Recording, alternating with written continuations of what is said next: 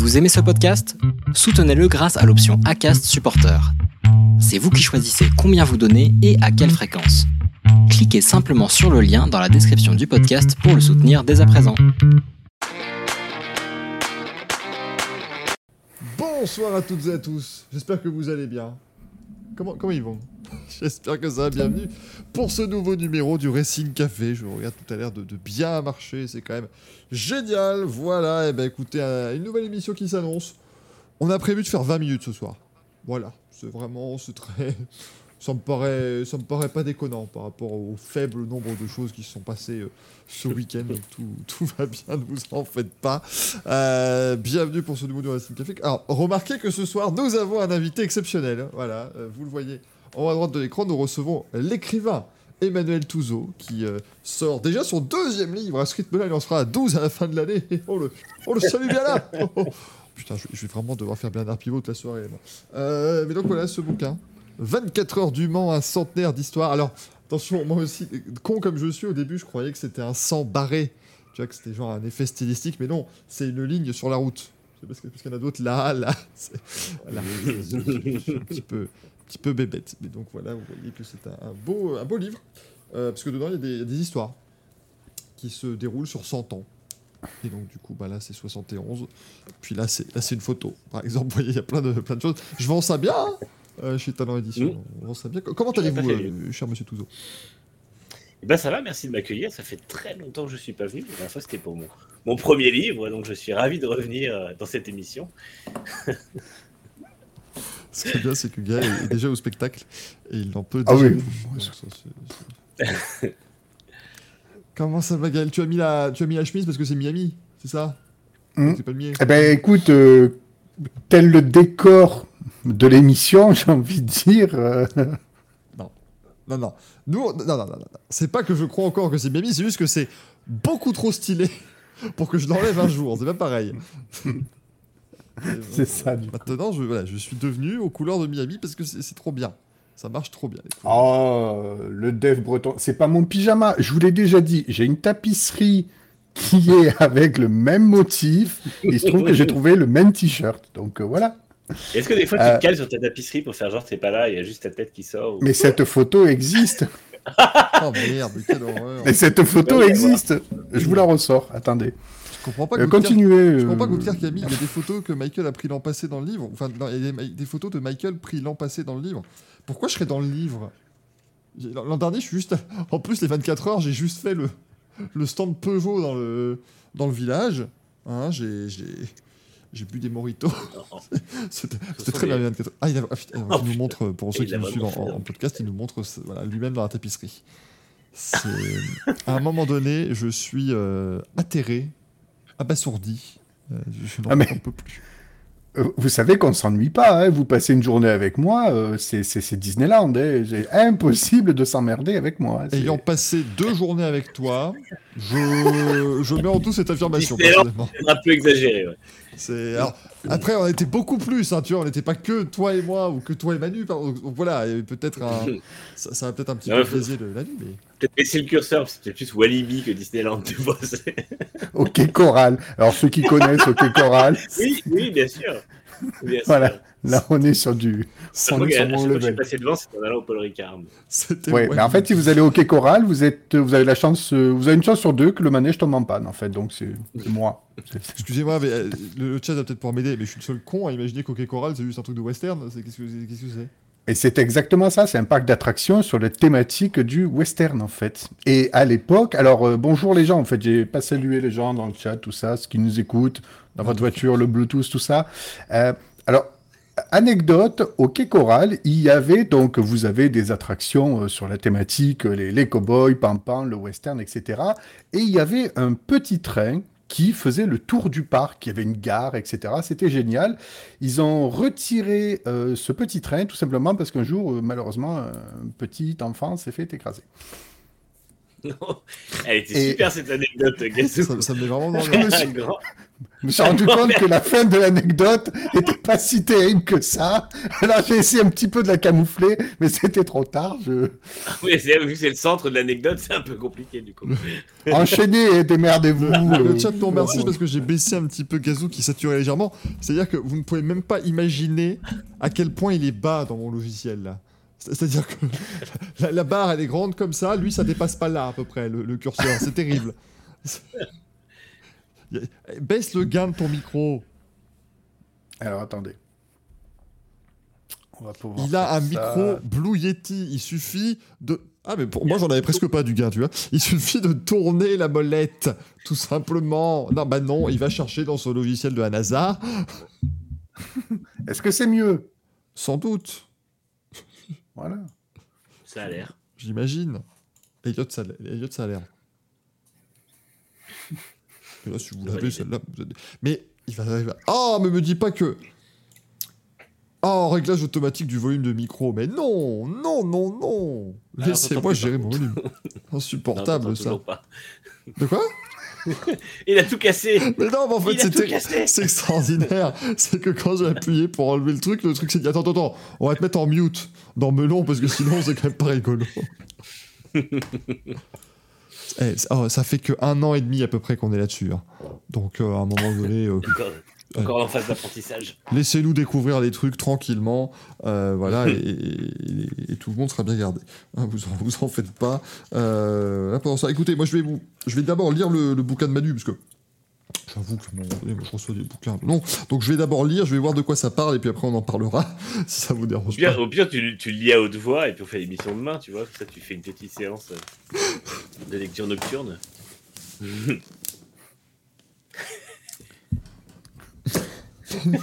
En pivot. 24 heures. Un laps de. C'est long.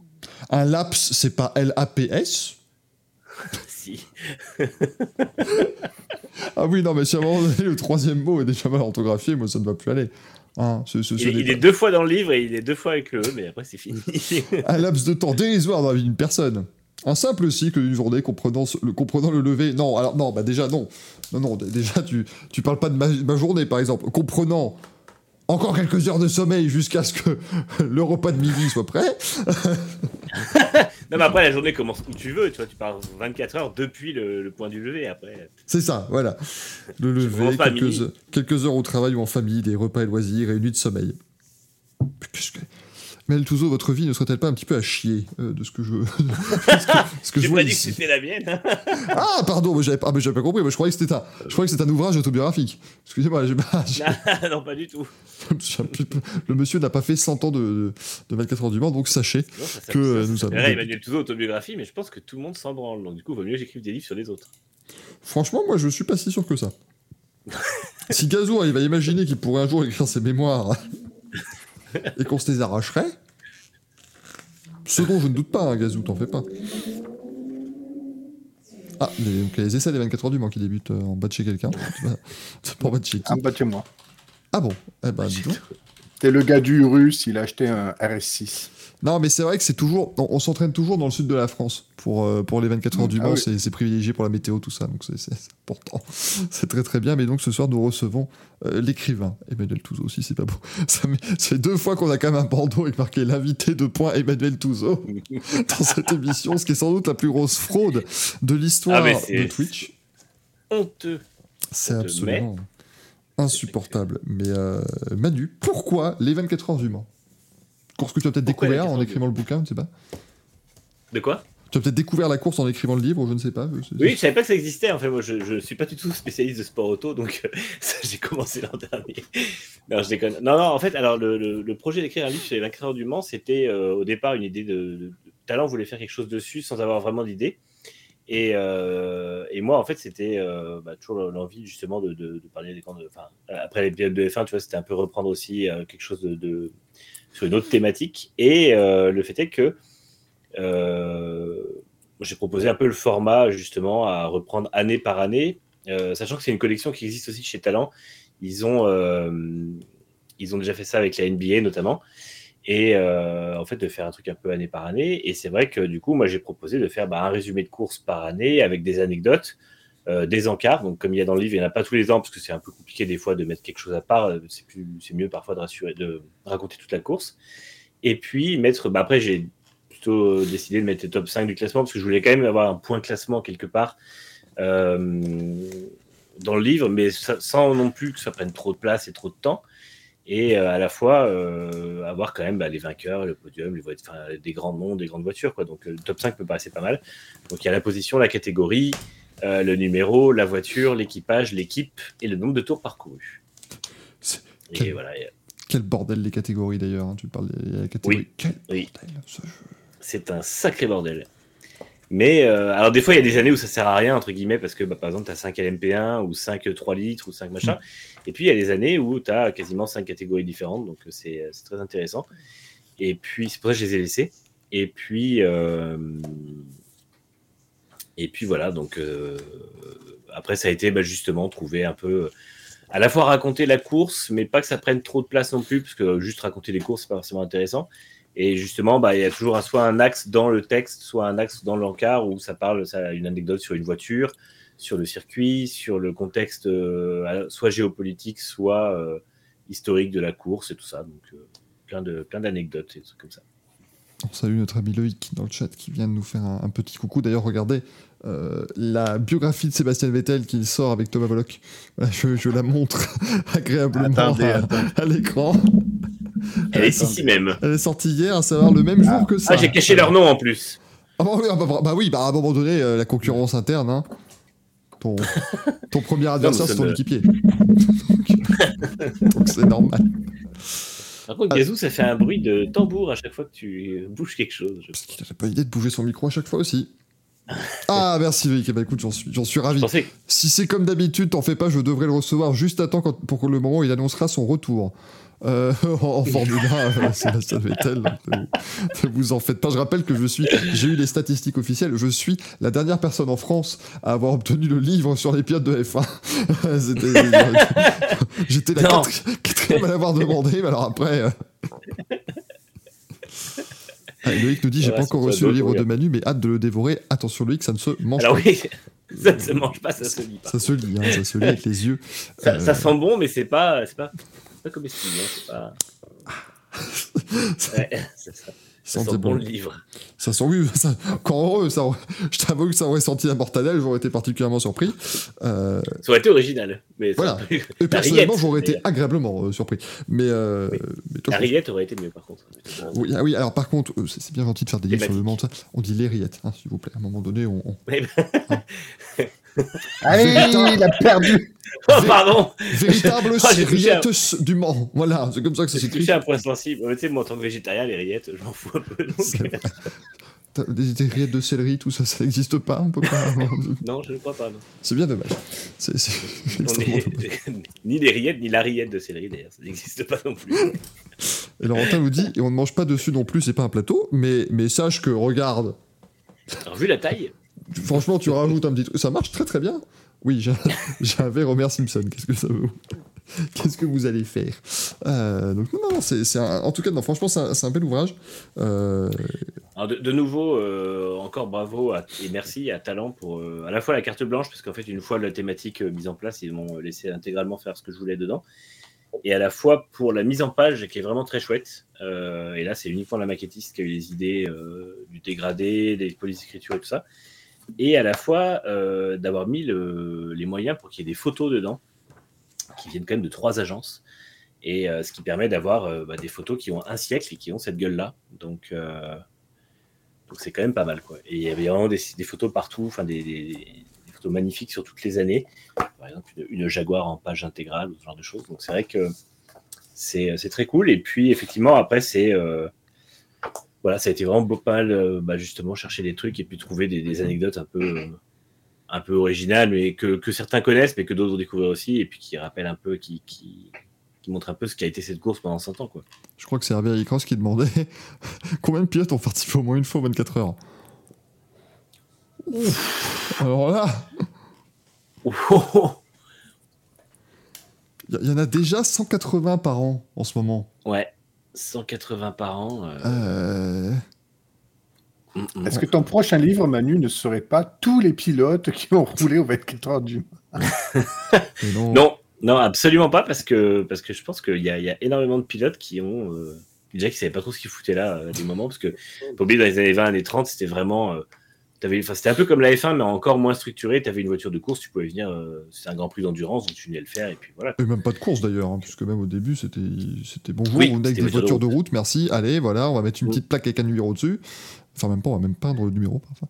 C'était. euh, Puisque, puisque de toute façon, c'était un grand prix d'endurance et que les constructeurs mettaient à profit pour justement montrer que leur voiture était fiable et qu'on pouvait l'acheter et rouler avec sans problème, etc. Donc, euh, voilà, mais après, c'est vrai que, enfin, là, encore une fois, c'est comme le, comme les de F1. Moi, j'ai appris plein de trucs aussi en le faisant. Et c'est vrai qu'il y a des anecdotes totalement dingues de, de pilotes qui ont fait des trucs. Euh, Pescarolo qui a roulé toute une nuit sous la pluie sans essuie-glace, ou, euh, ou euh, Louis Rosier qui a roulé 23h15 en gros euh, sur les 24 heures, ou Pierre Levesque qui a failli gagner en roulant tout seul. Enfin, des, des anecdotes vraiment folles. euh, ou même Jackie X qui a, qui a pris une voiture à 21h en est 41e place et qui l'a rendue le matin, 8 heures après, en étant en tête. Donc, euh, Bon, il était pas mauvais, hein, le garçon, de toute façon, c'est sûr. Ah, il, était bon hein, quand même. Il y avait Ouais. un truc. euh, Louis Rosier, c'était beau parce qu'en plus, j'allais dire oui, pourquoi il a roulé 23 heures? Parce qu'il ne faisait pas confiance à son copilote.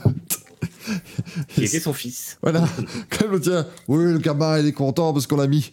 Il n'a pas compris parce qu'on l'a mis dans la voiture, mais c'était pour prendre une photo. Mais lui a pris la voiture, il a commencé à rouler. Il a dit non, non, tu vas rentrer tout de suite. Euh, c'était- C'était n'importe quoi. Euh, et comme Et dit Benji, oui, littéralement, avec ouais. 18 000 pilotes, il y a de quoi faire une bibliothèque. Alors évidemment, ce ne sont pas 180 pilotes différents chaque année. Euh, ça n'est pas tu participes une fois 24 heures du Mans puis tu dégages. Encore heureux. Euh, c'est- pas Henri Pescaro d'ailleurs le recordman de participation. Avec plus de 30 33 participations. Jeff White, il a fait 35 fois Indy 500. Mais enfin bon, c'est- pas un concours. C'est pas, pas un concours. Enfin, l'Indy 500, ça a Et 12 Jeff d'ailleurs qui est aussi, qui est aussi mis en avant pour sa victoire dans le bouquin. En J'ai trouvé une 67. photo parce que je suis, je suis cette magnifique Ford GT40 MK4 Hmm. qui est pour moi la plus belle euh, version des GT40.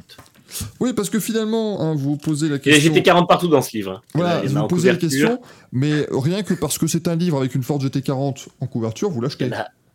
Et en première page. Il y en- Donc, il y en a là il y en a aussi. encore- il y en a aussi. Il y en Il y a en a en là. 65, en 66, en 67, en 69. j'en ai- J'ai mis des GT40 partout parce que c'est très joli. Regarde, une, une double pleine page de la GT40. Mm. Ça, Il y a c'est énormément de Porsche euh, 956 et 962 aussi, puisqu'elles ont passé 10 ans à tout gagner. Donc, euh, Les mecs qui venaient, ils avaient. Les mecs qui venaient quand même. Alors bonjour, cette année on a 42 Porsche au, au départ, donc euh, on peut peut-être gagner, je ne sais pas, je suis pas, je suis pas certain. Ah, ça, ça faisait du top 8 ou top 9. euh. C'était, assez fort. Jojo qui me demande. est-ce qui demande si je vais faire un livre. Ah non, Vas-y, pardon, vas-y. sur un, un livre sur les pilotes de e-scooter. Non, ça s'appelle leur site officiel et c'est déjà un registre historique. Donc, euh, Hmm. on pas plus loin. Et puis c'est une feuille à 4 surtout. Bah, c'est ça. J'aime bien sortir des livres, je veux pas sortir des papiers, quoi. Tu vois, c'est... T'en fais un, t'en fais un article sur NextGen à la rigueur, mais pas, pas beaucoup plus. Euh, Laurentin me dit il y a une GT40 en 2005, badge Peugeot aussi, j'ai vu ça en vidéo. Hein J'imagine que c'est un tacle à- aux gens qu'on aime bien, mais. Mais là, je l'ai pas vu à ce point-là. Là, j'ai pas tout compris. Là, je suis perdu. Je suis paumé. Un livre sur tous les pilotes WRC, dirait les 50. Oui, non, bah non, non, non, non. Eh, si vous lui donnez toutes les idées et qu'à un moment il fait tous les bouquins qui existent, euh, les droits d'auteur, ils n'iront pas à d'autres. Alors, c'est pas, c'est pas très bankable. Le problème, c'est qu'il faut aussi que ça intéresse les gens. La F1, ça intéresse tout le monde. Le 24 heures du Mans, forcément, les 24 heures du Mans, je me fais comme les je singulier. Euh, les 24 heures du Mans, forcément, ça intéresse du monde aussi parce que c'est des grandes courses, des grands championnats et tout. Euh, le rallye, par exemple, euh, il y, y aurait des choses à faire, mais sur les champions du monde ou quelque chose ou sur le Monte Carlo, euh, c'est compliqué de, dire. Enfin, tu vois, si tu fais des chapitres sur des, des pilotes un peu obscurs aussi, c'est plus compliqué. Donc, euh, Tu mets des doigts coupés du groupe B en couverture, ça se vend. un slasher version Comme des petits pas. Non, mais pourquoi, pourquoi sur la couverture, Gazou? Tu les mets dans le bouquin Tu fais un fascicule, tu vois, c'est comme Altaïa, tout ça. tu, Fascicule. tu vends, tu vends un truc, quoi, il n'y a, pas de- y a pas de souci. Euh, Tu non. sais, les livres que quand tu ouvres les deux feuilles, ça fait une maquette euh, en Mm. 3D là, qui se déplie. tu fais un capot de bagnole avec un doigt. Tu le débites, tu le déplies, t'as juste quelqu'un qui fait un doigt d'honneur, tu dis, oh bah tiens, c'est mon nouveau bouquin sur l'Eurovision. Oui, ah bah écoutez, ça va, hein, c'était samedi, je vais, en faire de... je vais faire environ 12 références dessus ce soir, c'est bon, calmez-vous. Euh, regardez, il y a même une IndyCar dedans, dans le bouquin. c'est génial quand même. Exactement.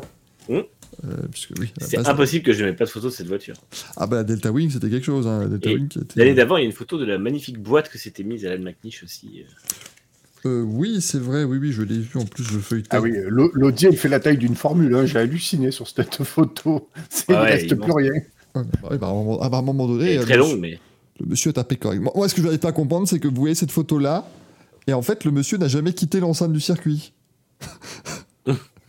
bon, alors là, vrai. il...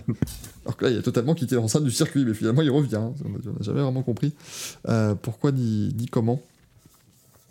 Euh, il nous dit d'ailleurs qu'il n'aime pas ce genre de livre maquette, tellement peur de tout casser en ouvrant.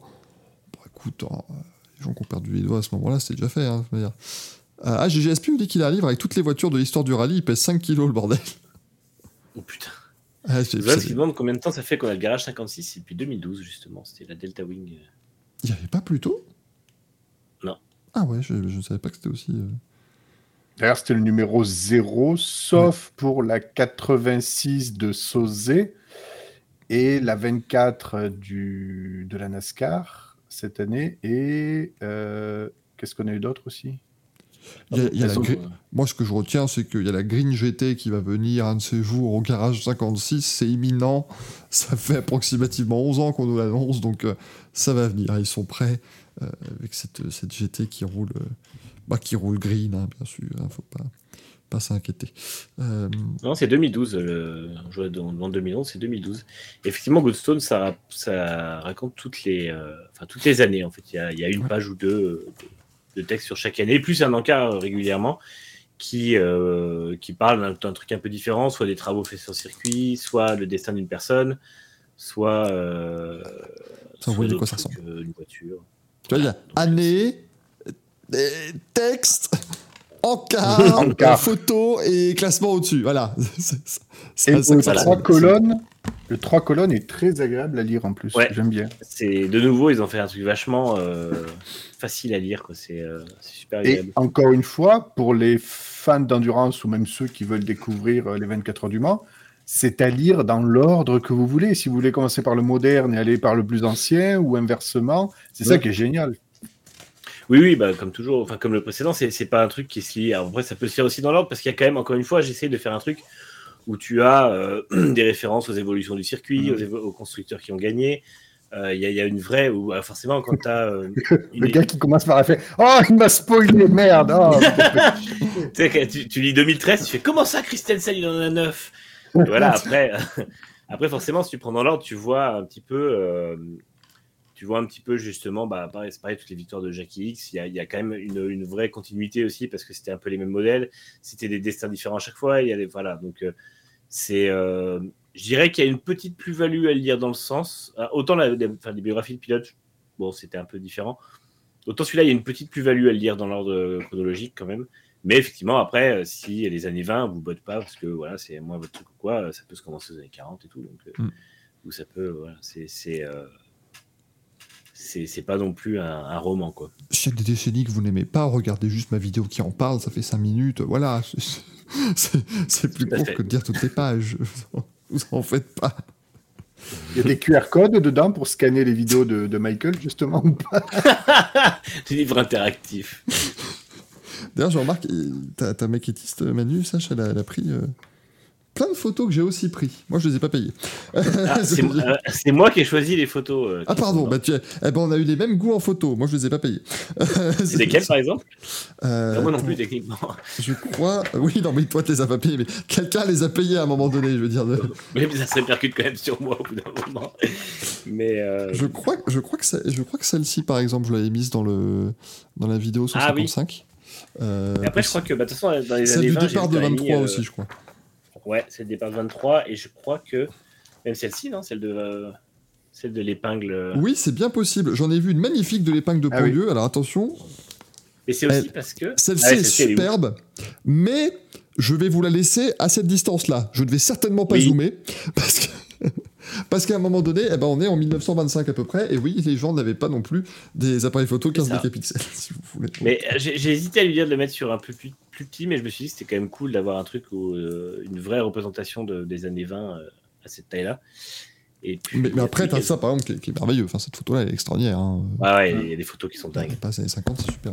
Euh, J'ai une question sur Reviel, oui, 1955. France Racing? Oui, oui, oui, bonjour, oui. Voilà. Bonjour France Racing. Euh, 1955, c'était un choix euh, éditorial ou artistique ou technique de ne pas mettre de photo de l'accident? Euh, éditorial. J'ai mis une photo de Pierre Leveille et de la Mercedes euh, avant, mais non, photo de l'accident. Si les gens veulent se renseigner à quoi ça ressemblait, il y a plein de choses sur Internet. Moi, je voyais pas ça dans un livre, ça me paraissait glauque. Et, euh, Oui, oui, non, mais- non, j'ai préféré. Je crois qu'il y a une photo dans les années suivantes où on voit les nouvelles tribunes et tout. Mais après, non, euh, pour moi, c'était. J'ai mis une photo de la Mercedes, mais quand même se rendre compte aussi de, bah, de qu'est-ce qui a atterri dans le public et pourquoi ça a fait ces, ces dégâts-là. Mais ça me paraissait suffisant de ne pas en mettre plus, tu vois. Je fais, moi, je vais faire un livre que sur l'accident de 55, et puis tu vois, il y aura, il y aura une photo comme ça, puis après tu tires, hop, et puis tu prends, et puis à la fin, ça fait un poster de 6 mètres sur 4 de, de, de l'accident. Tu vraiment pour bien, bien. Non, y, a moral. il y a des photos. En plus, j'ai commencé à chercher le Mans 55 en photo dans les agences. Et en fait, il y a des photos vraiment horribles où tu vois genre la voiture avec Ah Pierre. Leveg à côté et tout. Donc, euh, j'ai fait oui, non, bah, tu sais quoi, on va pas chercher des trucs glauques. On va mettre. Et puis, bon, en fait, je voulais de toute façon pas mettre des trucs comme ça au départ. Donc, euh, non, non, c'était totalement éditorial. Tu mets des petites tirettes pour faire bouger les flammes. Quelle horreur Quelle horreur Non, mais c'est, le truc. Pareil, j'ai regardé le documentaire qu'avait fait Arte sur le Mans 55. C'est, c'est formidable. hein. Les mecs te préviennent pas, t'as une petite représentation 3D dégueulasse. Et puis l'image d'après, tu vois des gens avec des bébés dans les bras. Enfin, des bébés dans les bras. Enfin bon, voilà, bref, faut, ah, faut pas de dessin. Et puis tu vois des gens aussi, enfin des gens. Sont, Ce qu'il en reste. il y a- un monsieur à un endroit là, et puis l'autre la- l'autre partie du monsieur à un autre endroit. Quoi. Puis les mecs ils zooment, hein, ils sont contents. Et bah, bravo. c'est- Ah ouais, mais il y a- il y a des. euh, C'était des compliqué à docu- l'époque, C'est vrai que pour, pour en parler, j'ai malheureusement j'ai regardé des vidéos parce que voir comment, euh, à quel moment la voiture tapait et tout ça, les distances parcourues et tout. Donc, euh, et en plus, c'est vrai que ça, ça représentait quand même comment était la ligne droite à l'époque, parce qu'en fait, c'était une ligne droite un peu comme à Imola aujourd'hui, avec juste un petit virage dedans, pour ceux qui voient à peu près. Et euh, du coup, je voulais voir un peu comment c'était passé, voir comment étaient faits les, euh, les bas-côtés et tout ça. Mais c'est vrai que du coup, j'ai regardé des vidéos et franchement, tu tombes sur des trucs qui sont ultra trop documentés en fait. C'est vraiment des trucs avec des, des, des, gens, en feu et tout. Et là, je, je voulais juste voir comment était le circuit. Quoi, donc, C'est ça. C'est- j'étais pas là pour ça. Quoi, tu vois. T'en demandes- pas trop. Euh, Mathieu dit bonsoir, monsieur Touzeau. Le, le- le- le livre, j'imagine, sera-t-il disponible en 24 heures? Alors, le livre, je sais pas s'il sera disponible aux 24 heures. Au niveau de dédicace, euh, on travaille sur une date que je reconfirmerai euh, un peu plus tard. Je veux que ce soit avec, euh, avec Bruno Van de Mais ce sera pas le week-end des 24 heures du Mans. Le week-end des 24 heures du Mans, je sais même pas si j'y serai encore parce que j'attends toujours mon accréditation. Euh, ma réponse d'accréditation qui devait arriver. Si tu as un message à faire passer, Manu, n'hésite pas. hein, J'ai un message à faire passer à la CO si vous pouviez juste finir de traiter les demandes. Sachez que le Racing Café est officiellement passé pas loin d'avoir une accréditation. Mais ça nous aurait coûté 3500 balles. Donc autant vous dire qu'on va, on va tranquillement s'organiser et faire un Ulule pour l'an prochain. Ça fait déjà deux Ulules de prévu, mesdames et messieurs. Vous allez raquer, je vous le dis. Ça va devenir compliqué. Euh, ah, mais alors, ça aurait été bien une séance de dédicace au circuit des 24 heures. Avec Ouais, Van de mesdames et messieurs, euh, Emmanuel Touzeau ça, ça aurait été superbe. En fait, ça aurait été bien, mais, euh, mais le livre officiel de la CO n'est pas le mien. Donc je pense qu'il m'aurait juste dit non. Non. Mario. non. J'irai quand même tête. voir dans les, dans, les, dans les librairies juste à côté de chez moi, euh, voir si ce livre aura remplacé le livre de Gérard Holtz. Dans le- Il y aura un grand remplacé. Ouais, il y a- il y a quand même un grand remplacement au niveau Alors- des 24 heures du Mans qui se. A, pri- a priori, a priori, je peux t'annoncer que le Cultura du Mans a commandé 300 exemplaires, je crois. vache. Donc euh, oui. euh, Mobilisez-vous. Mobilisez-vous. Tiens, vraiment, Jeanne Moreau qui imite Gérard Holtz, c'est un, c'est c'est un concept. Mais Jeanne, Jeanne Moreau fatiguée quand même. Mais elle a moins fumé que. Jeanne Moreau fatiguée, Non. c'est un peu. euh, J'en adore les 24 heures du Mans. Estime qui nous dit pourquoi c'est 1,5 fois plus cher que le nul de l'Indy 500 pour une course qui est en bas de chez toi. Ah, mais là, les 3500 euros ne, ne, ne, ne comptent pas le déplacement. Là, c'est, c'est- c'est où je paye, et peut-être que j'ai l'accréditation, je n'étais même pas sûr, mais là, ou je paye pas et, et je peux pas y aller. Parce qu'en fait, alors, les gens vont dire, mais c'est un scandale, tout, rassurez-vous, tout le monde doit pas payer 3500 euros, mais 3500 euros, c'est simplement le montant Euro Télé euh, qu'il faut payer. Donc voilà, c'est juste pour ça. Mais sinon, ouais, c'est violent, mais c'est pas grave. L'an prochain, on le fera, tu puis l'an prochain, on diffusera en direct sur Twitch. Parce qu'on sera devenu euh, richissime. Ah, Gusto. Après, on peut se faire, euh, Oui, Gazou. on peut se faire une team grillage après. Pas mal. Et non, Il y a- Et non, Gazou, je ne- on peut pas, puisque je, je, je n'ai pas de place. On ne peut plus. Même la team grillage, je peux pas la faire, si tu veux, parce qu'il n'y a plus de place pour la course. Donc, euh, ça, devient, ça devient compliqué. Euh, là, à un moment donné, euh, si, je, si je, peux, je peux photographier l'écran géant, peut-être, qui sera, euh, qui sera pas loin de chez moi. Ça, je peux peut-être, la fan zone. Mais sinon, je pourrais pas. Tu fais un truc. Je suis en direct du Mans. tu fais un vlog. On suit les. Ah, ce fais un week-end, live on est Twitch. au Mans. On suit les 24 heures du Mans, en direct du Mans. Et eh, regardez, c'est le feu Euh, L'écran, il fait, euh, il fait 35 mètres carrés derrière moi, c'est dingue. Euh, c'est fou. c'est- le feu. Oui, le feu tricolore de la place euh, qui est en bas de chez moi, justement. Voilà. Regardez la, la patrouille de France qui passe dans l'écran parce que sinon elle est tout au fond là-bas. C'est beaucoup trop loin, elle passera pas au-dessus de chez moi. c'est très, très compliqué. Au communicatif, oui, je peux aussi vous faire les 24 heures du Mans en direct d'un rond-point. Ah, ça- voilà, voilà les conneries dans lesquelles on s'en va. On n'est plus de 100 à regarder ces trucs-là. Et comme vous allez demander toutes les conneries possibles et imaginables, vous ferez les 24 heures du Mans en direct de la palissade en bois à l'extérieur du tertre rouge, où vous verrez le petit interstice par lequel on peut voir les voitures.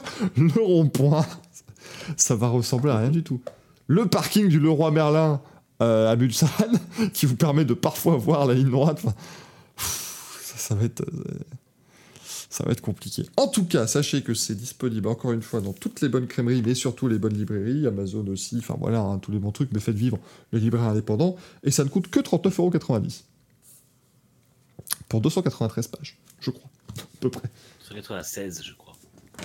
Toujours plus, il, il ne sait jamais s'arrêter. Toujours plus.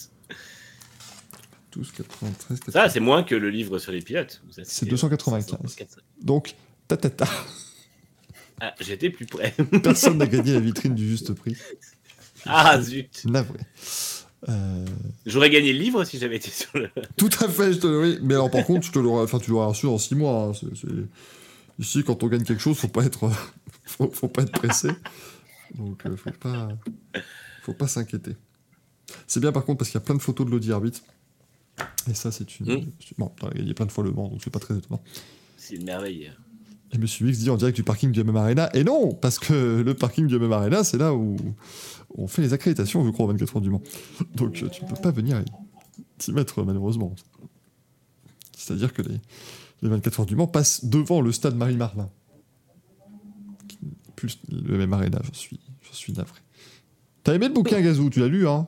T'as tout lu? Mais complètement, regardez, il est là. Alors, attendez. Il est là, dit-il, en sortant en d'abord- en livre. sortant d'abord quatre livres différents. Oui, il est là. Si, si, non, mais si. Si, Oui, si, vous je- voulez pas que je fasse la promo des autres, non Si, si, je l'ai perdu. Ça, c'est le, ça, c'est l'officiel des 24 heures du Mans. Ça, c'est Gérard. Ça, c'est- Non, mais je- il est là. Il est là. Ça, c'est Pierre Van Vliet. Ça, c'est l'autre livre de Manu. Non, non, mais j'arrive. hein, il, il est là. Alors, j'ai déjà attaqué, j'ai lu euh, à peu près déjà une dizaine d'éditions. C'est Voilà. pas mal. Je me suis fixé pour objectif de le terminer avant les 24 heures du Mans. Départ dans 23 jours. euh. Il va falloir se.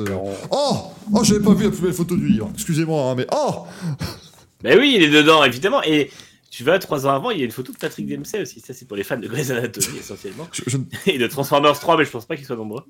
je- je ne parlais pas de la Porsche cochon. petit. Bon, c'est vrai, Transformers 3, tu crois qu'il y a vraiment beaucoup de fans? Est-ce qu'il y a un Transformers 3 Ah bah, il y en a- il y en a- Je crois qu'il y en a 6 ou 7 Gazou des Transformers. Oh merde. Je Transformers me suis- 3, euh, Patrick Dempsey fait le méchant. Il y, a- il y a une photo de la voiture de Jackie Chan, mais il n'y a pas Jackie Chan. Non. c'est bien, bien dommage. Et non, Goldstone, il n'y a pas de photo de la Michaels. J'ai mis essentiellement des voitures qui gagnent. Ou qui, qui, j'ai qui font plus consulté de la les moitié de la photos. course. J'ai consulté les photos. Toutes les photos de Manu en course commencent au tour 8. Donc forcément, la Baïcolès, euh, c'est- compliqué. Michaels, c'était fini. Ah non, Steam Touslo, on n'a pas de nouvelles de ton tirage, j'en suis navré, je vais relancer pour la huitième fois, mais t'inquiète pas, c'est- imminent, je crois, euh, je suis allé sur Chronopost, je crois qu'il vient d'arriver au Bangladesh, donc euh, ça, vraiment, ça arrive très très vite. Euh, d'ailleurs, ça c'est très souvent en 24 heures du Mans d'ailleurs. Quand tu as une panne moteur, ça fait bang la dèche. Voilà. Oh. On fait, on fait ce qu'on peut. Ah, Nicolas, Ouais, allez. Nicolas nous dit que Manu devrait lire son livre dans l'émission jusqu'au bout de la nuit où on voit une personne lire dans son canapé à 3h du matin. Elle est exceptionnelle cette émission. Moi, je suis pour. hein. Je suis- Ah, donc les gens n'ont pas accepté cette vanne. Mais, mais, mais, mais, mais, mais, mais niquez-vous Excusez-moi, mais... euh, Ah, voilà, ça y est, on commence à être influenceur. On Je- insulte son audience. je la trouvais, euh, je la trouvais d'excellente facture. Ouais, ouais, j'ai. Ça va. Mais Bon, après, après, je dis ça, mais je veux veux que tu me réinvites pour le troisième livre, donc euh, c'est pour ça que, Oui, là, oui, oui. que oui. je. Qui Peux-tu de nous le spoiler livre le sujet d'ailleurs? Non. C'est Le gars devient détestable. Nous, nous, il nous l'a déjà, il- nous, il nous l'a déjà spoilé et j'avoue que je suis encore en train de chercher comment on va faire cette espèce de circonvolution pour inviter un mec qui fait un bouquin sur les fleurs à l'époque de Louis XIV euh, dans Racing Café. Donc voilà, on, on est en train de chercher. C'est un vaste sujet, hein. Euh, vaste, sujet, mais, euh, mais voilà. voilà, on- Ce sera, va- ce sera vachement intéressant. Par contre, Talent a pas voulu, du coup, ce sera un autre éditeur, parce qu'ils ont dit bah non. ce, sera, ce sera silence je ne sais pas qui, mais. Ce sera auto-édité, puisque c'est comme ça. Ah, j'ai c'est- quasi fini d'é- d'écrire le mien, personne ne veut le publier parce qu'ils sont quasi sûrs que ça fera un bide. Il est premier degré ou, il- ou c'est une blague? C'est c'est un, c'est un livre sur la Formule. T'aurais dû faire l'extrémie, ça, ça a beaucoup plus de succès. Permets- Permets-moi d'en douter. S'il vous plaît. Ah, Devigé nous dit pas de mauvaise blague, je suis au volant. Alors déjà, Devigé, non, tu veux dire que tu es sur un parking et que tu te prépares à reprendre le volant après avoir écrit le message. Bien sûr. tu, es, tu es certainement pas là en train d'écrire. euh, oh, c'est il y a une belle photo de la Toyota GR010. Ça, c'était une belle photo, mesdames et messieurs. Et il y a, et il y a des, des photos de la 9X8. Enfin, il y a une photo de la 9X8. Mais oui, parce qu'elle est pas très encore jolie. gagné. Peut-être que tu as eu porté Non. chance. Bah, c'est ça. Pe- Peut-être, hein, euh. Merci euh, Nick054 qui s'abonnait grâce à Prime, incitatif pour les 100 bits. Euh, merci beaucoup. bah, tu demandes si mon troisième livre sera une fanfiction de Frenzen. Oui, en fait, il sera euh, septuple champion du monde, il épousera Corina, et puis. euh, Et son fils Mick Frenzen euh, fera de la Formule 1 chez, chez As. Ce sera, ce sera beau. Euh, J'allais dire, je vous spoil pas la, la destination où il ira skier, mais c'est. Tiens, nous demande sur la 907. Mais, vous êtes. Oh, oh, oh. Mais vous êtes des méchants, mais c'est pas Il possible. y a la 908 par contre. Là, parce que elle, Et pas la 907 V10. Ceci Non. dit, ça serait une belle uchronie à écrire. de Mm. faire gagner la 907 V10. Ah, ça devient compliqué. Merci veut. et La, Vince 900 pour la la- 907 a existé, c'était un concept car par contre, pour les gens qui ne savent pas, c'est un concept car V12. C'est vrai. Et merci Loïc pour les beau, deux abonnements qu'il a offert. Merci beaucoup. C'est très, très gentil de votre part. C'est très, très urbain. Si nous commençons. Oh Je viens de voir que Foresti a fini 5ème des 24 heures du Mans en 1925. Ça ressemblait à ça le 907. je je l'ai- je l'ai en. C'est la Batmobile ce truc, qu'est-ce que c'est? Oui, c'est la Batmobile, c'est un V12 devant, un V12 en position avant. Qui est sous vitre. vraiment- Sous verre. Hein? Le V12 qui est sous verre. Oui, absolument. Ça- On veut voir les cylindres. C'est un sous. Je suis perdu. Pourquoi est-ce que quelqu'un irait C'est un des nombreux verre co- concept cars que Peugeot n'a pas eu le courage de sortir alors qu'ils étaient très cool. Pourquoi est-ce que quelqu'un irait mettre une bière sur, une... sur un moteur de 907 Si c'est un sous-verre. Moi, je suis perdu. C'est un souvenir. Ça devient très très compliqué cette affaire. Euh, Gusto demande si c'est la 605. Pourquoi elle serait la 605 Pourquoi serait là? La, la 806, ça fait 24 heures de spa, mais c'est pas les mêmes. c'est pas les mêmes 24 heures, j'en suis, j'en suis navré. Ah, Valkyrie me dit on veut du Victor Ferrari, ainsi l'année prochaine Manu fera une réédition avec la 499p du centenaire. Ah non non non non non non non non non non non non non moi je refuse parce que Manu maintenant l'autre il va avoir écrit deux livres et dans les 45 prochaines années il fera 90 rééditions euh, tout... ça va hein, stop euh, moi j'en ai marre Je compte vivre sur mes acquis. Non, non, euh, tous les ans il va envoyer deux pages à talent ils vont dire bah, on republie il y a pas de problème aucun souci 24 heures du Mans un centenaire et trois ans d'histoire voilà ça va ça va très très bien marcher mais merci talent hein, du coup talent édition qui a envoyé ces- cet ouvrage ça c'est très euh, Très gentil. Évidemment. Ah bah oui, la 905 est là, évidemment, Goodstone. Ah oui, la 205. Et on voit même les deux versions, puisqu'on se rappelle que la première version n'était pas du tout une réussite, mais qu'elle est, elle est dedans, euh, avec une face avant qui ressemble un peu à la 405. C'est très bizarre, mais euh, euh, effectivement, Ça, elle a été très largement modifiée Voilà. pour, euh, pour gagner l'année suivante. Ça, la Oh, la 905. Mazda à côté. Oui, la Mazda de. Oui, mais il n'y a pas le bruit. Mais non, j'ai pas pu intégrer un, un petit module où tu appuies dessus et ça fait le bruit. T'appuies et ça fait. Déjà parce que ça aurait, Oh ça aurait rendu les gens sourds. Alors bon. ça a été compliqué. Après, effectivement, t'avais la Comme les deuxième version de la 905 qui était là. Et il manque, entre guillemets, mais elle n'a pas fait le Mans, donc non, mais il manque la Non. troisième version, la version Supercopter. Je n'ai jamais compris pourquoi ils ont dit on va appeler ça. On va surnommer la Peugeot 905 Supercopter. Mais elle était superbe cette voiture. Elle était super, elle était copter aussi du coup. Tout à fait. Euh, mais du coup, ils n'ont pas, euh, voilà, ils n'ont pas fait, ils n'ont pas fait ce qu'ils- ils n'ont pas fait rouler la voiture en, en 93 comme c'était prévu à la base. Bon, messieurs, merci, euh, merci, pardon, je, j'allais être mal poli. Merci beaucoup, Emmanuel, d'être venu dans. Bah, merci dans à vous. hein. J'étais, j'étais ravi d'avoir été invité comme toujours. Votre émission est super. Je la regarde toutes les semaines d'ailleurs. Mais c'est, mais c'est bien normal et c'est bien, bien gentil. D'ailleurs, c'est un prérequis maintenant pour les gens qui veulent venir dans l'émission. On fera un quiz à chaque fois pour savoir si on regarde. que les spectateurs. Donc on vous, on vous retrouve évidemment bien pour votre troisième ouvrage dans, dans quelques semaines maintenant. Faut pas, faut pas s'inquiéter. Alors non, alors pour les gens qui se disent, parce qu'il y a des gens qui m'ont dit, mais déjà, mais euh, faut, faut arrêter. Non, en fait, le livre sur la F1 initialement devait sortir euh, à l'automne dernier. Et en fait, on, vu que c'était un livre de 500 pages et que la maquette était complexe et tout ça, on a décalé au début de l'année parce que, euh, bah, en fait, le livre était prêt depuis l'automne. euh, Depuis moi, le manuscrit était terminé euh, en septembre euh, 2022. Donc, c'est quelque chose qui date de longtemps. Voilà, j'ai pas écrit un livre en un mois et demi, ça se fait pas. Donc, voilà. Moi, je vais souvent- moi, je vais souvent- ou- Ouais, je vais souvent à la Fnac. Je- Alors, niquez-vous livres- avec les blagues. Non, mais t'inquiète pas que les, les livres écrits en un mois et demi, j'en vois quelques-uns quand même. hein. Ça, ça se fait. Est-ce de qualité? Quoi, Je ne sais la- pas. C'est la, l'endroit, le Marc Lévy, le rayon Marc Lévy dans- à la Fnac, non, c'est ça. Ça, Bruno Le Maire aussi, j'imagine. Oui, voilà, voilà, voilà, parce que euh, peut-être qu'un jour on aurait marqué Bruno Le Maire dans l'émission. Non, c'est moins, c'est moins intéressant. Ouais, on va éviter de parler de Fion dans cette émission. voilà, le, renflement, le renflement brun de la 905, personnellement, ça m'a- ça m'a- ça m'intéresse. Alors oui, ceux qui, ceux qui cherchent des descriptions sexuelles, c'est pas dans le mien, c'est plutôt dans celui de Bruno Le Maire, par contre. Moi, je suis resté sobre avec les voitures. En tout cas, merci beaucoup, Emmanuel. On vous retrouve. Eh ben, merci, euh, merci, Michael. Je fais comme les gens qui ne connaissent pas.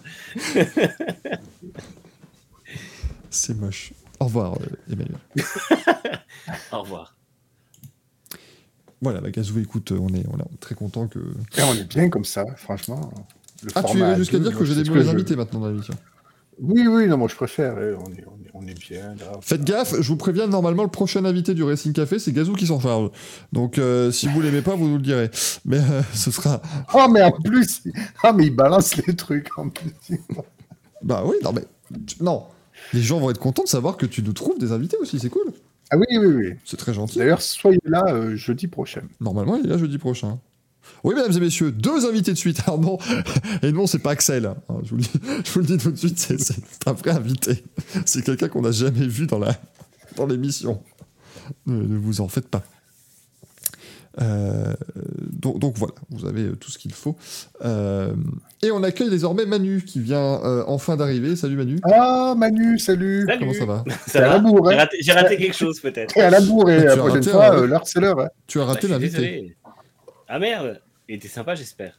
Plutôt, oui, oui. Enfin, enfin, plutôt, c'est le chien de Mickey, ça n'a rien à voir. Mais Par contre, j'ai raté l'invité, mais, mais j'ai son livre. Ah, Ça, bah, t'es allé l'acheter ce matin, c'est pas... c'est gentil d'ailleurs. Oui, C'est- c'est oui, très- euh, très hier, parce que euh, aujourd'hui c'était férié. Et je vois que tu as un très joli fond vert, c'est exactement le même que l'invité, c'est Et incroyable. ce qui est incroyable, c'est que je peux mettre le bras dans mon fond vert, tu vois, je peux, je peux sortir Ah non, ça c'est. Bruno Le Maire, attention, c'était juste... Oh, la vache. Je sais pas prêt pour cette vanne. Gazou, je tiens à te le dire. On n'est jamais prêt pour ces vannes, qu'est-ce que tu veux que ça fasse? qui, qui est choqué, sérieusement C'est absolument terrible. Allez, Sur commençons le... un fond brun. m'énerver le chat. Si en plus vous les encouragez, ça va pas le faire. hein. Moi, je vous le dis tout de suite. Ça va devenir, euh, ça va devenir difficile. Euh, bien, messieurs, commençons par les résultats du week-end, hein, si ça vous dérange pas trop. Euh, Mais oui. alors Ignace nous avait posé sur YouTube une question sur Francesco Bagnaia. On en parlera tout à l'heure. Hein, T'en fais pas, mais l'émission Mm.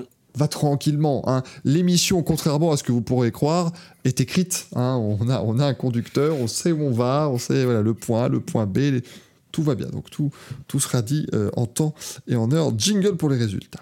Montoya, un seul arrêt. 12. Avec donc le premier. Je, je- je- oh là là, je suis perdu. Euh, premier résultat qu'on va évoquer, bah, c'est le MotoGP, enfin. C'était chez nous le millième Grand Prix de l'histoire euh, de la vitesse moto. Parce que bon, hein, tout de suite, les gens qui disent c'était pas le millième Grand Prix de l'histoire du MotoGP, ça a été créé en 2002.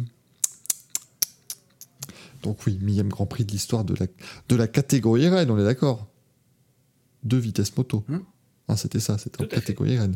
Parce que bien si tu mets Moto 2, Moto 3 et toute la clique, ça devient un peu plus euh, euh, compliqué. Mais donc, il y avait d'abord évidemment une course sprint le samedi parce que on a entendu dire que vous adoriez les courses sprint.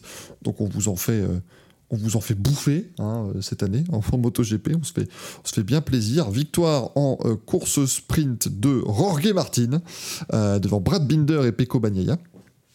Luca Marini qui a terminé quatrième devant Marc Marquez, Joan Zarco, Marco Bezzecchi, Alex, Alex. Qu'est-ce que c'est que ce nom Alex? Non, Aleix Espargaro et Marie qui termine 9 avec le dernier point marqué dans le sprint. Et en course longue, hein, le, le Grand Prix du dimanche, victoire de Marco Bezzecchi qui devient donc le vainqueur du euh, millième Grand Prix devant euh, Jorge Martin et, et Joan Zarco, triplé Ducati. Augusto Fernandez, excellent quatrième avec la Cascas, qui est donc la KTM, euh, euh, satellite de chez Tech 3. Euh, Aleix Spargaro, cinquième devant Brad Binder. Fabio Quartararo, septième devant Fabio Di Antonio, Takaki Nakagami, Franco Morbidelli, Danilo Petrucci, Lorenzo Savadori et Jonas Folger. Et si vous êtes malin à la maison et que vous avez compté les noms que je viens de vous dire, oui, il y en a 13. Ils ont fini à 13. C'est- C'est c'est compliqué. Euh, Xoans, oui, je crois que c'est une KTM 2023 la Gaz ou c'est une 2022 Je ne sais plus. Et on n'a pas Axel, donc on ne saura pas plus. je, suis, euh, je suis navré. Mais il a très très bien marché, Augusto Fernandez, quand même, ce, ce dimanche. C'était euh, c'était très fort. Record d'affluence au circuit Bugatti, 116 000 spectateurs. Plus de 280 000 sur les trois jours. Alors ça, comme d'habitude, hein, ça, ça me... Ça me tue les chiffres sur trois jours à chaque fois. C'est insupportable. Plus de la moitié des- dans le chiffre, plus de la moitié, c'est la même personne qui a vu trois fois. C'est gonflant. Mais peut, peut-être pas avec le même t-shirt. Non, ça ne compte pas. C'est comme si tu me dis Ah. ah, non, c'est pas vous sur le, c'est pas vous sur la carte, euh, la carte d'identité. Vous avez pas le même t-shirt. Non, ça ne ça ne marche pas. Donc, euh, donc je suis navré. Oui, Goodcar. Bizarrement, ils ont affiché le nombre de spectateurs avant le, avant le départ du Grand Prix. Ah bah là, ouais. Là, Je pense qu'il y a une tare en dessous de 60 000 le jour de la course, ils affichent plus en fait. Mais moi, j'aimerais bien qu'ils fassent un tweet parce qu'ils ont fait wow, the highest ever, machin. Mais ce serait bien que pour Mugello, ils fassent le lowest ever, hein, 254 spectateurs. Bravo à eux. Toute la famille de Pecco Mais ça, ils Bagnaia a mis le le week-end euh, en disant oui, euh, le MotoGP attire encore et tout, mais ils vont se prendre une rousse pas possible au Mugello et on va entendra plus parler des audiences, donc enfin des spectateurs sur place. Ouais, ça me paraît. ouais, Là, c'était. C'est très bien. Jojo qui lui demande pourrait-il y avoir un deuxième Grand Prix en France? Bah non, parce qu'en fait, à part Le Mans, t'organiserais ça où? Pour Ricard, peut-être, mais. euh, Paul Ricard, qui d'ailleurs euh, a des grosses envies d'accueillir euh, le MotoGP. Ouais. Oui, oui. Non, non, mais je, je mets pas en doute le. Je mets pas en doute la. Oui, non, non, mais après, je, je- non, mais ce que je veux dire, c'est pas dit que ça se fasse, hein, mais eux, ils ont envie en tout cas. D'accord, bah écoute. euh, Courage. Mais Ouais. je sais pas si ça ferait autant. euh, Autant de. Comment dire Autant de, de spectateurs que qu'au Mans. Parce que le Mans, c'est vraiment Ouais, bien fait pour, ça, quoi. C'est- Ouais. Après, pour le bol d'or, il y a du monde aussi, hein, mais peut-être pas autant que le MotoGP. quoi. Oui, parce que Goodcar demandait est-ce que c'est compatible hein, pour le MotoGP. Le, le, le, le bol d'or, s'il est produit à de nombreuses reprises, maintenant, est-ce qu'ils y sont encore ou est-ce que c'est Manicourt? Non, c'est en alternance avec Manicourt, je crois. Non, non, Mais, ça fait quelques années est que. est compatible puisque il y a justement ils ont rajouté un run-off gravier. euh, Il y a un run-off gravier au seul endroit où il en avait besoin, euh, qui est le- la sortie de, de Sainte-Baume. Donc, euh, puis on remet sur la, victoire, sur la ligne droite du, du Mistral. Donc, il, y a, il y a un run-off en gravier à cet endroit-là. Ouais, car c'est le seul endroit où des pilotes moto, des moto tombent en fait. Ils se sont rendus compte. Ils... Il n'y a qu'un virage où ils tombent, donc on va mettre un bac à gravier. Ce sera, ce sera très bien. Euh, mais, mais voilà, après, euh, les Chourdis sans, sans gravier, ça va pas passer. Certes, les bandes sont un peu plus adhérentes, mais elles vont pas non plus jusqu'à complètement arracher le cuir. Enfin voilà, c'est pas. euh, Je crois que les premières versions aussi. Et t'as quelques pilotes moto qui sont passés et qui se sont retrouvés un peu euh, dans un sale état. Euh, Mais. euh, Mais à voir. Je sais pas si ça attirait autant de. autant de monde. Mais bon, déjà. Euh, eh, c'est pas l'Espagne, donc on fera pas 25 Grands Prix. Donc ça, ça va devenir, euh, ça va devenir compliqué. Mais du coup, euh, bon, Bezeki s'impose. Ça, je pense qu'on peut vraiment en faire maintenant d'un, véritable prétendant au, au titre. Euh, mais donc triplé Ducati, mais trois Ducati satellites. Est-ce qu'on a la réaction de Francesco Ouais. Bagnaia, le champion du monde en titre, qui peut-être un peu, un peu déçu, un peu amer, je, je ne sais pas. Euh, en même temps, je veux pas dire, mais si Bagnaia tombait pas en course aussi, en s'accrochant avec Ouais, Vignales, c'est ça.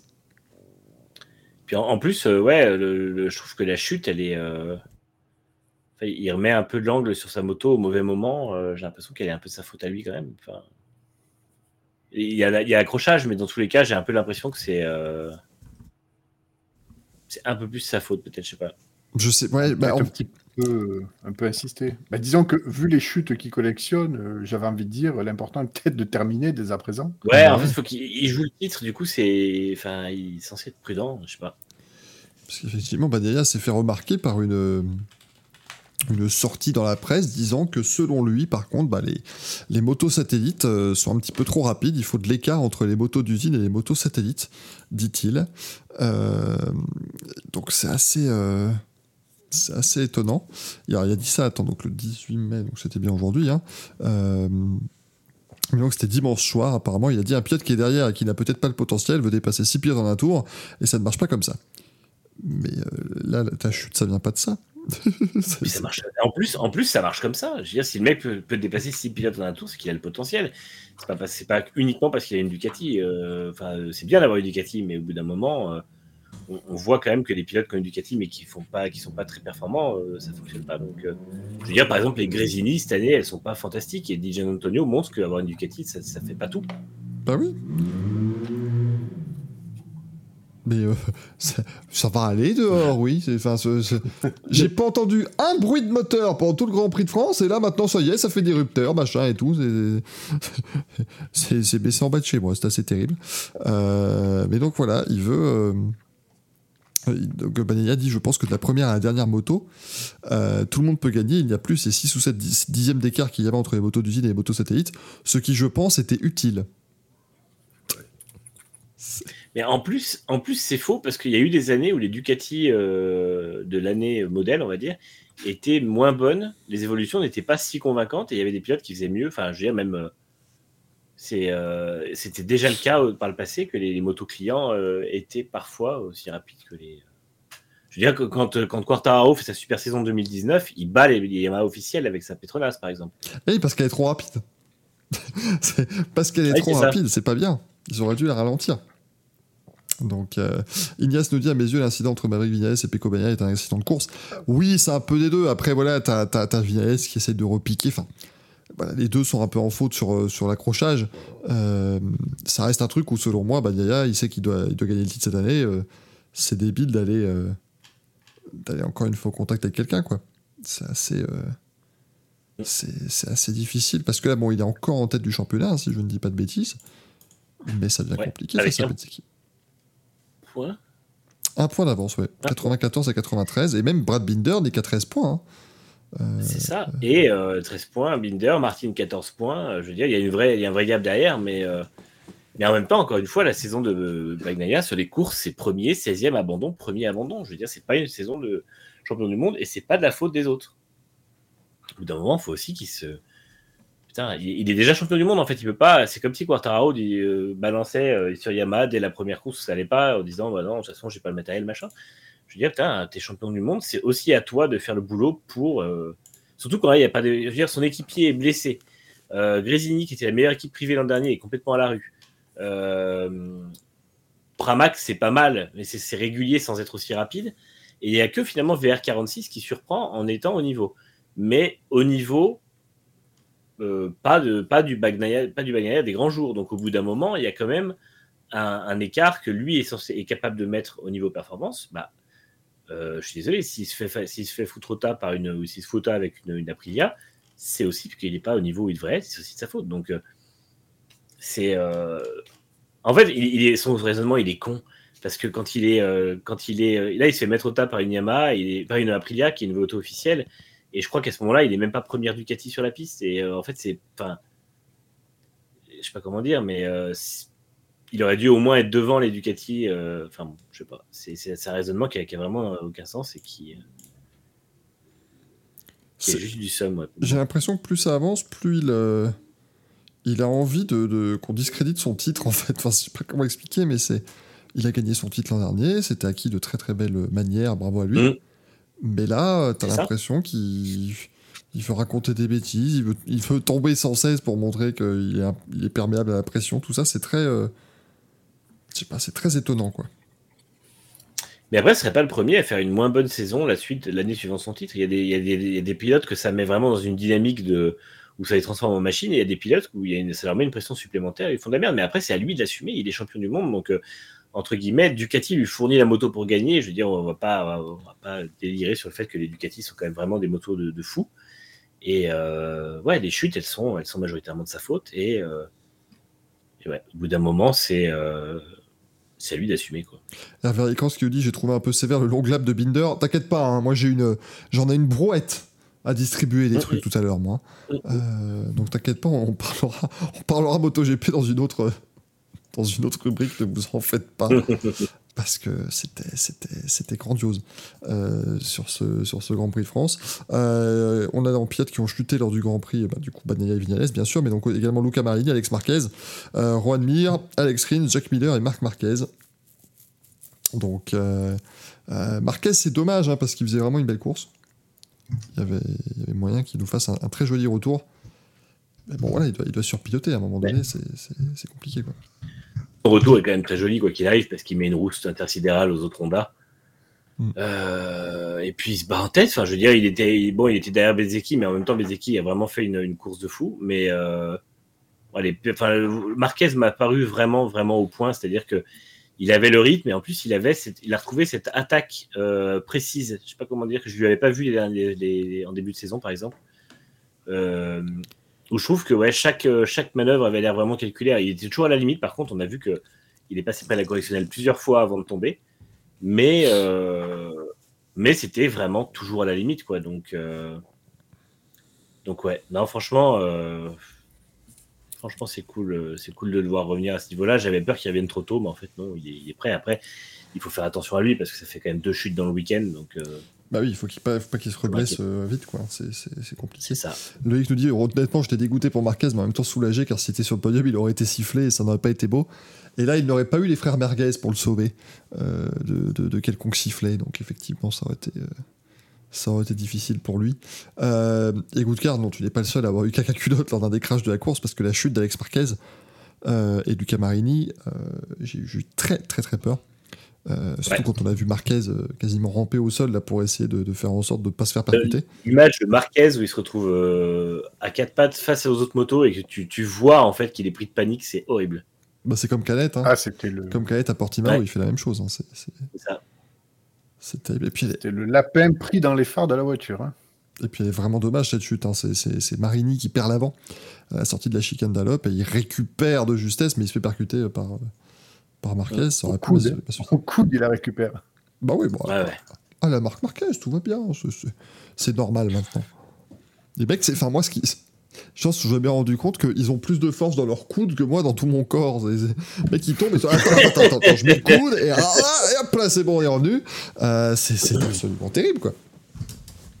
Dire les mecs, Marc Marquez à l'époque, on lui dit, il était, euh, il travaillait à la police aussi, Marc Marquez. En fait, il faisait pilote de moto la journée et le soir, il allait euh, kidnapper, enfin kidnapper, non, pourchasser les, les méchants.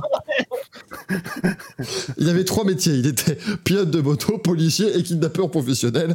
Euh, bien sûr. Non, non, mais il allait, euh, il allait chasser les voleurs et tout. Et en gros, on arrivait chez eux, on disait attention, euh, toc toc toc, police. Ok, vous rentrez pas. Vas-y, Marc, ils avaient pas de bélier. Il venait, il faisait et la, mo- la, la- la porte directement, elle s'ouvrait, elle pétait de ses gonds. Vous remarquez que Gazou m'a énormément jugé là. Parce que Gazou, il est en train d'écrire ses mémoires. Tu sais, il est comme ça. Il a levé la tête, il se dit Attends, c'est quoi sa vanne de merde? Ouais, c'est le coup, donc c'est c'est nul, c'est nul à chier. Je je suis en train de rattraper cet écrivain là, euh, euh, Monsieur Touzeau. Voilà, je vais prendre de l'avance. Je connais pas. Attention, euh, si, y en a un qui écrit- si y en a un de vous deux qui écrit un livre sur l'Indy 500, euh, copyright. J'ai- déposé la marque. vous vous démerdez. Non, ce ne sera pas la thématique dessus, non, rassure-toi. Ce sera, ce sera sur l'épreuve de vitesse sur le- l'ovale rectangulaire d'Indianapolis. Ce sera pas sur les 500, ce sera sur les 500 miles d'Indianapolis. C'est Ah, pas c'est pas pareil. pareil. On est en France, monsieur. Littra nous dit qu'il kidnappait des poseurs de Vélux sur son temps libre, Marc Marquez. Ça, euh, Oui, parce qu'il s'est il cassé, vengés. il s'est peut-être cassé des portes, mais il ne sait pas ouvrir des fenêtres. Donc à un moment donné, est-ce un si bon pilote que ça? Je vous pose la question. Euh, bien sûr. Euh, messieurs, est-ce que vous avez d'autres performances, à part celle de Joan Zarco qui, qui finit comme trois. Après, Très bien, Joanza. c'est extraordinaire, mais moi j'ai une pensée émue pour Jorge Martin et Joan Zarco qui n'ont rien fait du Grand Prix techniquement et qui arrivent sur le podium en disant hello, euh, cool, hein, et super, très très très content. C'est un peu comme les candidats dans, dans un battle royal qui restent à l'extérieur de la carte, tu vois, en attendant que tout le monde se tape sur la gueule ou tombe ou fasse quelque chose. Et puis, tu Ils sont Là, c'était vraiment un peu ça. C'était un, peu Hunger Games, euh, cette course, quand même. Donc, euh, ils ont bien fait, ils- en vrai, parce qu'ils étaient quand même en bataille régulièrement dans la course. Et ils ont évité les, les, les embûches, donc euh, bien joué Oui, à eux. Euh, Zarco, ça, se vo- Zarco, ça se voyait qu'il était. Il avait la possibilité d'aller plus vite, mais que s'il pouvait ne pas aller plus vite, ça l'arrangeait quand même bien, histoire de ne pas prendre de risques et de faire Mm. un podium. Quoi. Donc, euh, bien, c'est cool pour lui qu'il ait réussi. Je, je crois que Zarco, euh, j'ai cru lire une statistique comme quoi il serait potentiellement euh, à 18 points de la tête du championnat si on n'avait pas de course sprint cette année. C'est vous dire si ça, Ça m'étonne pas trop. si ça compte. Si, si ça compte forcément. Par contre, petit mot aussi sur Fabio Quartararo, parce qu'à un moment, il était 9ème.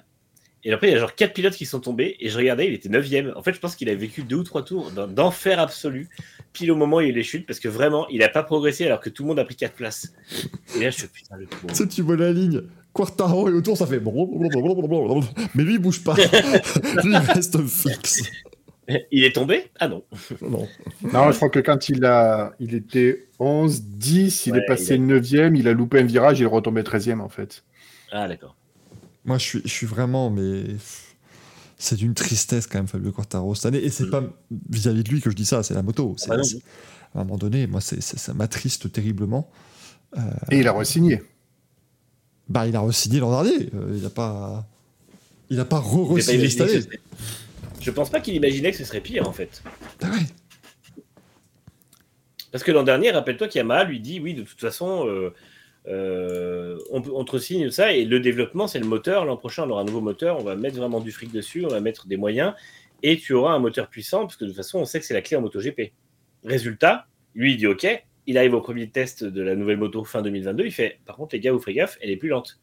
Donc, euh, mais, mais la, la promesse que lui a fait Yamaha en le signant, elle était, elle était claire, c'était le moteur. Donc, euh, Je suis sûr. Et en fait, ils, s'en sont pas rendus compte, mais il est arrivé dans le box. Il y avait, un- il y avait un, il y avait un drap et tout. Ils l'ont soulevé, il y avait que le moteur par terre. Et on fait Voilà, Fabio T'as vu ce que t'as demandé Il dit Oui, mais il faut, il faut deux roues, un guidon, un cadre. une moto avec. Faut une moto. Ah bah non, ah bah t'es chier on va, on va bricoler deux, trois trucs, ben, mais toi, t'as demandé un moteur. Donc, pou- pou- poupouille. Chef mécano. Oh les gars, et quand il a dit qu'il voulait un moteur, il voulait aussi une moto avec. euh, Oh, mais il est chiant, lui. Ah, Rossi, Il t'es pas comme ça. puis Morbidelli, fait moins de bruit hein, quand même. Hein. Morbidelli, il nous a juste demandé un expresso, c'est bon, hein. Ça, on sait le faire. Morbidelli, moi je veux bien un contrat, ce sera tout ce que je, je demande. Reste, et, une bouteille d'eau à la fin du Grand Prix, si possible. Mais, c'est- mais mais unique. Enfin, voilà, si- s'il y a ce qu'il faut. S'il faut en garder Si pour les. pensez, sinon. si- S'il faut en garder Et la pour les bouteille, VIP, il il n'y a, pas de- s'il faut. y a pas de souci. Si, voilà, si, si Patrice Evra vient dans le stand et qu'il va boire, il, il peut prendre ma bouteille. Il Oh, n'y a pas de souci. Euh, mais c'est ça, Marie-Jean Ballet, comme, comme il le dit, euh, avec le moteur plus puissant, ils ont perdu les qualités principales de Yamaha, mais le problème, c'est que les qualités principales de Yamaha, ils les ont perdues depuis. pff, Enfin, depuis. euh, Ils ont perdu avant le moteur puissant. Enfin, elle était À toujours part, euh, facile à piloter en soi, euh, jusqu'en 2019, mais en même temps, une moto qui développe X chevaux de moins que les autres sera plus facile à piloter et plus souple, quoi. Mais, euh, mais là, là, c'est à part tourner court, euh, qu'est-ce qu'elle faisait de mieux, la Yamaha? Mais c'était ça à l'époque, justement, euh, Gazou. C'est qu'à l'époque, quand tu étais rookie, tu, priais, tu priais pour choper la Yamaha parce que c'était une moto, tu faisais ce que tu voulais avec. T'allais pas vite en ligne droite, certes, mais tu prenais des virages euh, super facilement. Elle était, elle était prévisible, elle te disait vraiment, voilà, tu, tu savais, tu t'étais pas surpris. La Ducati était la pire moto possible pour un rookie à une époque. Parce qu'à l'époque, c'était un dragster, la Ducati. Donc toi, tu- toi tu tournes à moitié la poignée, le truc il fait bah, oh mon dieu, c'était affreux. Et vu, les, vu les photos au départ de la Ducati, c'est toujours un dragster. Oui, c'est toujours un dragster, mais maintenant c'est un dragster qui tourne en plus. Donc ça, c'est très, C'est très, très étonnant. Mais, mais maintenant, comme maintenant la, la Ducati reste la moto la plus puissante et qu'en plus elle est très maniable et très agréable et très prévisible, ça devient, euh, ça devient impossible pour Yamaha. Mais là, il faut, il faut changer ça parce que je, je refuse qu'on gâche qui, ce que vont être peut-être les meilleures années de Quartaro. Encore que je trouve, que- enfin, l'an dernier, on voyait encore qu'il faisait des miracles. Là, je trouve que même lui commence à être un peu en dedans, dans le sens où il. Pas, pas qu'il se. Pas qu'il devient au- aussi médiocre que sa machine, c'est pas ce que je veux dire, mais il. Il va plus pouvoir chercher, tu vois, l'exploit personnel, et je trouve qu'il est peut-être plus emprunt à la faute de temps en temps. Je sais pas ce que vous en pensez, mais Et Je... Quand il est en dehors du top 10, quand même, il cherche un petit peu à euh, ne pas surpiloter et à penser à finir les courses. Il est fini la plupart du temps, hein, c'est pas celui qui chute le plus, mais euh, euh, je trouve qu'au contraire, il a cette, euh, cette espèce de pugnacité quand il est en dehors du top 10 pour essayer justement d'aller chercher le maximum possible au-delà de la moto, encore une fois de plus. Et quand il fait 7 ou 8, euh, c'est une victoire pour la Yamaha, je suis désolé. Donc, ouais, Après- des 7, des 8, euh, c'est tout ce qu'il aura cette saison, mais c'est déjà beau, quoi, vu le matos qu'il a. C'est c'est paradoxal parce que j'ai l'impression que euh, la moto est moins capable. L'an dernier, elle avait quelques fulgurances qui faisaient qu'il était capable d'aller chercher les bonnes positions, ce que cette année, elle est plus capable de faire. Et en même temps, j'ai aussi l'impression, comme Michael, que Quartararo a un peu plus sa responsabilité avec des gros guillemets, dans le sens où il y a moins d'écart avec Morbidelli. Alors quand je dis moins d'écart, il y a quand même un écart vraiment énorme et il est toujours devant. Mais il n'y a, pas- il y a pas ces espèces de branlés qui mettaient l'an dernier aux trois Yamaha, parce qu'à l'époque, il y en avait trois, où tu avais souvent Quartararo 2 et les autres qui étaient 13, 14, 15. Donc, ça, c'est plus. euh, c'est moins le cas. Mais je pense aussi que la Yamaha est moins bonne. Et je pense que bah, forcément, quand le mec il se donne comme pas possible, qu'il est, il est quand même champion du monde, qu'il a un niveau de champion du monde, mais que le mieux qu'il puisse tirer avec sa voiture, avec sa moto, pardon, c'est 7 ou 8, bah, tu as forcément un moment où ça pèse, je pense. Et, euh, et je pense qu'on peut pas lui en vouloir. Après, c'est sûr que si Yamaha est pas capable de faire une bonne moto, ça va être très très long jusqu'à fin 2024. C'est euh, c'est dur. Et le problème aussi, c'est que sa cote sera pas la même qu'elle était fin 2022. Et ça, c'est malheureusement le problème. S'il passe deux années dans le fond de peloton, je suis pas sûr que Ducati lui fasse un pont d'or pour aller le chercher, alors que devant, ils ont des pilotes qui font le taf. Quoi. Donc, euh, c'est un peu l'inquiétude que j'ai pour Fabio, c'est que finalement, à vouloir rester chez Yamaha, il se soit enfermé chez Yamaha, euh, même si j'imagine forcément qu'il y aura un constructeur comme KTM ou euh, Aprilia qui serait ravi d'avoir. Après tout, chez Aprilia, ils n'ont pas des pilotes qui sont sur le début de carrière non plus. Ils n'ont pas des pilotes qui sont parfaits. On a quand même pas mal de fautes chez l'un ou l'autre ou des, résultats pas forcément toujours très efficaces. Et je pense qu'aujourd'hui, on peut envisager que l'Aprilia vaille mieux que ce qu'en font avec Spargaro et Vignales. Donc euh, peut-être qu'Aprilia va se dire, nous, on a envie d'un Quartararo chez nous, et ce serait pas déconnant de voir Quartararo se relancer chez un constructeur qui euh, a le potentiel pour gagner. Ce serait, je, je préférais qu'il aille chez Aprilia, très clairement. Moi, je, Moi aussi, il serait, franchement, ce serait presque la meilleure solution aujourd'hui, je pense. je pense qu'il aurait une meilleure Ouais. moto et une moto plus simple Ouais, aussi. disons que, hein, en termes de résultats immédiats, quoi, puisque la Ducati euh, marche déjà, quoi, parce que Yamaha, euh, Ouais. Yamaha, Honda, euh, même combat. hein. parce que, Mm. admettons même que Yamaha veuille draguer Rossi et la VR46, ce dont il n'a pas totalement fermé les portes, mais c'est pas encore demain. Est-ce que seulement l'objectif d'aller chercher Rossi et la VR46 remotiverait Yamaha à faire une bonne moto? Ça serait quand même un petit peu con parce que tu pourrais leur dire aux gars, eh oh, vous avez quand même un champion du monde dans vos rangs, donc bougez-vous, quoi. Ouais. Mais euh, clairement, il y a un gros souci. Et chez, et chez Yamaha et Honda, le problème, il est quasi identique. hein, donc c'est quand même terrible. Aujourd'hui, oui, il vaut mieux, vaut mieux rouler une italienne que, qu'une Yam ou une Honda, quoi. Euh, Slim, Après, euh, chat- Ah, Vas-y, Manu. Non, non, je disais, je- en fait, est-ce que les constru- on voit que c'est les constructeurs japonais qui ont des problèmes. Est-ce qu'il n'y a pas ce problème culturel qui, un peu comme on l'a vu en F1 à un moment, qui bloque aussi le- le- la façon. alors, à l'époque, c'était eux qui dominaient les, les championnats et du coup, ils arrivaient à faire un peu fonctionner le championnat comme ils le voulaient, entre guillemets. Mais est-ce qu'il n'y a pas un problème culturel à la fois de, de- de l'usine Honda qui est très loin de la base euh, européenne, entre guillemets, de l'équipe Est-ce qu'à la fois il n'y a pas ce problème De toute façon, il y a ce problème de, de, de Marquez dépendance qui est genre euh, toujours énorme et euh, qui, euh, on le voit bien ce week-end. hein. Marquez revient, euh, Honda, il joue quand même le podium. Donc au bout d'un moment, il y a un vrai problème de Marquez dépendance dans cette équipe. Maintenant, on en est encore, sûr, encore plus sûr qu'on l'était. Et, euh, et oui, globalement, on voyait que Suzuki avait quand même du mal à faire le dernier pas pour aller chercher le titre. Il fallait le chercher, mais parce que c'était une saison un peu improbable. On se rappelle que Mir ne gagne pas non plus en écrasant la saison. Et, euh, et au final, Yamaha, c'était parce que Quartararo était là, les autres Yamaha étaient nulle part. Donc on voit que c'est c'est des constructeurs qui ont besoin d'un coup de pouce qui viennent de- d'autre chose que la moto. Là où, euh, par exemple, Ducati a mis sa moto devant. Donc, euh, et moi, je maintiens que l'Aprilia euh, vaut potentiellement mieux que ce qu'en font les pilotes actuels, parce que je suis pas convaincu que ce soit le meilleur duo possible. Donc, il y a peut-être aussi une question de culture et de façon d'aborder le truc qui aujourd'hui ne fonctionne plus avec le calendrier comme il est fait. Et euh, les, voilà, c'est peut-être aussi. euh, je pense qu'il y a, il pourrait refaire une moto intégralement. Yamaha, il y aurait aussi un problème de façon d'aborder le travail qui, euh, qui aujourd'hui ne fonctionne plus, je pense. Slim nous demande s'il n'y a pas une clause de performance comme en F1 dans les contrats, mais le problème c'est que tu peux être une clause de performance au pilote parce que tu peux, euh, tu peux jauger le pilote en disant bah, il est moins bon que son équipier, ça dégage. Mais comment Fabio peut pas en mettre une? Enfin, tu peux, tu peux pas dire est-ce que la Yamaha est vraiment mauvaise ou pas parce que certes il est, il est largué et Morbidelli aussi, mais Yamaha peut très bien dire ouais mais vous êtes tous les deux largués. Globalement, on peut vous virer tous les deux parce que votre voiture elle voit un podium avec une- un bon pilote. En fait, tu, tu peux avoir le bénéfice du doute. Alors que si on te dit t'es viré parce que t'es à deux secondes de ton équipier, bah t'as deux secondes de ton équipier. T'as pas le, t'as pas le choix. C'est factuel. Alors que là, Quartaro, euh, tu te dis peut-être que il peut faire mieux, alors qu'on sait que non. Mais c'est, tu vois, c'est, plus difficilement quantifiable. Et puis surtout, c'est très rare, à mon avis, que ce soit le pilote qui mette une clause de, dans, son contrat pour, euh, pour changer d'équipe comme ça. Hervé Cross qui dit Yamaha peut pas faire rouler des Aprilia satellites avec des châssis Calex comme Honda, tu vois, comme ça au moins après, bon, quitte à faire du quitte à faire du hein, que ce soit que ce soit fait comme ça.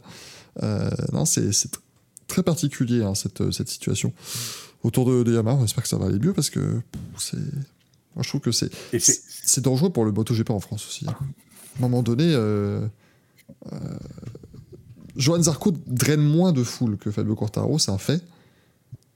Et, et, et tant que Quartaro va continuer à faire des résultats très mauvais comme ça, euh, ça, ça va, ça va désintéresser les gens qui sont venus que parce que Quartaro était champion du monde. Euh, alors, il y aura toujours 120 000 personnes au, au, au moins au Grand Prix, ça je m'inquiète pas, parce que les gens sont pas là pour le MotoGP, ils sont là pour la culture, pour la culture bécane et pour, euh, pour pouvoir s'amuser tout un week-end, mais les audiences à la télé vont à mon avis baisser hein, si ça continue comme ça. C'est surtout terrible pour la carrière de, de Quarta, quoi. C'est ça le truc. C'est Bah, il est champion du monde, fois, au moins. me heureusement. Moi, je me dis au moins, là, il, a fait, Oui. il, a fait, il a fait le truc. Il a fait effectivement, le taf. mais voilà. bon, c'est- c'est c'est quand même dommage hein, quand tu vois. Tu, imagines bien qu'ils pourraient en enchaîner d'autres, des titres. Et en fait, on se demande finalement chez Yamaha s'ils ont vraiment eu envie euh, de désigner un pilote numéro un. Quoi. Et c'est très dommage parce que quand tu regardes la grille, notamment euh, l'armada des Ducati, chez Ducati, malgré le fait qu'il y ait quand même une écurie d'usine et, les autres qui sont des clientes, tu te dis qui est le pilote numéro un chez Ducati aujourd'hui? Parce que clairement, demain, bon, tu as, Pecco, mais tu as quand même Bezzecchi et Marini qui se révèlent. Euh, bon, Zarco est pas déconnant. Tu as, tu as Martin, tu as, euh, tu as Bastianini quand il va revenir. Encore que Bastianini, je sais pas si vous vous rappelez, mais euh, Zarco, je suis retombé sur l'interview de Zarco la- l'an dernier qui disait oui, oui, euh, c'est quand il avait dû euh, jouer euh, le jeu d'équipe et s'écarter au profit de son coéquipier. Il avait dit tout le monde s'entend bien chez Ducati, on peut parler avec tous les pilotes sauf avec Bastianini. il avait mis un tir encore, c'était du Zarco dans le texte.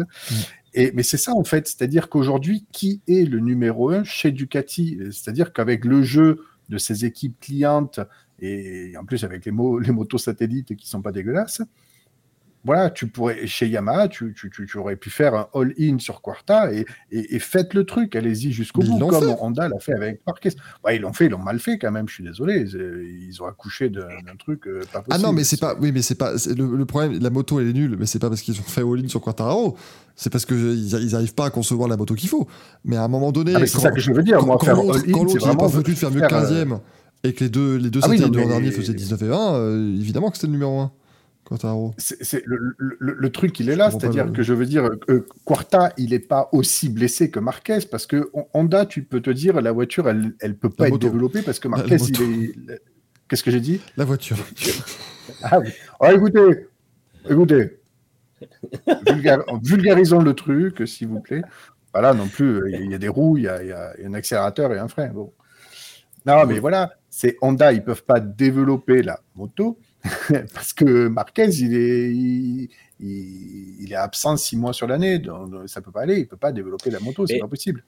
En fait, le facteur limitant n'est pas le même, mais le résultat est le même. C'est-à-dire que euh, Honda peut pas développer la moto autant qu'il le voudrait parce que leur pilote qui aide à la développer et qui la comprend euh, n'est pas là. Mais Yamaha a un pilote qui comprend la moto, qui aide à développer, mais ils font pas ce qu'ils demandent. Parce sont le pas problème, c'est. Yamaha. hein. Mais moi, je Ouais. pense qu'il y a un, manque de compétences. Ah mais complètement. Moi je pense que le département, et je comprends pas même d'ailleurs, parce que ça fait quand même un paquet d'années que ça dure, et franchement, le, le titre de Quartararo, c'est vraiment l'arbre qui cache la forêt, et au bout d'un moment, il faut, euh, il faut qu'ils virent des gens dans le, dans le département technique, qui restructurent le truc, parce que ça ne fonctionne pas. Je, je comprends pas, le, le mec leur a demandé pendant deux ans un moteur, ils ont mis deux ans à lui faire, et quand ils lui font, il est moins bon que le précédent. Euh, non, tu peux pas, putain, enfin, il y a, comment dire, c'est un championnat du monde, c'est le, le- le pinacle de la moto. Tu peux pas euh, avoir une, une équipe qui a tel résultat. C'est comme, euh, enfin, en, en F1, si tu as une équipe qui amène un moteur moins bon que le précédent, euh, tu, tu as tout le monde qui tombe dessus, et y compris la presse. Et je trouve que, enfin, j'ai l'impression que la presse, par exemple, ou les médias sont globalement assez euh, sympas avec Yamaha parce que, et, et c'est pas gentil pour Fabio non plus, parce que du coup, on cherche on, on- enfin, je trouve que tout le monde louvoie autour du problème en disant mais d'où vient le problème, qu'est-ce qui se passe machin. Yamaha, le problème c'est que Yamaha ne sait pas faire une moto, ne sait plus faire une moto puisqu'ils ont su en faire, donc c'est Ça fait- vraiment dommage. Ça fait 7 ans que Valentino Rossi a demandé pour la première fois un moteur. Donc à un moment donné, les mecs, il leur a fallu 7 ans pour faire un moteur. Donc euh, C'est qu'il y a un vrai souci. Et moi, je n'arrive toujours pas à comprendre aussi euh, pourquoi la place de Lynn Jarvis n'a jamais été menacée. Le, le patron, Ah bah le, ça. team, le team manager d'équipe. Euh, Enfin, c'est- incompréhensible comment ça se passe des fois. Et même, euh, pareil pour Alberto Pucci chez, euh, chez Honda, à un moment donné, bon, lui aussi, il a eu les titres de Marquez, histoire de dire, écoutez, on est formidable, mais, mais, mais ça devient... et je dis pas que c'est de leur faute. en- Je dis pas que c'est de leur faute à eux deux, mais à un moment donné, ça marche pas. C'est le patron qui doit prendre aussi pour les employés s'il change pas les employés. Donc, Mais après chez Honda, pas- il est encore en poste parce qu'il a réussi à éviter un putsch. oui. Il est rentré au bureau, il a dit Oh. écoutez, j'ai j'ai ouï dire de vos petites envies de putsch, donc je suis là, j'ai re-signé pour 4 ans. Merci. Merci de votre confiance. Mais oui, moi Lynn Jarvis, c'est vraiment quelque chose qui me, qui me, qui est incompréhensible pour moi.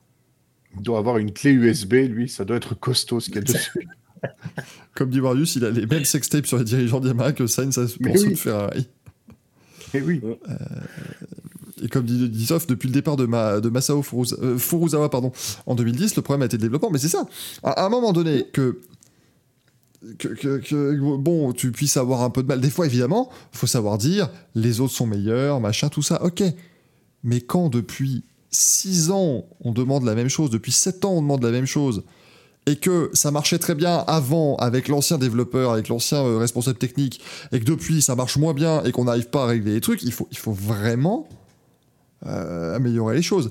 Et Toff a, pas, tout à fait, pas tout à fait tort non plus. David Ebrivio était chez Yamaha à une époque, avant de partir chez Suzuki. Et, puis avant de partir chez Alpine aussi. Mais avant d'aller chez Avant de Suzuki, partir dans un placard chez Alpine. Oui. ça, ça marchait très bien. Et Livio Soupo chez Honda, ça marchait très bien aussi. Euh, mais, euh, mais voilà. Euh, D'ailleurs, je me rappelle que Livio, Livio Soupo chez Honda, c'était celui qui avait dit, euh, qui avait demandé à Honda de passer aux suspensions All-ins, vous savez Parce que comme ça, moi je me rappelle d'un article évidemment qui s'appelait Un suppo et All-ins. Euh, bien sûr. Non, Ah, elle, elle est venue de loin celle-là, hein. elle est venue, elle était, elle elle était compliquée. hein. Manu, Manu l'avait vu venir. Elle Ouais, était- j'ai Ma- senti dès le Manu a vu venir à 3000 km, mais euh, et ne me demandez pas, personne n'a voulu des, des échappements à Krapovic, et c'est trop compliqué. Là, je j'ai pas. Là. Ah, ça ça par contre. Euh, ouais, support et Greg Rollins, tout à fait, Monsieur Mulik, ça passe aussi complètement. Euh, non, mais voilà, t'avais des gens qui étaient vraiment, euh, vraiment talentueux. Et il faut. Enfin, je sais pas, ça va leur prendre combien de temps, Yamaha, avant de se rendre compte qu'il va falloir faire des changements, parce que là, c'est plus. Bon, alors, ils essayent chaque Non, année de récupérer Gigi Dall'Igna comme, euh, comme les gens avec New Way en Formule 1, et ça marche pas. Mais.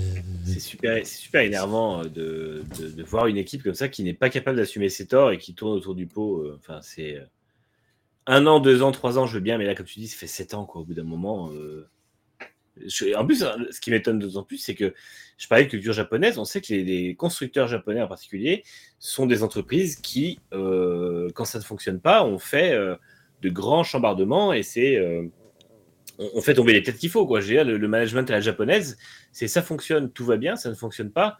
les gens qui sont responsables sont, sont, enfin, sont, Sont virés, oui, non, mais virés ça, mar- ça marche. au- quoi. ça, ça marche au résultat et à, et à l'efficacité Ouais. au Japon, c'est normal. C'est pour ça que c'est surprenant. Et là, euh, ouais, je sais pas. Pas du tout. Parce que, on- on- encore une fois, Honda, on comprend. Honda, euh, tu peux dire pendant 4 ans de suite, euh, Marquez, il, il plie la compétition, comment veux-tu qu'on vire les gens qui sont responsables? C'est normal. Mais Yamaha, ils sont pliés par Marquez pendant 4 ans et ça choque personne, tout le monde est content. Et je te, je te dis, il y a eu une espèce d'autosatisfaction pardon, avec le titre de Quartararo, où ils se sont dit, bah, c'est bon, en fait, on a encore un, un constructeur gagnant. Et, euh, sauf que derrière, ça développe pas. Quoi. C'est- c'est Et ça aurait, dû mettre leur, ça aurait dû leur mettre la puce à l'oreille, parce que certes, ils avaient Quarta, mais ils n'avaient pas de deuxième pilote, et ils ont toujours pas de deuxième ça. pilote. Quand, quand tu alignes quatre motos, et qu'encore une fois, c'est ce que je disais tout à l'heure, quand tu as une moto qui, qui se bat pour la victoire et que les trois autres sont entre 12 et 14e ou 12 et 16e, euh, il faut se rendre compte que c'est pas ta moto qui est deuxième, en fait, c'est le pilote qui est dessus.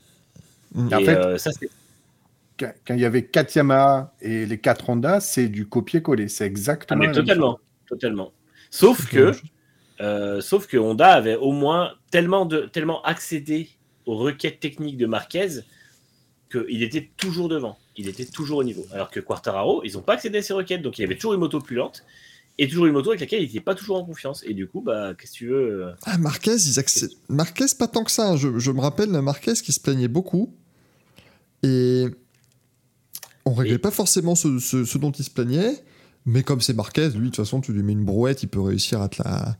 Oui, après, il y a, y a peut-être aussi une tout, petite donc. différence de classe entre, entre Marquez et Quartararo, mais j'ai quand même tendance à penser que Marquez se plaignait beaucoup parce qu'il savait qu'une plainte de Marc Marquez au milieu de son, son épopée gagnante, c'était quelque chose qui, euh, qui était forcément écouté, même si, Mm. euh, même si euh, Honda faisait pas forcément le taf comme il fallait. Toff a raison, euh, c'est vrai qu'on retrouve un peu Yamaha d'avant Valentino Rossi, parce que rappelez-vous que jusqu'en 2003, Yamaha, c'est un naufrage absolu. Ils ont Max Biaggi pendant des années.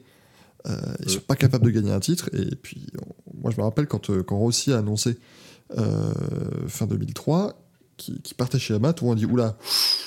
Alors là, euh, parce que c'est vraiment, pour ceux qui connaissent, qui connaissent pas trop le MotoGP, c'est quand- c'est comme quand Schumacher dit qu'il va chez Ferrari quasiment. hein. C'est le même, le même niveau. Et tu te dis, waouh, c'est c'est fort. Et, et il les a fait gagner dès la première année parce que voilà, il a réussi à développer. À l'époque, on pouvait développer évidemment beaucoup plus les motos et on avait beaucoup plus de séances d'essai, donc forcément, on pouvait vite aller euh, réussir des choses, mais c'est pas simple. Et Ignace tout le monde, et donc si ça ne développe pas chez Yamaha, c'est la faute de Lynn Jarvis. Je dis pas que c'est de la faute de Lynn Jarvis, ça développe pas, mais à un moment donné, il est le patron. C'est lui qui nomme Oui. les gens qui vont développer la, la- la- la bécane. Si les gens sont pas capables de la développer comme il faut, le patron les remplace par d'autres gens plus compétents et ça doit aller mieux. Je veux dire, c'est de manière très, euh, très blanche ou noire de voir les choses, je- je j'en conviens bien, mais on est d'accord que globalement c'est ça. Et c'est vrai. Et C'est si tu n'es pas capable de remplacer les ingénieurs par de meilleurs ingénieurs, ou en tout cas pour faire en sorte qu'il y ait du meilleur boulot, c'est que tu te complais dans ce qui se passe là, c'est que toi tu estimes que c'est bon, et donc il faut peut-être que ce soit toi de, de, de- laisser ta place. Euh, c'est peut-être le, le truc qui est pas, euh, euh, qui, qui est pas correct dans ce sens-là. Donc je, je- je pense que euh, voilà, si, si, et ça- si on fait le parallèle avec Alpine, c'est la même chose. Là, Laurent Rossi met un coup de pression à tout le monde. Parce qu'il sait très bien que s'il garde la même équipe en classe et que ça gagne toujours pas, bah Luca Debo, il va dire bah ok. L'autre, il est en tête de, il a la tête de l'équipe, il remplace personne alors que ça marche pas. eh ben, on va le remplacer lui. Et de facto, ça va remplacer d'autres gens derrière. C'est comme Fred Vasseur qui remplace des gens chez Ferrari maintenant qu'il a remplacé Binotto. C'est- la même chose. Donc, malheureusement, ça doit, ça doit pouvoir se finir comme ça. Mais depuis le temps où Lynn Jarvis est là et depuis le temps où la moto n'a pas évolué, je pense qu'il est plutôt. Il est, il est plutôt safe. Messieurs, je vois qu'il est déjà 22h. Je suis navré, on a déjà euh, Ouais. euh, bien parlé. Moto. Juste, tu parlais, tu parlais de Yamaha dans les années, dans les- avant, euh, avant aussi. J'ai- repris une saison PIF 99. Ils ont les trois pilotes, de pointe qu'ils ont, c'est Biaggi, Cheka et Abe. Et ils finissent. Biaggi finit 4 Mm. à genre 80 points ou 70 points de, de la première Honda. Abe finit 6 et Cheka finit 7. Donc tu vois, encore une fois, c'était déjà une époque où ils avaient des pilotes qui étaient quand même vraiment au niveau et qu'ils n'avaient pas à leur fournir. euh, C'était les beaux quoi. Outsiders euh, après euh, Yamaha, pardon. Quand j'ai commencé à regarder le MotoGP, Ouais. c'était vraiment les outsiders. Mais tu dis, avec des pilotes qui, qui pouvaient jouer la gagne quand même. Ah oui, qui pouvaient être champion du monde. Mais tu vois, tu, ouais, tu mettais ça. Et Worm nous dit pas un mot sur KTM. Bah, c'est bien ce qu'ils ont fait ce week-end. Enfin, par Jack Miller qui s'est cassé la gueule, malheureusement, lors des deux courses. Mais, euh, mais par contre, Brad Binder, excellent. Moi, je, je continue de penser que. Que le garçon. Brad est Binder, très pour moi, c'est euh, pour moi, c'est un des tout meilleurs cette année. Mm. Lui, il pourrait être champion du monde avec la bonne bécane, moi j'en suis convaincu. Oui. Absolument aucun doute là-dessus. Euh, en Moto 2, chers amis, en Moto 2, sachez que c'est Tony Arbolino qui s'est imposé devant Philippe Salach et Alonso Lopez. Encore un podium d'Alonso, qu'est-ce qu'on est Qu'est-ce qu'on est content de, de voir ce genre de choses. En Moto 3, victoire de Daniel Olgado devant Ayubu Sasaki et Raoube Massia. Encore une fois, depuis qu'on a dit à un de mes streams que Massia était nul, eh ben, il fait des podiums à chaque course maintenant. Donc à un moment donné, qu'est-ce qui est mauvais Fernando? Alonso Oh là là, il, Bah, lui, il fait déjà des podiums à chaque course, tu ferais gaffe. ah merde. euh, Oui, mais peut-être que, maintenant, il va gagner toutes les courses. Tellement il est mauvais, il est nul. Bouh Bouh. Fernand. Bouh, et oui, Nitram a raison. Oui, oui, effectivement, à 7 place de Barry Baltus, quand même, il faut, il faut le souligner. Bravo, Barry. En même temps, dès que je suis plus à la tribune, il tombe pas. Au, au Grand Prix de France, bravo. Et en Moto I. Ah bah oui, ça vous, vous l'avez pas vu venir. Le début de la saison de Moto I, les, les championnats électriques de moto. Jordi Torres qui remporte la première course devant Hector Garçon et Randy Krumenacher. J'ai l'impression d'entendre ce nom depuis 27 ans. C'est absolument Je prodigieux. crois que c'est le cas. Euh, Il a oui, 72 ans. c'est ça. Il a fêté son anniversaire d'ailleurs ce week-end dans la Sarthe. Quel, euh, quel bon clin d'œil. Oh, Euh, oh, il- Ah oui, il est, il est né en 90. Il est plus vieux que moi, Krumenacher. Ah ouais. Il a fait ses débuts en, en 125 en 2006. Oh, oh, la vache. Et là, il est en moto I et il fait, euh, et il fait deuxième, euh, il fait troisième pardon de- du classement en course 1 et en course 2 victoire de Matteo Ferrari. Allez, allez le chat, on agite les victoire Victoire, victoire de Ferrari cette année. Après la victoire de McLaren en NASCAR, la victoire de Ferrari en moto I Oui. devant Randy Torres et Hector Garçon. Voilà pour les, euh, les deux podiums de ces épreuves en moto électrique. Ça, autant vous dire que sur la place de la République, je les entends pas les moto I. Même si le vent souffle bien, je les entends pas. C'était euh, Même quand il passe sous tes fenêtres, non, il n'y a pas de. non. Même pas, il n'y a rien du tout. Euh, à noter que cette, on rappelle que cette discipline maintenant est le, est le rêve absolu de tout fan de MotoGP, puisqu'il n'y a que des Ducati. C'est- c'est- là, je, je vois un, un, un 16 tuplé Ducati en course 2. C'est- On n'a jamais vu ça. Les 16 premiers sont tous Alors, en Ducati. 16 tu plais. Juste pour info, le Oui, Media Center du, du Mans est très bien insonorisé, ce qui fait que les journalistes sur place, qui n'avaient pas spécialement euh, le programme en tête, eh bien, ont découvert la Moto I quand elle, est- quand elle était en train de rouler, en fait. C'est-à-dire que ça ne fait absolument pas de bruit, mais bien moins que de la Formule 1, en fait. Donc, c'est-à-dire qu'ils ont regardé par la fenêtre, ils ont vu des motos passer, mais vraiment zéro bruit qui, Moi, j'ai une question. Perceptible. sont les gens qui, qui sont les gens qui se font accréditer sans savoir le programme du week-end Bon, après, c'est- Ah bah, ils étaient là pour euh, le Moto 2, 3 et le Moto GP. Et puis ils ont Mmh, découvert qu'il y avait Ouais, des, C'était là pour Fabio des ombres Quartararo. qui passaient. C'était là pour Fabio Quartararo et puis le reste. non, mais c'était. ouais, le Moto I. euh, Je, je- je- je pourrais vous dire. J'étais au Grand Prix France l'an dernier, donc je pourrais vous dire mes impressions. Tu vois, le, le bruit, les sensations. Mais comme on est parti à chaque fois avant les séances Moto I, j'ai aucune idée de ce, que ça, de ce que ça donnait, du coup, si vous voulez. Donc, c'est un peu, embêtant. C'est ce, drame absolu le dimanche après-midi, podium MotoGP, et tout le monde se barre. Et attends, attends. Et on rappelle, mesdames et messieurs, que vous pouvez évidemment rester, puisque dans quelques instants, le départ de la deuxième course du week-end en moto I est à. Ah oui Ah oui, oui, oui. Bah non, non, non, je vais, quand même repartir maintenant. C'est le, c'est le bon moment. C'est le, très très bon moment pour, pour repartir tout de même. Euh, voilà pour donc tout ce qui était euh, euh, choses qui se passent à deux roues. hein, euh, euh, pour, Non, c'était au Mans, c'était pas à deux roues. par. Oui, c'était pas avec Giroud non plus. Ah non, C'était pas là non plus. En IndyCar, victoire d'Alex Palou. Là, je viens de vous livrer la totalité de mes connaissances sur le Grand Prix Indianapolis de ce week-end. Euh, donc autant vous dire que je vais pour une fois passer la main là. J'ai pas, j'ai, c'était trop compliqué. Alors déjà, double podium McLaren, s'il vous plaît. Oh, ça va, Oh ça là va. Oh, J'ai atterri il y a 5 minutes. hein. Trois McLaren dans le top l'émission. 5, tout ça, on sait effectivement. Qui s'impose devant Pat Howard et Alexander Rossi. Christian Lundgaard quatrième. Devant Felix Rosenquist, Scott Dixon, Joseph Newgarden, Marcus Ericsson, Colton Herta et Graham Rahal. 11e place pour Romain Grosjean. Je t'ai dit, c'est toujours mieux qu'à l'Eurovision. Et abandon pour Simon Pagenaud. Parce que, parce que Simon Pagenaud, cette année, va avoir une saison terrible. Mais il va gagner Ouais. Indy 500 et il pourra dire chais à tout le monde. Et on souhaite un bon anniversaire à Simon Pagenaud d'ailleurs qui euh, fête son anniversaire aujourd'hui. Et à Sarah Frenzen aussi. Même, c'est beau, ça, c'est. Deux spécialistes de la rouflaquette à un moment donné chacun, donc euh, comme quoi c'est- ça vient peut-être du 18 Absolument. mai. C'est c'est- c'est peut-être quelque chose qui est inscrit comme ça. Euh, mais voilà. La course d'IndyCar, on donne. Parce que moi, j'ai vraiment. j'ai- j'ai Alors rien- la course d'IndyCar, eh ben, la course c'est Alex Palou qui a mis une grosse branlée à tout le monde. hein. Il finit avec 16 secondes d'avance sur le deuxième, euh, 23 secondes sur le, sur le quatrième. Non, ça a été. euh, il a fait une course euh, discrète au début, et puis en fait, quand il est passé devant, euh, ça a été. euh, il a été autoritaire, après il est parti tout seul. Donc on, on l'a pas revu. C'était pour autant pas inintéressant, puisque derrière il y avait une énorme baston entre les trois McLaren, Christian Lundgaard pardon, et Scott Dixon, qui se sont battus pour les accessites. Mais, mais personne n'était au niveau de Palou ce week-end. C'était intouchable. Donc Lundgaard a fait sa première pole.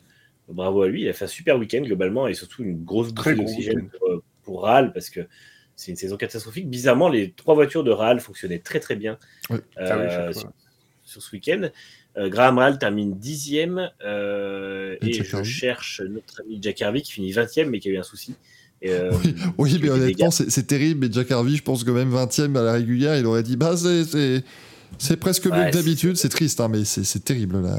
C'est trop, triste parce que sa saison chez Meyer Shank était vraiment bonne. Ah oui, oui. Et euh, cette dernière saison chez Meyer Shank. Et euh, donc voilà, mais en tout cas, euh, mieux chez Rahal cette, cette, ce week-end. C'était un peu moins bien chez Andretti par rapport à tout le, tout le reste de la saison. Paradoxalement, c'est vrai que Romain Grosjean s'est qualifié 18e. Donc finalement, terminer 11e, c'est pas mal. Euh, ça lui fait un, un bon, euh, un bon résultat quand même. En tout cas, par rapport au fait que Ericsson termine 8e, je crois. Et du coup, euh, il reste quand même à euh, 40 points de Palou au championnat, mais c'est pas énorme. C'est moins d'une victoire. On rappelle qu'une victoire, c'est 50 points. Donc, c'est pas, pas dramatique. Je, pense que je, je pense que Andretti, en fait, le truc, Rahal fonctionne mieux parce que c'est un circuit, je pense, où il y avait quand même moins de boss. Et chez Andretti, Mm. peut-être qu'on a très bien travaillé sur les circuits plus bosselés et que maintenant qu'il y a moins de boss, c'est plus compliqué. Euh, T'as Barber qui est un peu entre les deux parce que c'est un peu un billard, mais très vallonné. Donc, Grosjean a pu aller jouer la gagne et Lundgaard s'en était bien sorti. Mais là, le, le routier à Indianapolis, c'est très particulier. Donc, euh, euh, ça, Totalement. Et ça se voit parce que la hiérarchie était vraiment différente. Finalement, à part, euh, à part Ganassi qui est toujours dans les bons coups quand même, parce qu'on a toujours. Et d'ailleurs, Ganassi qui peut compter sur ses trois pilotes. Je mets, je mets Armstrong à part, mais euh, euh, Ericsson maintenant est quand même vraiment très régulièrement au niveau de, de Dixon et, euh, et Palou. Donc on a, on a, on a trois, euh, trois Ganassi dans le top 10. Euh, Armstrong finit 15e, mais Ganassi est toujours là. Après, effectivement, la hiérarchie était très différente. Les pilotes Penske ont eu un peu plus de mal. Newgarden n'a pas eu son... ce qu'il a depuis le début de saison avec une grosse phase dans la course, puis une phase où ça va pas du tout. C'était juste une course correcte, mais sans plus. Il finit 7 Donc, euh, non, mais très intéressant. Il y a eu beaucoup de manœuvres de dépassement, encore une fois. Malgré tout, c'était super, super disputé en piste. Et, euh, et on garde un championnat très serré avec 6 points d'avance euh, pour Palou sur Howard et euh, 19 points sur Ericsson et 40 sur Grosjean. Et McLaughlin est un point derrière Grosjean, donc euh, ça reste très serré. Ça va encore, oui, être assez, euh, serré. Je, tiens à rappeler cette petite statistique que vous ne connaissez peut-être pas, mais euh, le championnat IndyCar s'est joué à la dernière course tous les ans depuis 2006. Ce qui est quand même plutôt correct. Ah, et petite mention à, à la Miss Stingray Rob qui, euh, pas, qui a mal choisi sa cible puisqu'il a sorti son équipier et causant un double abandon à son équipe euh, au départ, enfin au premier tour de, de la course. Ouais, ça, je l'ai Il a un super blaze, mais c'est vrai que ses résultats ne suivent pas malheureusement. C'est Non. pas à la hauteur du blaze. Bah, c'est la première fois qu'il fait une vraie connerie et voilà, c'est c'est dommage. Mais, oui, c'est euh, vrai. euh, mais voilà, non, c'était c'était pas facile pour, pour Stingray Rob, effectivement. Franchement, euh, il, a, il a un blaze à conduire le Pace Car. Enfin, une Indy Totalement. 500. Mais ce sera peut-être lui. S'il se qualifie pas, il y aura une place. si, elle est, si elle est pour lui, la 34e, on ne sait jamais. J'ai Euh, vu d'ailleurs que le grand marshal de la, la course, ce sera une actrice de Brooklyn Nine-Nine. euh. Tout à fait. Mais en fait, c'est con parce que c'est la seule course où le Oui, Grand Marshal ne fait pas grand chose. Ouais, elle va, elle va pas dire euh, Start Your Engines, mais euh, Elle va juste dire Drivers to your cars, mais ça n'est malheureusement jamais, euh, jamais diffusé.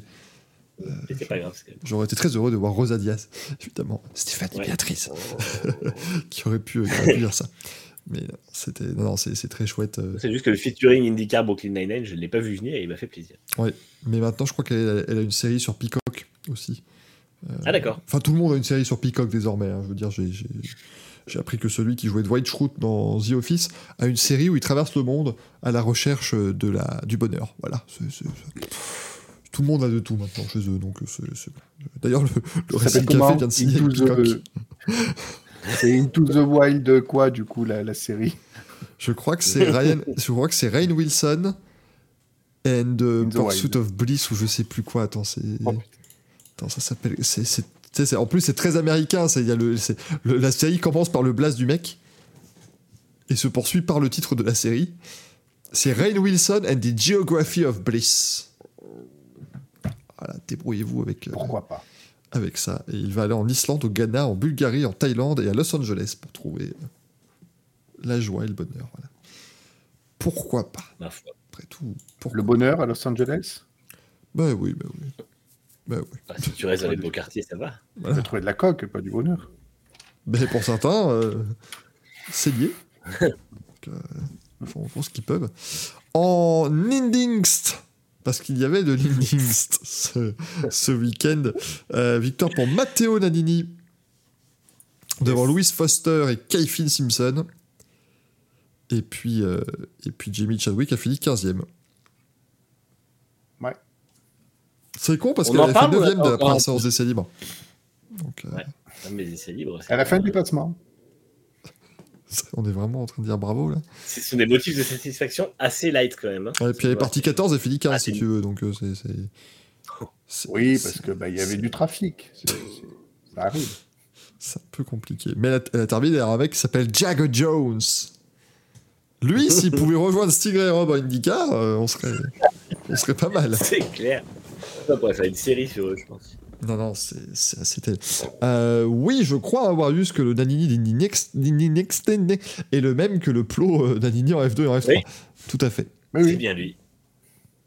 Après, il faut savoir que l'Indy, euh, l'Indy Next, c'est un truc où tu as parfois un ou deux pilotes qui a fait de la F2, de la F3, tout ça. Et tout le reste, c'est des gens, tu sais pas d'où ils viennent, parce qu'eux, ils ont pris directement l'USF 2000, l'Indy Pro 2000, machin, le, le- vraiment le, le- le parcours américain de, de, de monoplace. Quoi. Donc ça fait que c'est très, euh, très compliqué de vraiment euh, jauger le niveau des, des pilotes. Mais. Par contre, bon. je les trouve jolies, moi, les voitures. Ah oui, non, elles sont pas moches, mais encore une fois, moi je suis désolé, Jamie Chadwick, on a beau dire ce qu'on veut. Euh, ah, oui, Ah peut-être ouais. que sa voiture est pas bonne, et son équipe, bah, son équipier fait deux, donc euh, et l'autre équipier fait quatre. Donc tu peux pas avoir ces. Malheure- malheureusement, les résultats de Chadwick sont en phase avec ce qu'elle avait fait en Formule euh, Renault, en Formule régionale. Mm. donc, euh, c'est. Ça, ça montre que le W Series, le problème, c'était aussi le casting. Quoi. Les W Series, faut que j'arrête de tout mettre au singulier. moi. Les W Series, le problème était le casting, et je pense que là-dessus, F1 Academy fera mieux. Et moi je suis même pas sûr que le problème était le casting. Je pense qu'ils ont réellement pris des meilleurs qu'ils pouvaient trouver, mais qu'il n'y avait pas forcément. euh, euh, Enfin, les meilleurs Ah. qu'ils pouvaient trouver et qui étaient disponibles, on va dire, pour faire de la monoplace dans une compétition euh, 100% féminine. Parce qu'évidemment, vous allez me dire, mais où sont Dorian Pain Lilou Wadou euh, dans, dans ce championnat? Mais. euh, mais- Et à kicker des culs en endurance. C'est ça. C'est- Je pense que malheureusement, on, on reviendra encore 25 fois dessus, mais je, je pense que les meilleurs pilotes féminines actuellement font du LMP2 et du, GT, du GTEM. Donc, euh, c'est pas des pas des parcours qui vont les emmener vers la Formule 1. Ça, c'est sûr. Mais c'est des ça peut parcours les qui, ont- emmener euh, voilà, qui ont un les, de triple couronne. voilà, qui ont peut-être les emmener gagner les 24 heures du Mans. Donc, euh, c'est quand même plutôt pas mal. D'ailleurs, en parlant de triple couronne, on a du très très belle photo de McLaren qui a mis les trois voitures de la triple couronne. C'est, pas la bonne pour. Monaco, mais c'est pas grave. euh. Non, ouais, je sais, mais parce que c'est pas Monaco normalement, mais ils ont pas compris ça, ils le font à leur sauce, donc pourquoi pas. Oui, c'est parce Le que fait est que oui, euh, c'est un régal sur les, sur les photos. effectivement, ils ont mis, ils ont mis, de McLaren, moi, je- ils ont mis la voiture de Niki Loda parce qu'il gagne le premier titre en F1 de McLaren. Depuis le titre de, de- de- depuis le titre de Fittipaldi avant, mais c'est voilà, c'était le premier. C'était exactement pour ça, Euh, bien sûr. Mais euh, voilà, je pense que c'est malheureux, mais je- les gens vont, vont vraiment finir par croire que je suis un hater de Jamie Chadwick. C'est pas, je, je- je n'ai rien contre Jamie Chadwick, mais c'est juste que il faut se rendre compte qu'à un moment donné, voilà, euh, c'est pas elle la future pilote de F1 féminine. Basta. C'est, elle peut, elle peut faire une carrière tout à fait adorable ailleurs, mais voilà, je pense qu'il faut juste euh, euh, malheureusement euh, laisser tomber ce. Bon après, à partir du moment où tu l'envoies en Indy Next, tu sais que c'est pas voilà, pas pour revenir en F1 ensuite, mais je pense que, malheureusement, voilà, c'est, ce, sera, ce sera assez compliqué toute la saison pour elle. On pensait que justement Indianapolis pourrait être un circuit qui allait lui convenir parce que c'est un circuit qui se rapproche un peu plus de- des circuits européens. Et finalement, bah, ça n'a pas, pas été le cas, quoi. C'est un peu, c'est un peu dommage. Au championnat, elle est, elle est actuellement, elle est 15e du championnat, donc. euh, et il y a des pilotes qui n'ont pas fait toute la saison hein, aussi qui sont, qui sont impliqués là-dedans. Euh, elle a aussi malheureusement entre guillemets la, la malchance de, de ne pas être là dans les saisons de F de, de Next où on avait 8 pilotes quoi. C'est là forcément tu peux dire top 10 mon grave et oui bah oui eh oui mon ref. Bah là non là c'est c'est pas là c'est malheureusement pas top 10. C'est Christian Rasmussen qui est en tête de ce championnat devant Nolan Sicken et Daniel Frost. Je n'ai pas inventé ces noms. C'est le vrai top 3 je tiens je tiens à le, à le préciser. Ensuite, ah oui, il y avait le Rallye du Portugal ce week-end. Sinon, ça a duré 4 heures cette émission. hein. C'est- aberrant, frérot. Euh, le Rallye du Portugal qui est remporté par Calais Roman Pera, mon cher Gazou. Ça y est, première victoire du champion du monde en titre. Et oui, La bien première de l'année, ouais. Calais Roman Pera. Calais. Oui, pourquoi? Parce qu'en fait, toi, tu le prononces comme la, la nourriture verte, là, le truc, les gens. Le, lé- le légume, le kale. Non, c'est Calais. Calais Roman Pera. Ah oui, Calais, Robin Perra. Oui. Pourquoi j'ai dit Kale? Ah, on peut regarder tous les Racing Café depuis deux ans, t'inquiète pas que t'as dit Kyle, oui. ça, je peux te le confirmer. Euh, Donc, non, non, Kyron Park s'impose devant Danny Sordo. Ça, c'était Ouais. le- le très, très, très beau résultat du week-end et le truc qui faisait vraiment très plaisir de voir Danny Sordo terminer deuxième et qu'il a dit, évidemment, c'est pour, euh, c'est pour Craig Breen et, et Craig était avec lui dans, dans la voiture, c'est ce qu'il expliquait. Et SAP Calapi qui finit troisième devant Tanak et Thierry Neuville. Belle forme en ce moment, la pire. C'était pas, c'était pas un début de blague. J'allais pas atterrir sur la pie qui chante ou je sais pas quoi. C'était juste une, Voilà, vraie oui, blague. non, non, c'était facile. Quoi. Une vraie blague, une vraie, un vrai fait. La, la pie qui chante, les autres qui déchantent, enfin voilà. c'est c'est- voilà, ça évidemment. Par contre, je suis désolé, il finit où Ogier? Ah bah oui, Ah bah, transparent ce week-end, transparent. je l'ai pas vu. Bon, Gazou, c'est ta, c'est ta rubrique, alors, de voir, c'est parce que il y a que toi qui fait Ouais, 40. ouais, ouais, bah, on a eu. on- C'est mon moment. Mais on a eu un rallye encore une fois un petit peu perturbé euh, par des crevaisons. hein, il faut quand même bien le dire. hein, il y en a eu un petit peu partout. Euh, ça a commencé déjà par alors le- ce pauvre Pierre-Louis Loubet. Il était leader du rallye, dis donc, après la toute première spéciale. Il nous a fait un temps scratch dans le S1. Et puis après, ben, il a eu une sacrée euh, frayeur parce qu'un début d'incendie s'est déclaré sur sa euh, Puma. Donc ils ont réussi euh, à éteindre ça et des mécanos à lui ont réussi surtout à réparer sa voiture en moins de 10 minutes, à changer une petite pièce. Donc il a pu continuer. Moi honnêtement, quand j'ai commencé à voir le début d'incendie, je pensais qu'il abandonnait direct. Et C'est vraiment, ça partait pour un, un- un sacré problème encore. Et bon... il a été chanceux sur ce coup-là, mais samedi matin, malheureusement, dans euh, la spéciale numéro 10, eh bien, il a fait une petite touchette qui, là, pour le coup, lui a causé euh, son abandon. Il reviendra qu'en rallye 2 euh, le dimanche matin. Et puis, on a eu aussi ben, des, des- des crevaisons, comme je le disais tout à l'heure, notamment pour Fourmeau, par exemple, qui en WRC2 menait jusqu'à la spéciale numéro 4 avant d'enchaîner deux crevaisons. Voilà, très dommage pour, euh, pour Adrien, qui pour le coup, lui, euh, ben, on se souvient, hein, il était en, Rallye 1 l'an dernier, il a été rétrogradé chez M-Sport, et il se bat un peu quand même avec une Fiesta qui est euh, un peu en bout de souffle. Hein, niveau développement, on va pas se mentir, c'est peut-être pas la meilleure voiture pour exceller, qui serait quand même mieux dans une Skoda, mais c'est pas M-Sport. Donc vraiment, moi, je tire mon chapeau à Fourmeau quand même, qui, bon an, mal an, essaie quand même de, de- de revenir euh, et, et de montrer euh, tout ce qu'il peut. Mais bon, voilà, quand tu, quand tu enchaînes des crevaisons, quand tu enchaînes la malchance, c'est quand même pas si évident que ça. Euh, on a eu Tanak aussi, qui a été euh, touché par des crevaisons le vendredi après-midi. Donc, autant dire que ça lui a coûté un petit peu ben, carrément ses chances de bien figurer sur le podium.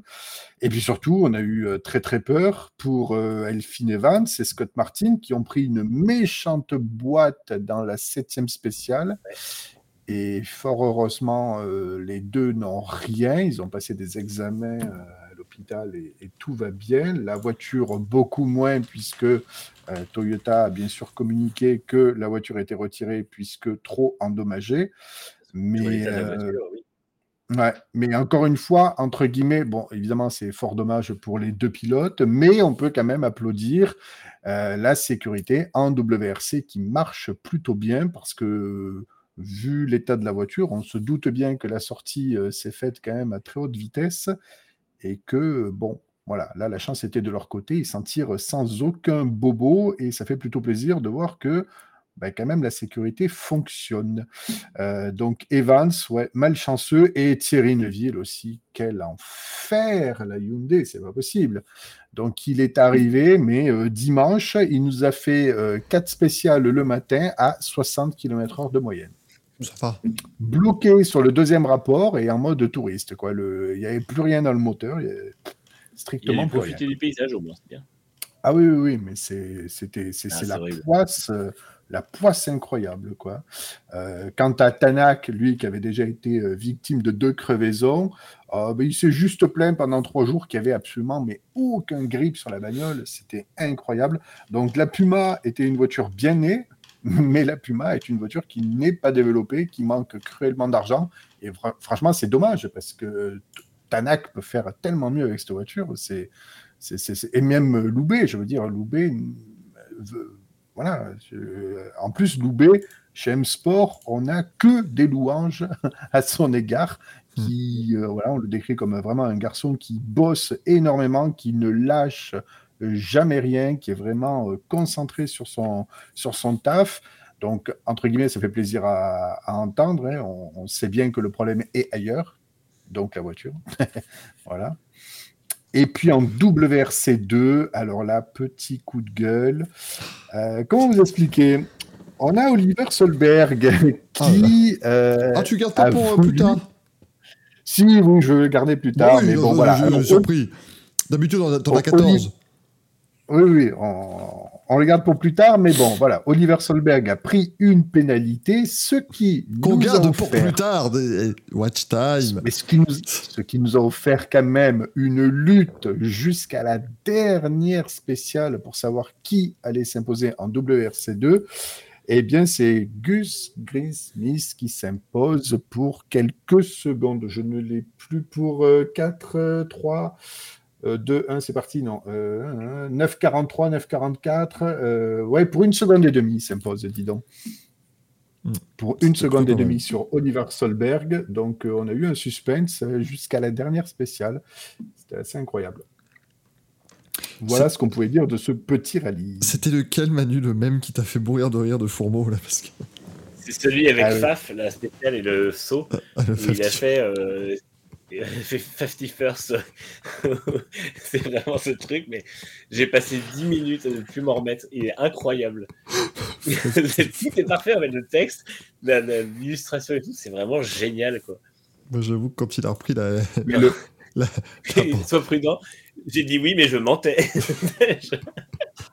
Moi, j'avoue le- que quand il a repris la, le- la banderole avec Winnie l'ourson et marqué tout cramé dessus, j'avais plutôt bien aimé aussi. Le monsieur est très drôle. Ah oui.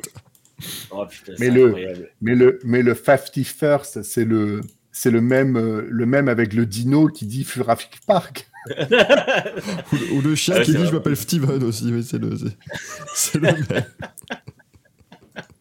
J'en ai plein des comme Ouais, ça. ouais, ouais, ouais.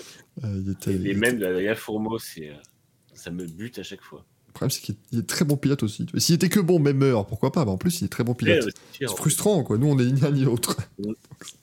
Et du coup, au championnat, avec cette victoire, Calais, Ron Van Pera, euh, prend les commandes du championnat avec 98 points devant Ottanak 81 points. Et vous vous souvenez qu'on avait deux ex l'an euh, l'an dernier, n'importe quoi, au, à l'issue du rallye de Croatie, Auger et Evans à 69 points.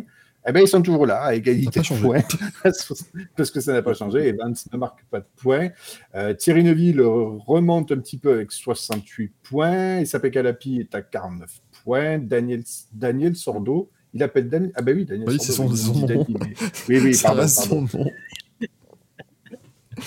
Patrick Sordo, Gérard, Philippe, que, que... Sordo. Mais euh, moi, je, 36 moi, je, points moi, je pour connais pas trop le, le WRC. Mais lui, là, il, il sort d'eau. Oh merde, non Pas possible. Ah là là, je, me régale ce soir. C'est- ah, c'est Sordo, grande régal. 36 points. Katsuta, 20 points. Oui, Katsuta aussi abandonné, malheureusement. Problème de d'alternateur ou de moteur, je sais plus. Enfin, problème de fiabilité. J'ai toujours peur que Euh, ta langue fourche quand tu parles de lui. c'est- c'est- Si vous l'avez dans le chat, vous êtes de mauvais garçons. Ou de mauvaises filles, hein, ça, ça, ça marche aussi, hein, s'en faites pas. Moi, c'était pas mes rêves, donc euh, je l'ai moins souvent que. Ah, je, je sais bien parce que c'est. Tu t'attends à ce que ça continue la phrase et pas du tout. Absolument. non, non, mais- C'était voilà, c'était c'était merveilleux. Euh, Il y avait de l'IMSA aussi à Laguna Seca ce week-end. Bravo à Sébastien Bordet et à Renger van der Zande qui s'impose euh, sur la sur la Cadillac. Il y avait 7 Français sur les podiums et Jules Goudon a gagné en GT des pros. Est-ce que l'IMSA a tweeté? Euh, L'IMSA, l'AFF fait ça sans doute. Alors, il y avait six Français, le septième étant TDS Racing. Super. Mais Oui, écris-moi mieux les la- textes aussi là. Oui, alors attendez, je vous l'ai fait. Je vous vas arrêter Nous avons, on nous Oh. avons Bourdais qui s'impose en GTP, euh, qui faisait équipe donc avec euh, Van der Zande. On a Mathieu Jaminet qui est deuxième et qui faisait équipe avec Tandy. Euh, en LMP2, victoire du TDS Racing. On a Paul Louchatin qui est euh, deuxième sur le podium. GTD Pro, victoire de Jules. Jules, Jules, Jules, vous l'avez chez vous en bas de votre écran Non, Jules Gounon, bravo, la FFSA, Académie. Alors, euh, très drôle Ah, pour, ah, euh, ça de faire le Nikos là, il a tenté Nikos, hein, vous l'avez remarqué. C'est Alors, très drôle, très drôle chez Jules Gounon, puisqu'il était euh, à bord d'une euh, Mercedes, je crois, mais c'est surtout le WeatherTech Racing qui s'est imposé, enfin son équipe c'était le WeatherTech Racing qui s'impose en WeatherTech Cha- Sports Car Championship sur le Le WeatherTech. Raceway Laguna Seca. Insupportable. Très drôle. Et fermez-la. Au moment de la course durait combien de temps pour queue de pilote? Elle faisait 2h40. Il n'y a pas une Ouais, course qui a la même 2h40. durée qu'une autre hein, sur ce, sur ce Ah oui, c'est un enfer. Incompréhensible. Ensuite, on a Patrick Pilet, troisième en GTD Pro. Et enfin, euh, Julien Handlower, qui est troisième en GTD. Voilà. Merci beaucoup Gazou pour ces euh, précisions euh, bien importantes. On vous retrouve très vite. Dès que vous avez du nouveau, vous nous le dites, hein, n'hésitez pas. euh, Oui. bien sûr. en NASCAR à Darlington, victoire de William Byron, lui-même il se demande comment il a chopé celle-là. Euh, bah, parce que Ross Chastain, hein on peut, on peut- pour une fois qu'on peut blâmer Alors. Ross Chastain. Oh non Vas-y. Et ben Dans moi je trouve que Ross Chastain, euh, ce qu'il a fait face à Larson, c'est pas grave. Parce qu'en fait c'est Darlington, de toute façon tout le monde... euh, Enfin, Truex fait la même erreur juste avant. Et, euh, et je sais plus qui c'est que j'ai vu qui disait ça. Je sais plus qui c'est que j'ai vu qui disait ça, qui disait quand tu es à Darlington et que tu... Je crois que c'était Jeff Gluck. euh, tu es à Darlington et que tu es contre Kyle Larson, tu ne peux pas ne pas être agressif. Euh, c'est un des circuits les plus risqués, mais il faut l'être. Et... euh, oui, Chastain fait encore un Chastain, et oui, Chastain est tous les week-ends impliqué dans quelque chose, mais là, je trouve que c'est pas son pire fait de course, on va dire. Non, bien sûr, mais enfin, les deux, là, lui et puis euh, c'était Truex, le, le restart d'avant, ils rentrent comme des Ouais. débiles dans le virage. Enfin, je- je- je- Bon, peut-être que Après- le fait que euh, les 15 derniers tours de la course ont duré une heure et que j'avais l'impression d'assister au jour de la marmotte ont fait que je suis un petit peu biaisé dans mon appréciation de ce qu'a fait Ross Chastain, peut-être. Après, c'est vrai que euh, c'était c'était un peu bordélique. Le- la course, enfin la piste avait l'air très très piégeuse parce que tous les pilotes ont fini à un moment dans le mur. Le moment où Truex se met dans le mur, les deux devant, Larson et Chastain, sont déjà dans le mur tous les deux. Et là, ils sont l'un devant l'autre, ils sont tous les deux dans le mur. C'est pour euh, ça, je pense que je dis ça, parce que Chastain fait déjà. Enfin, tu vois, le restart d'avant, déjà, les deux, ils font n'importe quoi, et je pense que voilà, c'est peut-être pour ça que je. Mais euh, en tout cas, bravo à Byron qui, euh, qui récupère ce succès. Son troisième cette année, c'est le premier pilote à remporter une troisième course cette année. Il est Mm. très très fort. Il avait une très belle livrée, hommage à la livrée des 50 ans, parce que la NASCAR a fait un programme, genre, ils ont eu les 75 pilotes qui ont marqué la NASCAR et tout. Et Byron avait la même livrée que Gordon avait à l'époque où ils ont fait ça avec les 50 ans de la NASCAR. Donc c'était très joli. C'était le throwback euh, des livrées avec de très jolies décorations. Et moi, je voulais mettre une mention à Chase Elliott, qui est revenu il y a trois semaines de, euh, d'une fracture de la, viande, de la jambe, pas de la viande, pardon, de la jambe. Alors et qui, et Mais comment qui se fracture ça? Personne se fracture. un, bou- un boucher. Oh la fatigue. Et qui euh, fait troisième. Pardon, mais la prochaine fois que je vois une course d'Ascar, je pourrais pas m'empêcher de voir un bout de viande derrière un volant. Je... C'est affreux. Ah, d'accord. Ah, bah bravo. Ah, super, voilà. Ah, tout de suite, quand Annika Patrick est au volant, voilà, tu ne la vois que comme un bout de viande. Bravo. Bravo. Vous faites Ah, partie du problème. Vous faites partie du Ah, comme problème, il a. Comme il a retourné ça, j'y crois pas. De toute façon, la terre est plate, alors euh, calmos. Bon, je reprends donc la course de NASCAR, désolé pour cette interlude qui était euh, débutée par ma connerie. Mais euh, non, non, en tout cas, bravo à lui parce que c'était un circuit en plus, enfin là, c'est quand même beaucoup de circuits assez compliqués euh, au niveau résistance et au niveau euh, force à. c'est vrai que genre Talladega, c'est moins compliqué parce que c'est à fond partout quasiment. Mais en tout cas, bravo à lui d'avoir réussi à, faire un, podium et puis euh, surtout de, euh, de se rapprocher de plus en plus de la victoire. Et on voit que Hendrick met ses voitures dans le top 5 ou top 10 tout le temps. Alors, euh, ils ont euh, pas de chance parce qu'ils n'ont jamais leur 4 titulaires. Et là, c'est Josh Berry qui est dans la 48 à la place d'Alex Bowman. Mais, le jour où ils auront les 4 titulaires en, course, on aura des quadruplés Hendrick parce que vraiment, cette équipe est monstrueuse cette année. Et euh, Elliott n'a pas encore gagné à cause de son absence, mais de toute façon, c'est qu'une question de temps avant qu'il arrive à, qu'il arrive à, à gagner. Ça risque fort, euh, tout à fait. Euh, Excusez-moi, ce tout à fait avait vraiment l'air d'être euh, en direct de Stade 2. Ça, ça risque fort. Allez, on va euh, tout de suite, hein, évidemment. euh, 34 terrains en 3 minutes, c'est parti. C'est Nelson Montfort qui va vous dire tous les résultats du week-end. Faudrait un jour, je ferai ça. Je ferai une compile vidéo de tous les résultats, et puis on, on parlera juste de MotoGP et d'F1, et puis bah, tout le monde sera content. Euh, parce qu'il y a de l'extrémie, Manu, ce week-end. Voilà. Moi, j'ai rien vu. Alors, Oui. là, L'extrémie, là, j'ai pas vu. C'était mais incroyable. exceptionnel. C'était Forza Horizon 5. C'était incroyable. Le circuit était dingue. C'était dans une mine. Donc c'était un circuit avec euh, des montées, des descentes. C'était dans de la terre. Donc euh, vu qu'il avait plu, parce que c'était en Écosse, il y avait de la boue. Euh, les voitures. C'est quoi ce. C'est quoi ce. Comme il avait plu vu que c'était en Écosse. Qu'est-ce que c'est que ça? Les- les- je, je rappelle que sur l'échelle, tu as la Bretagne, la Grande-Bretagne et l'Écosse. Tu vois, ils sont tout en haut. eux. donc euh, c'est vraiment le pire du pire Mais- en termes de. Le, le circuit tel que tu me le décris, je crois que j'ai fait une attraction au Futuroscope comme ça. C'est possible. Moi, je sais qu'il y, a- il y a vraiment des pistes dans Forza Horizon euh, qui sont exactement les mêmes. C'était dans le 4, il y avait une mine et il y avait vraiment des circuits qui ressemblaient à ça. Et en tout cas, euh, c'était vraiment, vraiment génial. C'était. euh, Enfin, encore une fois, moi, j'en suis le, le principal avocat de ce championnat, mais vraiment, c'est du spectateur. Ouais, le seul. Non, non, vraiment, c'est euh, c'est du rallycross avec des, euh, des voitures de rallye raid. C'est vraiment génial. Alors, ça, a pas mal. C'était un peu brouillon parce que la piste était très compliquée à gérer et ça glissait beaucoup, beaucoup. Mais euh, ouais, été un spectacle de dingue tout le week-end. Et euh, victoire de Veloce avec donc Molly Taylor et Kevin Hansen qui font leur deuxième victoire et leur troisième podium en quatre courses. Donc euh, bravo à eux, puisqu'il y a eu deux, deux X-Prix, ce qui fait quatre courses. Euh, deuxième, on retrouve McLaren qui a donc signé un autre podium ce week-end grâce à Emma Gilmore et Tanner Foust. Et troisième, c'est euh, Amanda Sorensen et R.J. Anderson pour Chip Ganassi Racing, qui sont euh, qui finissent troisième. Au championnat, Veloce à 80 points. L'équipe Sainz de, de Laia Sainz et Mathias Ekström à 69 points. L'équipe Rosberg, pilotée par euh, Michaela Aline Kotuninski et Johan Christopherson, à 52 points. Donc, euh, l'équipe de Lewis Hamilton, euh, avec Christina Gutiérrez et Fraser McConnell, qui a connu un week-end assez compliqué, euh, et quatrième avec 51 points. On demande, Chris Chris nous demande où est diffusé Extremi, c'est sur Eurosport, normalement. Et sur YouTube aussi, il y a des, des, euh, diffusions.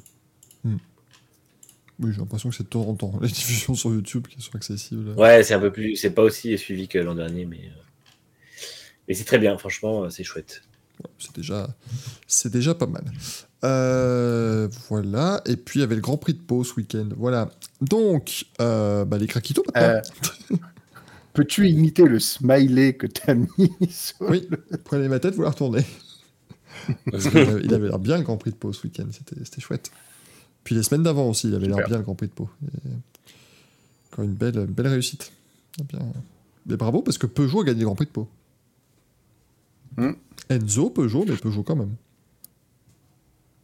Ouais. Alors, j'ai appris dans le Mais, mais, week-end. mais, mais bordel, mais me juge pas Euh, Ça J'ai- va J'ai quoi. appris dans le. J'ai appris dans le week-end que c'était la F4, le Grand Prix de Pau, en fait. Bah oui. Euh, Ah, tu, ah, tu suis pas les, tu suis pas les, les, les, les messages que met Tim sur Twitter. euh, oui, ah ben, Il a alors, deux cartes de presse. je... oui, non, j'en- veux pas à Tim, mais il faut dire aussi qu'il y a eu à peu près 62 changements de programme en trois jours, donc c'était assez compliqué de savoir qui était le Grand Prix de Pau, qui étaient les courses de support. Euh, un jour, ça va être la, la, la- la coupe Adour Océan, le Grand Prix de Pau, et c'est on... on va bégayer ce rôle-là. Non, mais j'ai lu dans, dans Formula Scout aussi qu'apparemment, voilà, bon, il fallait tous ces soucis avec les carburants qui devaient être propres et machin. Enfin, c'était le bordel entre l'organisation et l'Euro Formula Open, mais bref, on verra ce que ça, ce que ça donnera cette affaire. J'attends le, communiqué de presse, savoir combien il y avait de personnes, parce qu'on se souvient que l'an dernier, vous, vous l'avez peut-être pas vu, mais il y avait 120 000 personnes. Ils ont communiqué sur 120 000 personnes l'an dernier au Grand Prix de Pau. Ils ont mis un zéro Donc, ils ont peut-être dû co- Ils ont compté les communes aux alentours ou peut-être la région en elle-même, je sais pas. Mais François 120 000 Bayrou est arrivé, il a dit il y a 90 000 habitants à Pau, effectivement. Eh ben voilà, mais ils étaient 30 000 au circuit, ça fait 120 000, c'est bon, c'est rond.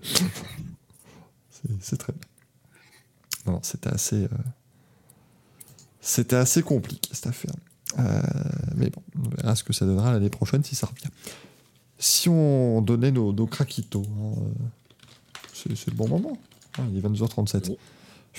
D'après le commence- conducteur, c'est le bon moment en tout cas. oui, voilà, c'est ce que dit le conducteur de toute façon. Je commence à avoir mal aux dents. Ça, va être un plaisir. Cette dernière heure va être euh, sublime, je vous préviens. Et avant que le chat me dise, Dernière heure, je veux dire, on a fait que le premier chapitre du conducteur, mais bon. oui, bah, ce sera la dernière heure quand même, à vous mordez pas. Et avant que le chat ne s'embrase, oui, j'ai mal aux dents depuis que je suis allé chez le dentiste. C'est- le plus gros problème. Je suis allé avant-hier. C'est pour ça qu'il faut pas y aller. Oui, bah peut-être, mais bon, voilà, hein, j'ai pas, pas le choix. Euh, jingle crack.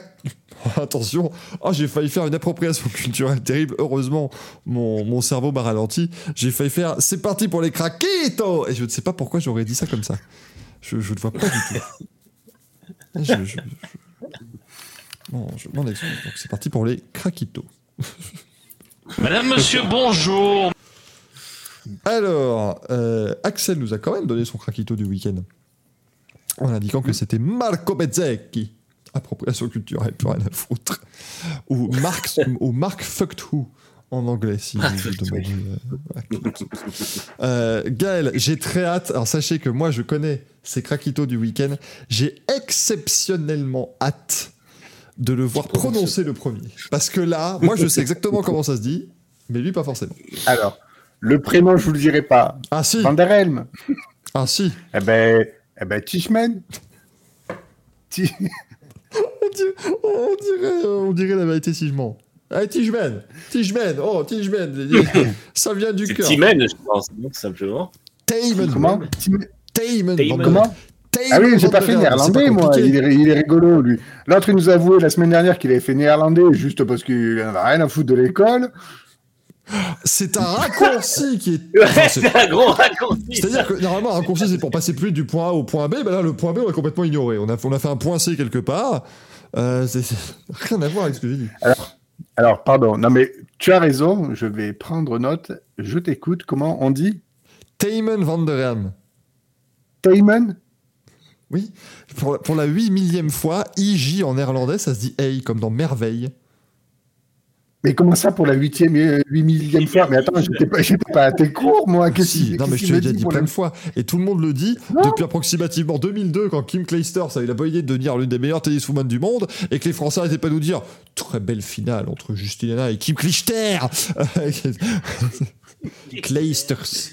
Tayman. Verstappen. Oui, parce que si je commence à vous dire que le N ne se prononce pas, là, on est... Moi j'avais la question, c'était est-ce que merveille s'écrit M-E-R-V-I-J en en néerlandais certainement, je ne sais pas. je n'ai pas l'info. Ah, la fraude. Il connaît pas tout. Bon, alors, Tayman Van der Helm. Tayman, pas Tayman. Tayman. Tayman. Ah oui, oui, il faut. ah, D'accord, faut appuyer le. le Mais non, mais tu dis pas une merveille. Tu dis merveille. Oui, mais alors, alors, pardon, mais je suis sudiste, donc j'ai le droit. Ben non. Non Non Non, non, non, ça c'est. Alors, vous voulez savoir pourquoi c'est mon craquito ben, Vous le Oui, saurez moi, j'ai- pas. en fait, voilà. j'attends ça depuis tout à l'heure, mais euh, après les cours de langue c'est bien aussi, mais. Alors non, parce que ce petit jeune de 19 ans nous a fait tout simplement un relais extraordinaire en IMSA. Oui, parce qu'il roule en IMSA. euh, il était accompagné de Mike Rockefeller sur le JDC Miller Motorsport, qui recevait d'ailleurs sa euh, Porsche 963 à la livrée jaune basique mais efficace, Mm. beaucoup plus que les Porsche officiels. C'est quand même extraordinaire. Et il nous a fait, euh, alors ils ont terminé septième, mais vraiment, il a fait un relais extraordinaire. Et alors, on le connaît, enfin, ceux qui euh, regardent l'endurance le connaissent certainement déjà, puisque on l'avait vu au 24 heures du Mans l'an dernier, en LMP2, chez le TDS Racing. Il faisait équipe avec Mathias Bech et Nick De Vries. Et il avait déjà pas fait des relais dégueulasses, bien que forcément, les relais de Nick De Vries étaient carrément meilleurs et Mathias Bech, évidemment, aussi. Mais bon, voilà, c'est un petit jeune qu'on suit et vu le niveau qu'il y a en IMSA, je suis désolé, vu comment il a roulé ce week-end, pour moi, euh, voilà, ça méritait la petite distinction. Et après, j'ai noté Adrien, Adrien Fourmeau parce que, évidemment, c'est le goth de Twitter, mais bon, voilà, c'était pour la rigolade. Quel enfer. Euh... Putain, oh, j'ai eu la peur de ma vie. Il y a Harrison Ford dans ton Twitter. Non, c'est juste parce qu'il est à Cannes. Oui, il a reçu une palme d'honneur. Ouf. Toutes mes, toutes mes, toutes mes confuses. Euh, Manu, Krakito. Ouais, c'est Alex Palou parce que il a mis une belle petite claque à la concurrence ce, samedi, donc ça mérite. Attendez. Bah moi mon craquito, c'est Joël Zarco, Zarco. Voilà, oui, c'est le résumé à peu près du Grand Prix de France, excusez-moi, mais c'était. Tu nous as fait le camping bleu là Tout à fait, tout à fait. La fin c'était un rupteur. Très déçu. Par contre, tu as fait Hyundai, t'as mis le drapeau dans, le sens, euh, dans ton sens à toi. Mais non, mais j'ai fait... Mais non Encore, ça fait deux fois. Oui, non, c'est... Ouais Ah, c'est- Ah, c'est pas... Ouais, voilà. Ah, j'en ai marre. nous mettre un drapeau néerlandais. là. Ouais Tay- Ouais, Van der Helm, Tayman Van der Helm, blablabla. Écoutez, moi je viens préparer, hein, quand c'est période de l'Eurovision, j'ai 37 drapeaux qui traînent, évidemment, on fait. on fait ce qu'on. Ah, Puis, puis, alors c'est très pratique parce que l'an prochain le Luxembourg revient et comme je suis né au Luxembourg, j'ai pas besoin de me faire chier, voilà. C'est bon, là je peux faire, voilà, j'aime le Luxembourg et ça marche très bien aussi. Donc c'est euh, c'est nickel. Euh, mais voilà, j'ai mis Zohan. J'ai mis Zohan. J'ai mis La Zohan. Zohan Jarko. La grande Zoa. Parce que. fais gaffe parce que si tu- franchement, tu fais ta Jeanne Moreau en chantant, ça fait Régine. Donc, euh, donc vraiment, tu peux, tu peux chanter la grande Zoa. Donc, euh, c'est pas. C'est pas impossible. Allez, bah tiens, on va remettre des prix. À mon avis, je peux en avoir quelques-uns vu les conneries que je vous dis depuis le début de la soirée. Euh, jingle. On prend manche, on prend des couilles, ça fait à manche à couilles. Ah, il y en a eu de la couillasse ce week-end. Ah, on a... Encore une fois, moi, il n'y a, pas- y a pas Giuseppe Merdolino, je peux pas le voilà, je peux pas faire correctement. On rappelle pour ceux qui découvrent évidemment cet objet, ça reste un balai à chiottes, hein, pas de, pas de soucis là-dessus, pas de problème.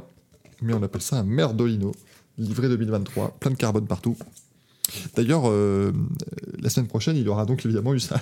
il y aura son évolution avec des, avec des pontons en plus. vous vous en doutez. C'est c'est prévu, parce que là, pour l'instant, il marche pas. Marche pas super bien. Euh, oui, Racing XB, tout à fait. C'est pas le bon bleu en tant que luxembourgeois, mais là, j'ai pas non plus. euh, si tu veux, faut prier pour que euh, la France et le Luxembourg soient ensemble à l'Eurovision et que la France passe avant le Luxembourg et que j'ai le temps d'aller le laver. Comme ça, il se délave un petit peu le bleu et ça fera le bon bleu luxembourgeois. Voilà, faut pas. D'ailleurs, si je Pas peux me permettre, c'est pas non plus le bon bleu de la France, hein, puisque Macron l'a changé il y a deux ans, le bleu. Oui, mais je l'ai acheté à C'est 3 plus ans. celui- Eh ben voilà. ben, Macron a changé le bleu. Oui, du drapeau français, on est repassé sur un bleu roi, il me Mais semble. il se prend pour qui celui-là, sérieux? Bah, pour le C'est incroyable ça quand même. C'est vrai que c'est le seul qui est quand même arrivé et qui s'est dit eh, eh, eh, oh, ah oui, eh, ça va, hein, ils nous font chier, là, ils sortent dans les rues, hein, les gilets jaunes, tout ça. On va changer la couleur du drapeau. Beaucoup plus important. Vous savez, Mettre un bleu monarchique, mais quel. c'est comme le même du drapeau japonais. Ils ont changé le drapeau. Bon, euh, une teinte de plus sur la pastille.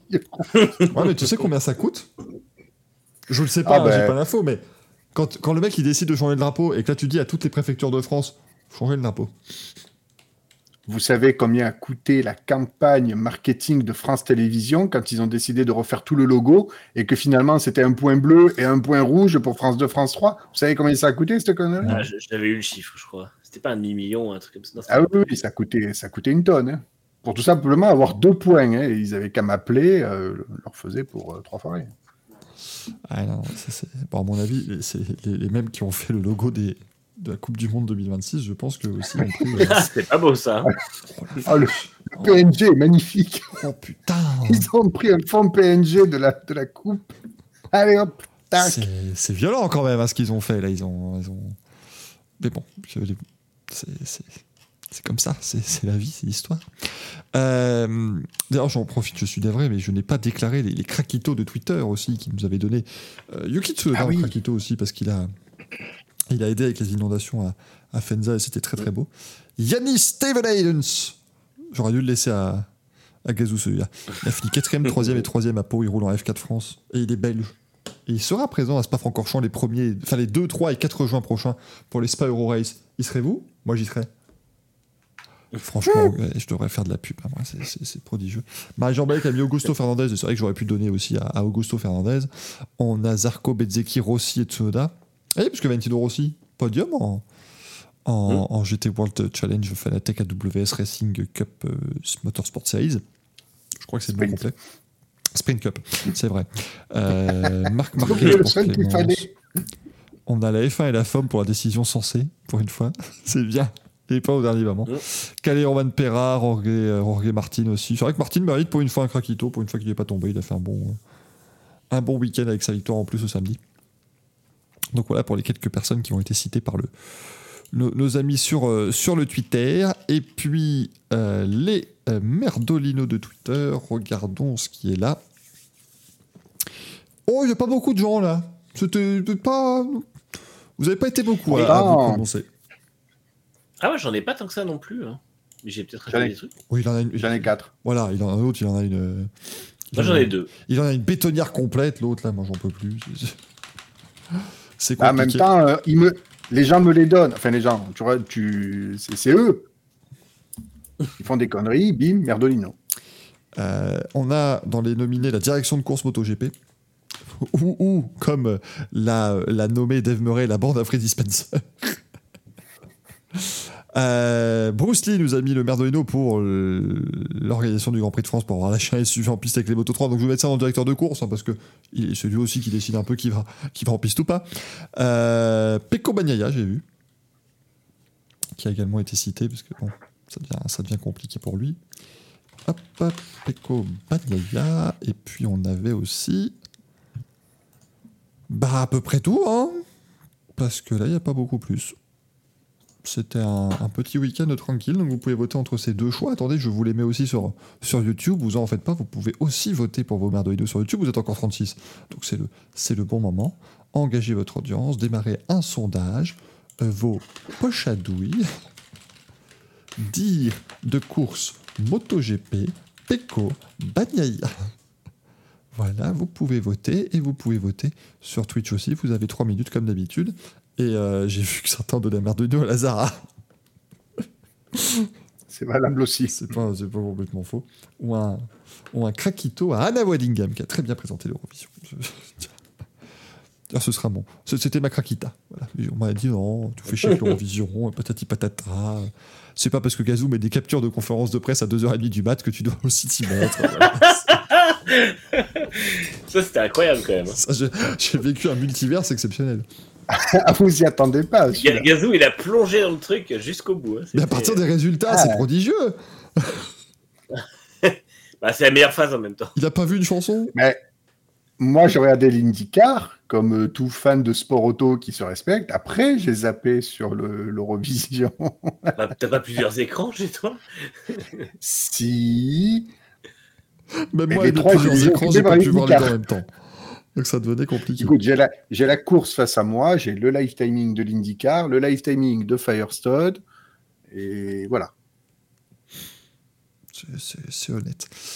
Allez, Gazou, fais-nous la, fais la distribution. Et vite, s'il te plaît. Par pitié. Ah oui, je vais aller très Je vite. suis Alors, à le premier, de la mort. Oui, oui, oui, non mais t'inquiète. Alors le premier pour le MotoGP, pour effectivement avoir laissé euh, balader un petit BMW X5 avec Alors des ça, VIP à bord.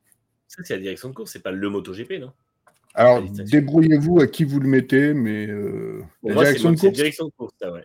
Alors direction de course du MotoGP. Enfin, direction de course, oui, du MotoGP. Euh, effectivement, donc euh, mauvaise consigne donnée aux gars qui étaient censés faire des tours de VIP autour du circuit. Donc, de ce que j'ai compris, à mon avis, il a dû emprunter une VS, enfin une voie de sécurité du circuit, a dû sortir, s'est retrouvé dans, un- dans une échappatoire du, au, au niveau du raccordement, là, de la, de la chicane du raccordement, et s'est retrouvé dans une échappatoire du circuit et a dû rejoindre, parce qu'on l'a pas vu à l'écran, mais a dû rejoindre une autre voie de sécurité euh, du circuit, certainement. Alors, pour les gens qui ne savent pas, les voies de sécurité, ce sont les voies qui sont derrière les rails du circuit, qui permettent donc aux navettes de parcourir tout le tour du circuit pour transporter euh, photographes, etc. euh, où vous avez même des camions d'intervention des, des commissaires de piste, etc. Mais il est possible que des navettes fassent le tour des circuits sur ces voies de sécurité.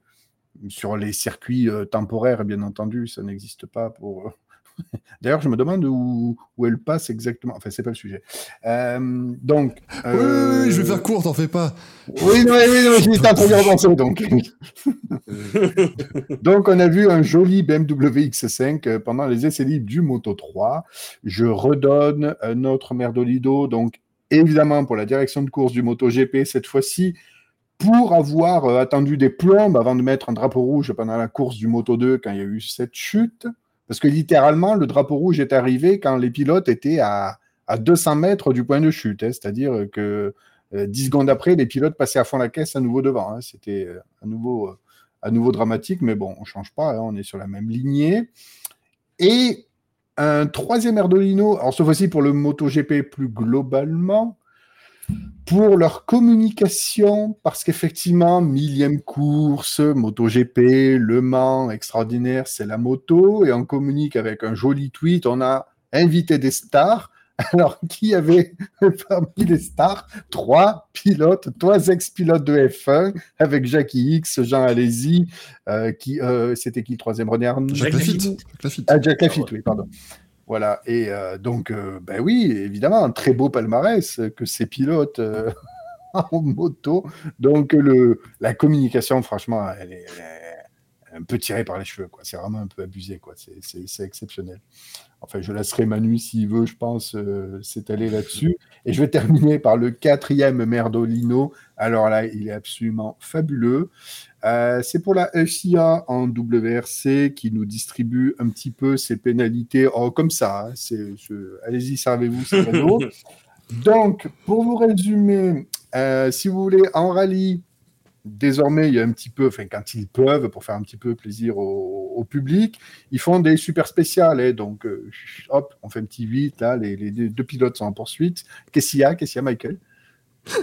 C'est une imitation de distribution des pénalités, c'est ça? C'est. Nitram qui dit que bientôt il aura une chaîne YouTube de- sur la musculation, ça s'appellera Jacques le Fit. Je trouve ça très drôle. Parce que j'imagine Jacques le Fit faire de la muscu. Oh mon dieu, pardon. Ah, C'est pas possible. Oui, donc, eh ben, si vous voulez, Oliver Solberg s'est pris une minute de pénalité pour avoir fait des donuts à la fin de son Des run. Des donuts.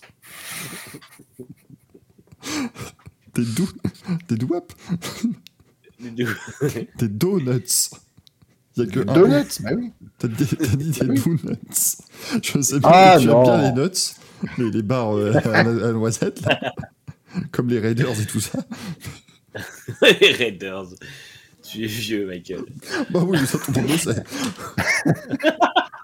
Alors moi, j'ai réellement mangé des Raiders. hein. Vous, vous ça s'appelait peut-être des Twix juste après, mais moi, j'ai eu les Raiders. Est-ce que t'as Donc, mangé des couilles de mammouth Euh, Alors non, j'allais dire ma sœur. De quoi Et il paraît de sa sœur qui mangeait des couilles de mammouth, je crois, mais je suis pas sûr. Oui, c'était- la génération d'après, les couilles de mammouth. J'aurais pas dû me lancer là-dessus. Bon, en fait, dis-moi une histoire.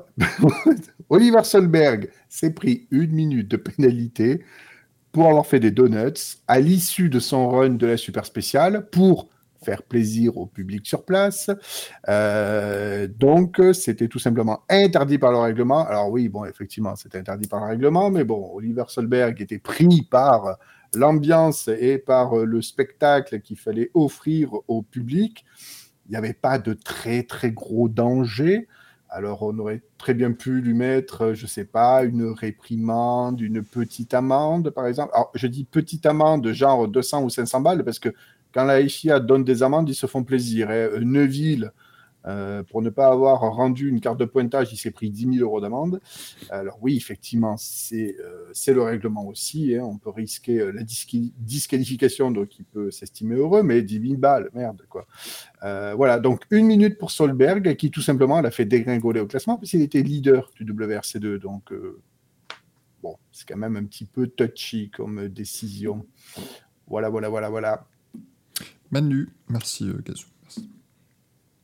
Alors moi, j'en ai trois, dont deux qui ont déjà été donnés. Le premier, je, voulais mettre MotoGP, mais du coup, je mets la direction de course du MotoGP pour euh, cette histoire de SUV sur la piste. Euh, voilà, c'est criminel. Je mets le MotoGP pour cette histoire de photo. Effectivement, je l'ai noté aussi. C'est une catastrophe quand tu as, tu fais le millième Grand Prix de ton histoire et puis tu amènes des, des pilotes de F1 pour dire regardez, c'était super chouette d'avoir Agostini et trois mecs qui n'ont rien à voir avec notre championnat. Et euh, mon troisième, c'est Peko Banaya parce que bah, c'est quoi ce somme? Qu'est-ce qui se passe, Peko? Il faut, il faut admettre que tu es, il faut être meilleur perdant que ça. Donc euh, voilà, ce sera un, un merdolino pour être mauvais perdant et, euh, et trouver des problèmes là où il n'y en a pas plutôt que rester sur sa moto le dimanche. Moi, j'en mets à la direction de course MotoGP, mais juste parce qu'on a eu 19 pénalités différentes en 4 tours ce week-end, c'était abominable. Moi, je Ouais, n'en peux plus. Ils pénalisent tout et n'importe quoi maintenant, c'est terrible. Terrible, terrible, terrible. Ils ont pénalisé Marquez pour excès d'engagement, c'est ça? Oui, mais Ouais. pas sur l'accident, Et les- sur le départ. pas, pas sur l'accident, non, non, sur le, le Et premier même tour. sur le départ, c'est con. D'ailleurs, les pilotes, les pilotes disent qu'ils n'ont pas envie de, de se battre, ils ont peur de se battre. Donc ça, c'est. c'est- c'est- Mais comme à, comme à symptomatique. F1, vous avez 2000, c'était pareil. Ouais, exactement. Et, euh, et par contre, Bezzeki n'a rien alors qu'il sort Marquez. Oui. Parce qu'on peut, on peut, on peut y aller comme ça. C'est un dépassement musclé, c'est bah un non, beau mais dépassement. Mais, mais Mais c'est excès d'engagement. voilà. Donc, euh, enfin, voilà, c'est. Ça devient géré n'importe comment. Il, il s'inspire que de la F1, mais. Il s'inspire que des mauvaises choses de la F1. C'est- assez fort d'arriver comme ça. Je trouve qu'ils sont très très bons dans ce, dans ce domaine-là. Donc, euh, Oui, il n'a pas touché Marquez, d'accord, mais. euh, Alex Marquez, il n'a pas touché les autres non plus au départ en soi. hein. T'as eu des gens qui sont sortis large et tout, mais, mais pas, euh, pas de contact, il me semble. Si Bon, dans ce cas-là, pourquoi pas, mais. Je sais pas, je suis assez. Euh... Vous savez, Nitram Bezzeki, il a fait comme Verstappen au Brésil en 2021, donc ça va. Non, je sais plus quelqu'un qui avait dit, qui avait dit non, c'est bien parce que Bezzeki il rappelle à Marquez qu'il avait un long lap à faire. Et donc simplement emmené dans le long lap, c'était, c'était normal. Euh, mais, mais voilà, moi je, je, je trouve qu'il y a. Ah, il a pris une pénalité quand même pour ça? Il a. Bah non, il a pas. il a- Ah oui, bah oui, Ouais. si, oui, il a été pénalisé, oui, il a dû rendre Ah oui. une position, il a même pas dû rendre la position à Marquez, qui était deux places derrière, il a dû rendre la position au mec derrière qui s'est dit, bah écoute, bonjour. Mais, euh, mais ça valait. Non, ça mais aurait c'est mal- très mal géré.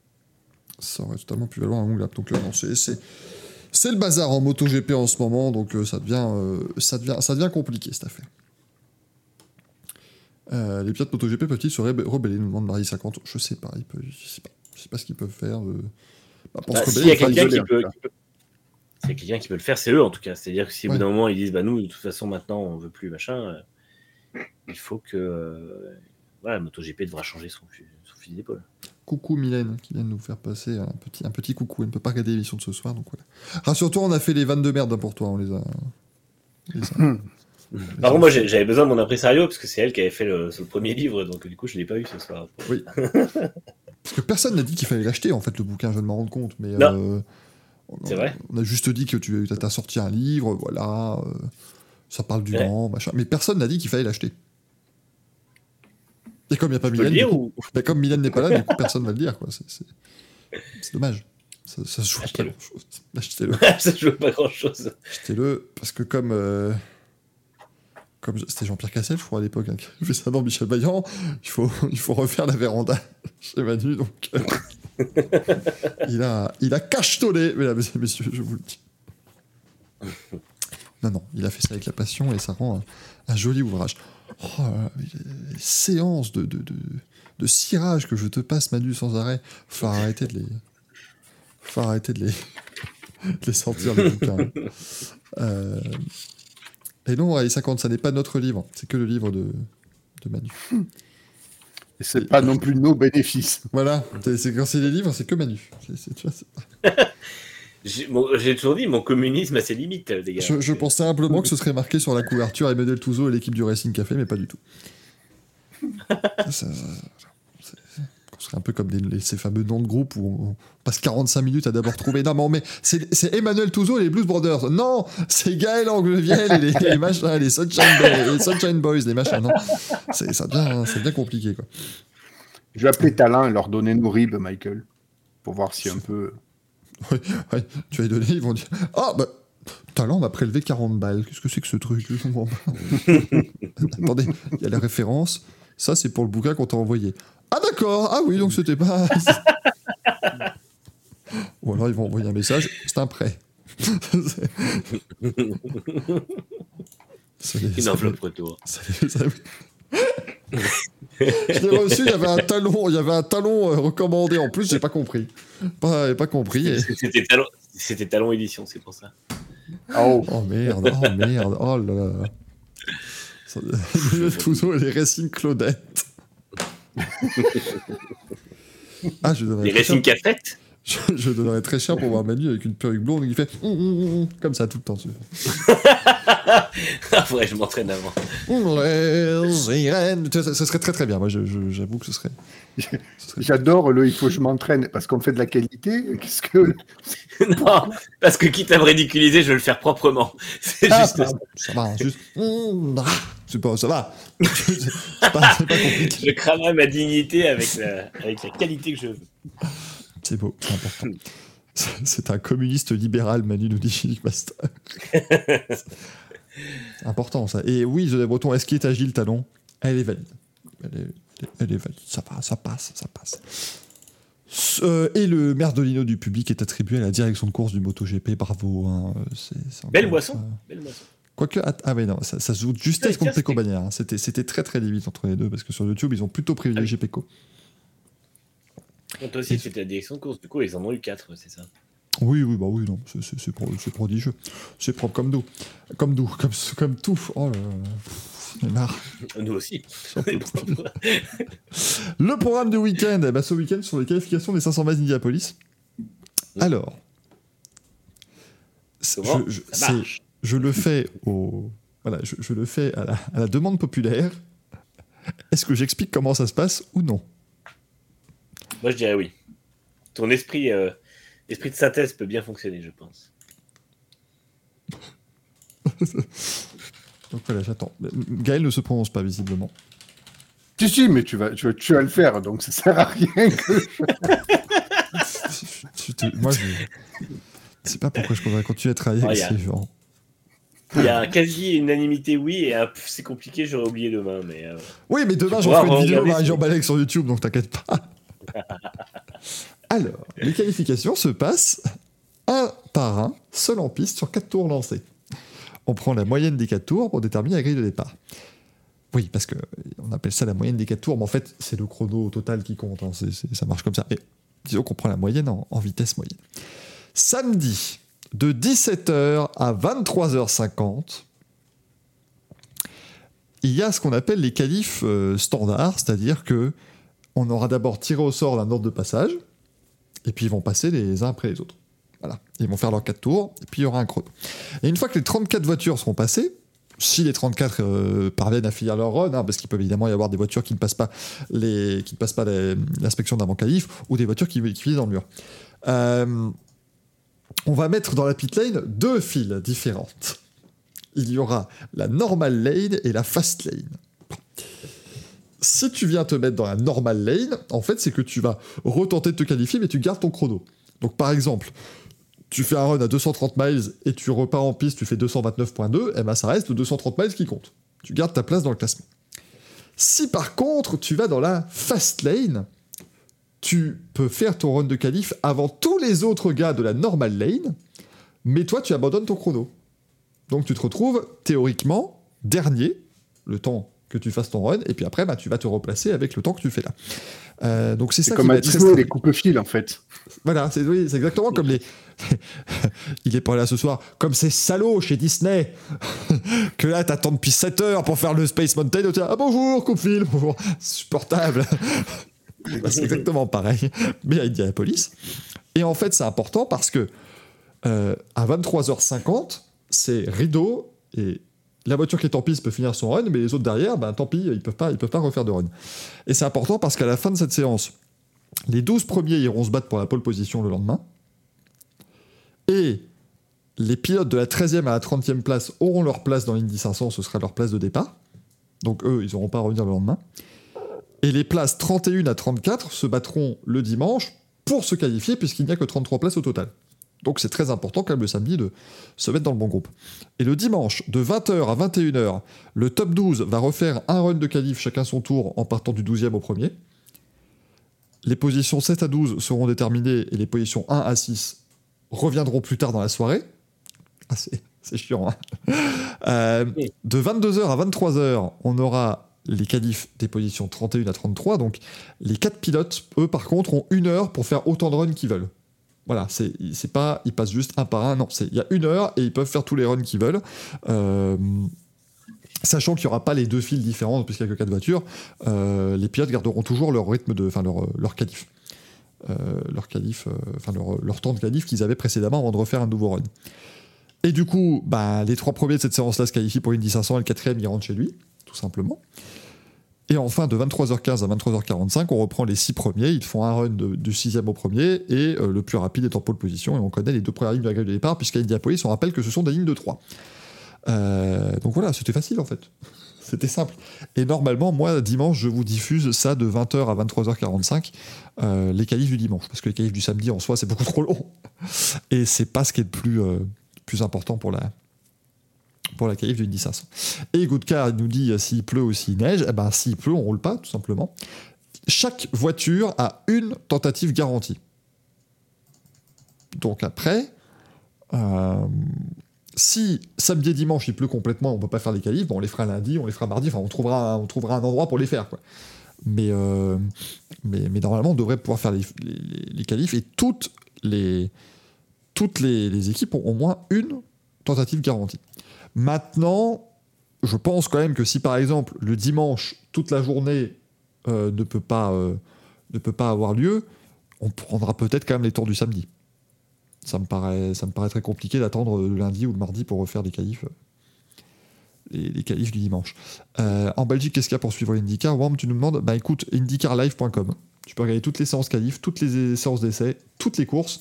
Sauf l'Indy 500, parce que l'Indy 500, ça doit être diffusé en direct sur quelque chose comme vous Sport World ou un truc dans le genre. Et donc, ça fait que vous pouvez pas le diffuser. Mais sinon, IndyCarLive.com, c'est gratuit et tu peux voir toutes les, toutes les courses. Alors qu'en France, on peut faire que les essais et les qualifs, puisque les courses sont diffusées sur Canal+. Euh, ce week-end, il y a de la NASCAR. Et c'est la course All-Star, donc course hors championnat, à North Wilkesboro, un circuit qui n'a plus été utilisé depuis 96. Euh, et ça va être très très chouette. Voilà, ça devrait être vraiment super. rénové euh, grâce à un projet mené par Dale Earnhardt Jr. Et ça, vraiment, ça va être, ça va être cool comme tout. Là, je, je suis excité. et la NASCAR samedi soir à minuit, dimanche à 21h et dimanche à minuit. Pour les grosses parties de la. C'est à 21h dimanche le. J'avais cru voir à 23h. Oui, à 21h, il y a les. Ah, attends. Ah, il y a peut-être les courses. Oui, il y a peut-être des courses de qualif cette fois-ci en plus. C'est ça. Peut-être des manches de qualif. Mais en tout cas, ça permettrait de regarder. Je pense que ce sera diffusé lundi sur, euh, sur Automoto la chaîne. Certainement. Pour ceux qui veulent. Et oui. Harvick aura sa livrée euh, de ses débuts en NASCAR, enfin en Cup Series. Ah ouais? Oh. Ouais. Ça, ça va être Il très bien. reprend ça. le rouge et le blanc. Et d'ailleurs, il aura le numéro 29, a priori. Carrément. Oui, puisqu'en soi, le 29 n'est pas utilisé, donc ils peuvent potentiellement, euh, potentiellement le faire. Euh, ce week-end, il y a les 24 heures du Nürburgring. Et là, je vais pas vous expliquer comment ça marche. Ça roule 24 heures. Hmm. et à la fin des 24 heures, il y a 37 vainqueurs de catégorie, à peu près. À, à peu près. Sachant que BMW détient le record avec 20 victoires devant les 13 de Audi, me semble. Euh, Ce qui est très fort, Audi Gazou. qui Euh, ce qui est très fort parce Comment que BMW a gagné ses 20 victoires lors de sa seule et unique participation l'an dernier, euh, avec 20 victoires Alors de non, catégorie. Non, justement, c'est Audi qui détient euh, la victoire. Et d'ailleurs, peut-être qu'il, enfin, ça serait cool qu'il gagne cette année parce que on pense, euh, c'est même quasi sûr que Audi va certainement arrêter toute forme de compétition euh, client support. Donc voilà, grosso modo, toutes les écuries clientes de chez Audi vont se retrouver un peu à poil en 2024. Euh, donc voilà, s'ils veulent gagner la dernière, c'est le moment ou jamais. Euh, sinon, ben voilà, BMW va essayer de d'agrandir son record. Porsche aimerait bien revenir en forme parce qu'ils ont été quand même assez malchanceux euh, ces dernières années. Je crois que la dernière victoire, c'est peut-être 2018, si je dis pas de bêtises. Euh, combien de voitures on a? On a 136 engagés, voilà, pour cette 51e édition. Ah oui, c'est vrai que l'an dernier, on- a fêté la 50e édition. Mm. Donc 51e édition cette année, 136 engagés. Mais ça va parce que c'est sur un Nordschleife, euh, donc 136 voitures, hein, c'est tranquille. Euh, mais il y a le oui. retour de l'Opel Manta, si je dis pas de bêtises, Euh, Oui, elle y est. qui avait cramé l'an Ouais, dernier. ouais, ouais, parce qu'elle avait pris feu ouais, l'an dernier. Et alors, par contre, c'est à suivre en intégralité sur Automoto, la chaîne en alternance entre la télé et la chaîne YouTube d'Automoto. Euh, sinon, vous avez tout simplement gratuitement la chaîne officielle des 24 heures de Nürburgring qui va diffuser en intégralité. Et effectivement, ne regardez pas ça dans, dans la nuit, parce que de toute façon, vers 23h, il y aura du brouillard. Il va se lever à 7h du mat, et il y aura eu drapeau rouge tout le long. Donc... euh, Parce que je crois que l'an oui, dernier, l'an dernier, c'était les 14h du... Non, c'était les 10h Ouais, du ouais, Nürburgring, avec 14h de Ouais, drapeau ouais. C'était énorme l'an dernier. C'était Et pour répondre à Marie-Jean Balek, oui, Kevin Estre sera dans la montée euh, numéro 911 avec euh, Makowiecki et Christensen et un quatrième dont j'ai oublié euh, le nom. Jacques Voilà. X. Et on a, euh, on, on a, on a aussi un super équipage en catégorie, je ne sais plus quoi, TCR, sur une Opel Astra TCR. Il y a Jean-Marc Finot, Jean-Philippe Imparato, le président d'Alfa Romeo, Carlos Tavares, le président du groupe Stellantis, et François euh, Wallace, que je ne connais pas. François, Vallès, François Vallès, qui est le directeur de la compétition, euh, euh, la compétition chez, Citro- euh, chez Peugeot Sport, pardon. C'est possible. Bah, c'est-à-dire que Gazou, enfin, je, je vais travailler avec lui quand même, si tu veux. Là, Oui, sais. donné- C'est un insider qui te dit ça. je, je- je connais Jean-Marc Finot, qui est le directeur de, de Stellantis Motorsport aussi. Ouais. Tu n'avais pas, tu n'avais pas noté. J'ai juste Oui. une petite précision. Euh, la All-Star Race, je me suis gouré, j'étais pas sur le bon fuseau horaire. Donc en fait, il y a deux courses, euh, les Heat Race euh, de 60 tours à 1h20 et 2h15 le dimanche, enfin dans la nuit samedi à dimanche. La course Open de 100 tours est à 23h30 et la All-Star Race de 200 tours est à 2h du matin, euh, dimanche à lundi. Eh ben, elle, sera, vé- elle sera vécue en résumé YouTube lundi matin. Il n'y a pas de Et ben moi, je ne pense pas. Euh, on a de la F1 Academy à Barcelone ce week-end, donc on pourra vous en reparler la semaine prochaine.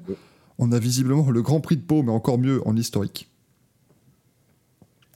Et c'est toujours mieux quand c'est en Là, historique. ça, Je- voilà. Là, ça bouge pas. Voilà. Et... Non, mais attendez, euh, j'en Je- peux plus de ces gens qui modifient le conducteur. Là. Non, parce que l'autre, là, euh, il rigole avec ses, il rigole avec ses palmiers. Là. J'avais fait le conducteur en terminant par 24 heures du Nürburgring. Qu'est-ce qu'il a rajouté entre deux trucs? Ou l'inverse, je sais plus. Il a rajouté 24 heures du Nürburgring. C'est pas Manu Ah oui. Ah non, c'est Manu? Non, non, c'est pas moi. Ah, oui, merci. J'ai rajouté, j'ai rajouté que des news. Et j'ai Ah. rajouté euh, l'extrémie dans le résultat du week-end, parce que tout C'est le monde l'avait oublié, le pauvre. C'est vrai, j'en suis navré. Mais t'as. ra- Je crois que j'étais peut-être le premier à l'écrire à Nürburgring. Que- Mais quelle arnaque Il n'y a, pas- y a, y a pas un historique d'édition dans, dans, dans Google Form, là? Je, je veux pas mentir, mais il me semble qu'il y avait que trois lignes Indy, NASCAR, Academy, et j'ai mis Nürburg et Pau. Et t'aurais écrit deux fois 24 heures de Nürburgring Mais non, c'est toi qui l'as rajouté. Historique des versions. Afficher l'historique je- des versions. Je, je demande, je demande la barre. Je demande la barre. Ah oui, il y a, la- ah oui, il y a les historiques. Attends, attends, attends. Attends, attends, attends.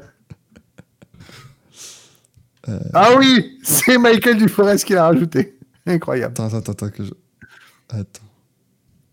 Attends. Oui, c'est bien ça. Total 9 modifications. Attends. Mais, mais c'est mal foutu, j'arrive pas à voir. Non, de toute façon, 18 mai à 15h05, moi je l'ai mis. Mais par contre, il met le 24 heures Nürburgring en tout- tous les utilisateurs anonymes. Non, c'est Manu qui l'a mis. Non Et qui le connaît Attends, Ah non je suis perdu. C'est un utilisateur anonyme. Qui... Le chat qui a rajouté ça dans notre conducteur. Non, je l'ai vu être ajouté en même temps que. Parce qu'en fait, en gros, tu nous as envoyé le lien du conducteur. Moi, je mettais immédiatement des news, mais non, j'ai pas touché. J'avais oublié qu'il y avait un casseur du Nürburgring, donc ça peut pas être moi. Littéralement, l'émission me l'a rappelé. Donc, euh. Non, c'est. Google dit que j'aurais rajouté ça à 20h34. Je. Je, je, oui, si, Google le dit, c'est que c'est sans doute faux. De toute façon, cette, cette information ne me plaît pas, donc elle est fausse. Peut-être que c'est Axel. Ah, qui merde. Donc, Ga- Ga- voilà, Gazou. Je ne m'excuserai pas. Les news euh, qui arrivent dans, dans quelques instants. Jamais je ne me pardonnerai. Jamais. Les, les news jingle. Mais excusez non plus, oh, c'est quoi ça? Donc, il n'y a pas de Grand Prix d'Imola ce week-end, voilà. hein. Il, il pleut, il bouille. ça La va F1 a foutre. enfin pris une décision rapide et logique. J'étais convaincu, que convaincu que ça allait rouler dans l'indécence la plus totale. Moi, Moi j'étais convaincu qu'ils euh, allaient attendre vendredi matin pour prendre une décision. Moi, pour moi, ils allaient annuler euh, le vendredi et raccourcir le week-end et euh, enlever potentiellement F2, S3, mais non, non, ils ont, ils ont pris la bonne décision. Ils l'ont pris tôt, donc bravo à eux. Parce que, euh, parce que ouais, euh, et Dominique Kelly a dit qu'il voulait pas être un fardeau pour euh, les autorités locales, et euh, bah, c'est vrai. Voilà, euh, Il a tu vois le merdier que c'est autour. Donc bravo vraiment. Et, et Déjà, pour- Parce que, encore une Il y a... Oui. j'allais dire encore une fois, Et- Désolé, Imola euh, prend les devants, donc va rembourser intégralement les spectateurs, mais ils n'ont pas tout perdu puisqu'ils gagnent a priori normalement une année de contrat. Le Grand Prix n'aura pas lieu cette année, euh, mais par contre ils auront une année de contrat gratuite en 2026. Donc euh, tout le monde est content. Ça, évite de mettre une tension énorme sur le calendrier cette année qui est déjà très tendu parce que là en fait on était à la partie la plus calme. Mais il faut bien comprendre que maintenant c'est 9 courses en 13 semaines, une pause de 4 semaines, 9 courses en 13 semaines. Donc, euh, sachant que la pause de 4 semaines, on n'y touche pas. Pour les gens qui disent rajouter une course en août, non, ne rajoutons pas une course en août, laissons les gens qui travaillent en F1 se reposer. Et euh, donc, voilà, Imola va gagner son truc. Eux, ils sont partants, la F1 va être partante. Donc, tout, tout est bien et on laisse, une, on laisse la priorité aux gens qui en ont besoin, c'est-à-dire les sinistrés. Oui. Et euh, je te laisse enchaîner sur ce que tu allais dire. Pensez euh, à toutes les personnes, euh, bon, bah, toutes les victimes et les familles des victimes déjà, parce qu'on a eu un bilan d'au moins 5 morts, je crois, et peut-être que ça a même encore Huit. augmenté depuis Neuf. plus morts. mais- 9. Ça fait un peu en cher, les gars, on aurait dû se concentrer. C'est ça, on a vraiment dû se concentrer. avant. Non, non, c'était Neuf. Ça faisait vraiment, Ah, ça, faisait, ça faisait vraiment qui dit mieux, mais dans un, sur, un, sur un sujet dans lequel c'est absolument pas approprié. Ah, c'est gênant. C'est absolument terrible.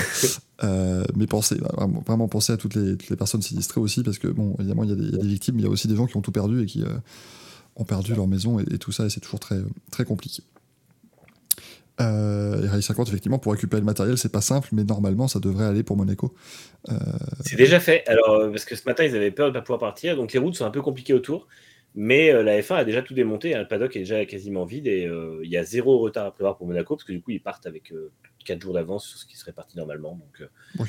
il n'y a euh, aucun souci. Ils vont arriver à Monaco tranquillement. Et euh, ils vont poser les, les affaires. Donc, non, non, il n'y a pas de. il y a déjà la moitié du matos à Monaco en plus, donc.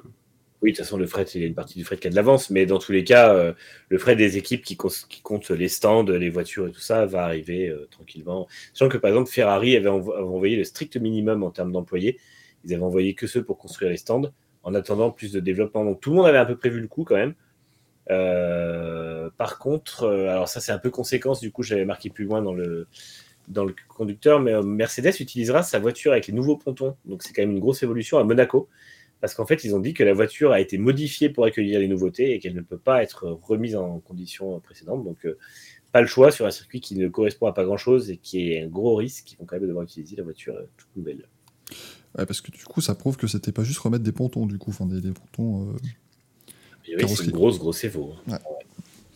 En fait, vu qu'il y a le plancher et une partie, peut-être les suspensions qui évoluent, effectivement, c'est une grosse, grosse euh, mécanique. Quoi. Ferrari a fait don d'un million d'euros à la région d'Émilie-Romagne, ça c'est très très bien évidemment, euh, pour aider dans les, dans, les, dans, les, secours et tout ce genre de choses évidemment. Euh, Helmut Marko a confirmé que Red Bull ne vendra pas AlphaTauri, donc normalement ça veut dire que c'est signé. Je Non, a priori, ils vont en faire un, ils vont en faire un modèle économique plus euh, viable. Je pense qu'on va se retrouver avec, euh, on va se retrouver avec une, une, quasiment un modèle As en fait, où en gros AlphaTauri ne sera qu'un assembleur de voitures avec des pièces conçues par, euh, par Red Bull et un petit département aéro. Donc, euh, et puis en fait, parce qu'ils veulent quand même garder une, une- une école pour leurs pilotes. Donc euh, voilà, et puis en fait, je pense qu'ils auront. Enfin, Ford a besoin de quatre voitures en 2026 pour. Mm. Et Red Bull Powertrain pour faire leur moteur. Donc c'est pas déconnant. Oui, ils ont, ils auront bien Ford, ça c'est prévu depuis, depuis l'annonce de début février.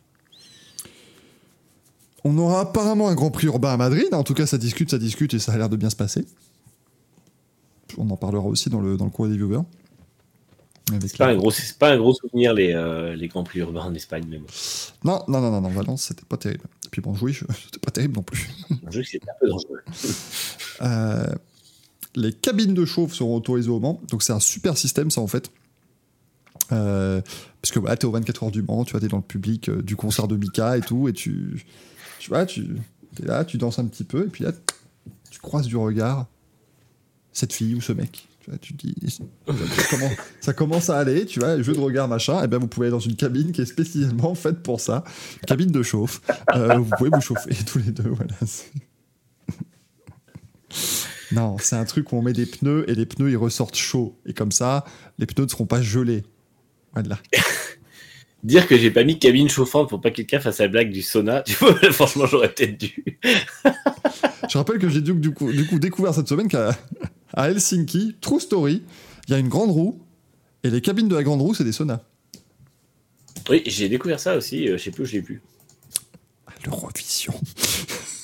Ah, bah oui C'était dans la, dans la carte postale de la Finlande. C'est ça. J'étais en train de me dire quelle chaîne vous regardez, parce que moi, je passais à côté. Je... Bah oui, puisque monsieur, le spécialiste de l'Eurovision, qui, qui va même jusqu'à screener toutes les conférences de presse, monsieur n'a rien regardé avant le premier Belgium 12 points. Ah, moi, j'ai eu la, j'ai ma théorie selon laquelle Gazou n'avait pas assez de sport auto et moto ce week-end. Du coup, il était en manque de screenshots. Donc, il s'est dit, je vais faire la conférence de presse de l'Eurovision, ça va me détendre un peu. Et puis, ça aidera à passer Ça le week-end. Écoutez, moi, j'étais, j'étais absolument pas des. Il y avait la moitié des journalistes, ils étaient gays. Je me suis dit, bon, ben, on va nous sortir un truc, là. C'est.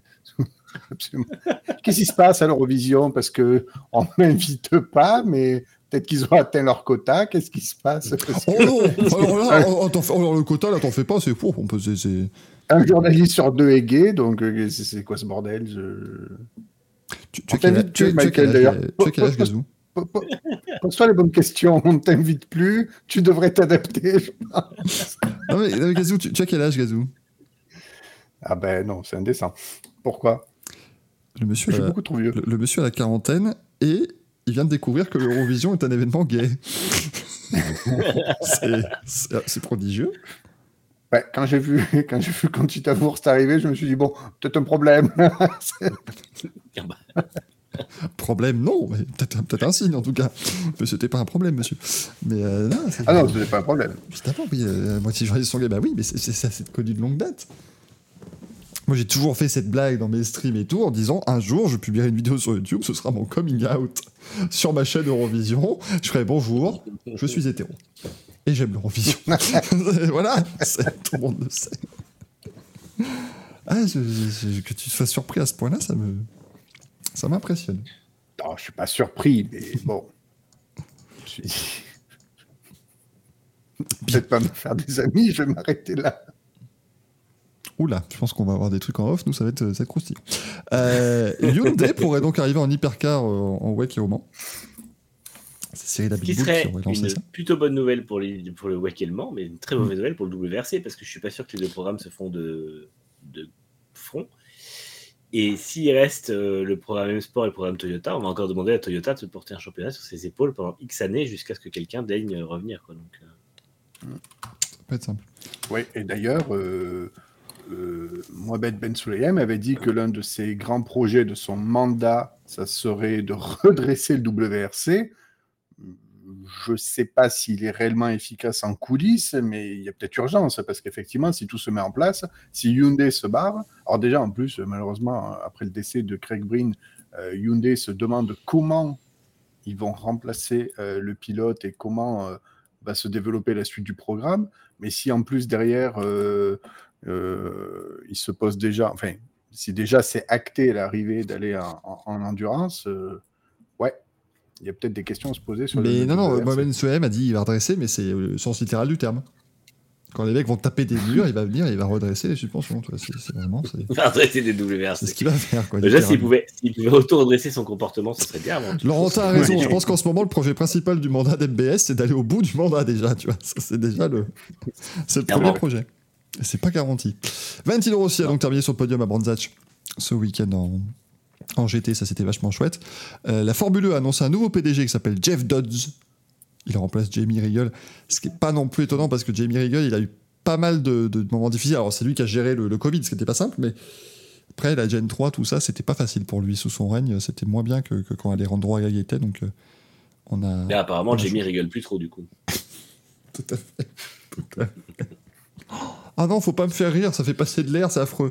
Oh mon dieu, ah merde oh quel con. Attends, je, je peux rire comme ça. Je, peux rire comme ça, c'est autorisé, j'ai ma main devant la bouche. Euh, le Wayne Taylor Racing aura deux Acura en 2024, ça c'est une euh, nouvelle en IMSA. Moi, ouais, j'ai l'impression que Michael Shank, enfin, le meilleur Shank Racing, pardon, va peut-être passer à la trappe. hein. Après l'histoire des pressions de pneus, là. euh, Je pense, je- à mon avis, à mon avis, c'est une des conséquences directes, hein, je pense. On a un nouveau circuit, le circuit de Balaton en Hongrie. J'en ai chez moi du balaton, J'étais- c'est excellent. J'étais persuadé que c'était un type de sol. J'étais tout aussi surpris. En fait, c'est, euh, il est pas mal ce circuit, il a l'air joli et tout, Mm. mais euh, ça fait un peu doublon avec plein de trucs, genre le Slo- Slo- Slovakia Ring et tout ça, non? Oui. Ou le, le Salzbourg Ouais, aussi, ou je sais plus quoi. Ces trucs. qui- Ouais, il y, a- il y a beaucoup de circuits de ce genre en fait. En, c'est en pas, Europe euh, centrale et de l'Est, t'as eu 45 circuits qui ont popé soudainement. D'accord, oui, mais qu'est-ce que. Ouais. Ils- ils- Genre le Moscow Racing, c'était pareil. ça accueillera du WTC, enfin du, du- du TC Europe, machin. Du... Vous en faites pas. Oui, Valkyria est cool, mais euh, ils ont le grade le plus élevé, ils veulent du grade 1, mais euh, j'ai du mal. Enfin, la F1 n'abandonnera pas le Hungaroring pour ça, honnêtement, je pense pas. Sur Le Hungaroring, je pense qu'il a, il est, il est scellé dans le calendrier, mais. Euh, Hungaroring, c'est 2027 le contrat, mais le gouvernement hongrois a signé jusqu'en 2032 avec une option jusqu'en 2037. Et sachant que le Hungaroring va rénover ses paddocks, on se doute bien que s'ils mettent de l'argent pour renouveler le paddock, c'est sûrement pas pour lâcher la F1 en 2027. Donc euh, bon, ils ont un accord de principe pour 2037 avec juste comme condition que le Hungaroring se modernise et de toute façon ils ont l'argent pour puisqu'ils l'ont pas modernisé depuis longtemps depuis les gros travaux qui avaient changé la piste je sais plus en quelle année. Donc, euh, donc effectivement, Hungaroring, c'est c'est scellé euh, autant qu'un Melbourne ou qu'un Bahreïn. Quoi. Eh ben, Ça en fait d'ailleurs ai les contrats deuxième les course plus dans un pays totalitaire, why not? Après tout. Ça en fait d'ailleurs les contrats les plus lointains avec Melbourne, qui est 2036-37, non? 38, Le c'est Oh, Melbourne. Billy, c'est fou. Le Qatar, c'est 10 ans à partir de cette année, donc 2033. Euh, et on a 2037, 2038 Melbourne, ah oui, d'accord. Je crois, hein, ou Oui, 2036. il me semble qu'ils ont signé aussi loin. C'était très très loin. Mm. Euh, Et Villebrequin va présenter Gear France. C'est le Alors. On bouclait la Ah boucle. oui, oula, Manu. Oula, Boucler oula. la boucle. Oula, oula. Alors, non, mais non, alors je vais être euh, plutôt gentil avec eux. Pour moi, ils sont, euh, ils sont probablement ce qui peut, ce qui peut arriver de mieux. à- Enfin, comment dire, c'est pas, je, je veux pas être. Je pense que le, casting d'avant avait d'excellents éléments, que je dirais qui sont Le Ton et, le et Bruce qui ont fait vraiment des super boulots. J'étais moins fan de Philippe Lelouch. J'étais entièrement contre l'arrivée de Luc Alphand pour des raisons de braconnage de- d'espèces protégées notamment. Mais euh, je pense que voilà, c'était compliqué parce que le, les deux qui faisaient du très bon boulot étaient, un- étaient pas assez mis en avant. Et je pense que Villebrequin, si on enlève le côté Villebrequin, c'est-à-dire le côté un peu amateur, euh, humour un peu beauf, euh, ils seront capables de faire du très bon contenu. Je pense qu'ils ont, les- ils ont exactement ce qu'il faut pour faire les séquences un peu folles qu'on attend de Top Gear. Euh, et ils auront une équipe derrière eux qui leur écrira des scripts propres pour l'historique. Donc normalement, il y aura tous les avantages de Villebrequin sans les inconvénients de Villebrequin, et je pense que ça peut être pas mal. Alors, je pense qu'effectivement, ils ont fait euh, un, un très bon coup euh, au niveau du casting, surtout pour redresser les audiences, parce que la saison Oui. 8, la saison 8 a débuté à 368 000 euh, téléspectateurs, alors que la saison 7, c'était à 500 000. Donc, ça s'est un petit peu effrité. Je pense qu'à mon avis, euh, dès le premier épisode, vu la communauté de Villebrequin, euh, je pense que RMC est pas très loin d'aller chercher le million. hein. Au moins pour l'effet nouveauté et découverte du premier épisode. Ensuite, on, vira- on verra, mais on, on va certainement tutoyer au-delà du million. Ça sera quand même assez fou pour RMC Découverte. Je crois qu'ils avaient fait le million au premier épisode de la première saison. Ouais, c'est peut-être possible. ouais. Ils ont signé avec Prime Video surtout, donc ça va faire une grosse, grosse. euh, Enfin, ça, ça- il y aura beaucoup d'audience parce qu'il y aura le live et les audiences euh, en VOD. Donc, euh, ça va clairement cartonner. Si nous passions au courrier des viewers, messieurs. Ça me paraît, ça me paraît pas déconnant. C'est marqué. Moi, je, je- Ah oui, il y en a beau, oui. je suis de manière bête et méchante. Je vois marquer le courrier des viewers. Je dis que c'est le moment du courrier des viewers. Après, je, Bah écoute, je crois que c'est c'est très correct. je mets le jingle alors dans ce cas-là. Oh, quelle masse d'armes Avec la première question qui nous vient de Valentino Rossi lui-même, himself bien sûr, et qui nous dit Bah bonjour déjà. Bonjour, c'est buongiorno et, et félicitations. Ouais. Euh, Laurent Rossi ne ferait pas preuve de dilettantisme en attendant de se faire taper sur les doigts par Luca De Meo pour regarder les résultats de l'écurie alpine Possiblement. Possiblement un petit peu comme Je trouve, je trouve que Laurent Rossi fait preuve de dil- dilettantisme à garder un poste pour, pour David Ibrivio déjà, mais bon, après, c'est peut-être son. peut-être- dit dans le Grand Prix. peut-être le, mais- c'est peut-être le parrain de son fils. Donc peut-être que ça marche. Euh, un hater des Grands Prix urbains, sauf Singapour et Monaco, nous dit après Madrid, dans quelle, euh, dans quelle ville la Formule 1 choisira? euh, oula, j'ai l'impression d'être bourré, mais il écrit bizarrement ce message. Quelle ville la F1 choisira-t-elle pour un Grand Prix urbain chiant et inutile? Los Angeles, Berlin, autre? Vesoul Je sais pas. Je sais- Hanoï. ah, alors Hanoï, je crois qu'il y a un circuit, il me semble, ça existe. Je crois avoir vu ça. Quelque part. Euh, Dun- Dunkerque. Dunkerque. Dunkirk. Non mais euh, Hanoï, Hanoï Codemaster serait content parce qu'ils ont déjà développé le circuit, donc au moins ils pourraient le remettre. C'est merveilleux. Mais qui disent, eh, dans le F1 23, il y aura le Paul Ricard. Hein.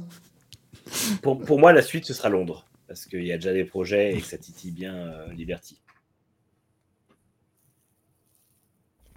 Question de Mamba qui nous dit est-ce que le fait d'avoir des grands prix aux États-Unis doit obligatoirement nous donner une présentation façon NBA pour vendre la F1 Est-ce que pour le Grand Prix de Las Vegas, la présentation se fera avec une roulette?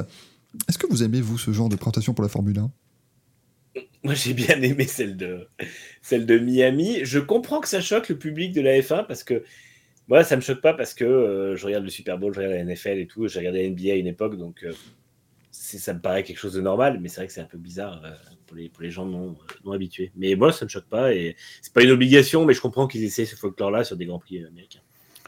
Moi, je comprends tout à fait qu'on essaie de s'adapter au public qu'on veut intéresser. Je vois pas ce qu'il y a de choquant. Et puis, Pareil. je suis désolé, euh, comme on le fait, euh, enfin, ils font ce type de show euh, sur les, les courses américaines, mais ils le font pas ailleurs. Mais au contraire, ça fait un marqueur. Je veux dire, euh, c'est- on se rappellera de la course aussi parce que euh, il y aura eu ce show à côté. C'est ça.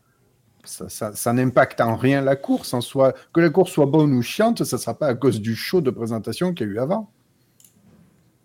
Non, mais bon. Moi, j'aime bien, ça me, ça me dérange absolument pas. Par contre, ils parlent d'en faire sur d'autres circuits et là, ça me pose problème. Bah oui. Ouais, mais adapté, adapté aux coutumes locales. Sais, si c'est juste refaire la même qu'à Miami, mais parler en italien, c'est pas exactement adapté au locales. Ah, avec des pizzas, des machins, on rappelle hein, le, racisme, le racisme ordinaire. faire tourner des pizzas à Monza, bon, je suis pas. Je suis pas fan de l'idée quand même. hein. Euh, Maxime Grand-Père, ça je l'avais pas celle-là. Maxime Grand-Père. Max- pas. Salut à toute l'équipe. En cette semaine de 24 heures de Nürburgring, j'aimerais savoir quel est le championnat ou la course la plus what the fuck selon vous. La putain de course qui se déroule sur une bretelle d'autoroute là en Lituanie, en Estonie ou je sais plus où là. Ouais. Vous la connaissez pas celle-là Si si, il y a une course. si. euh, Si, euh, Laurent Mercier l'a souvent évoqué sur Endurance Info. Il y a Euh.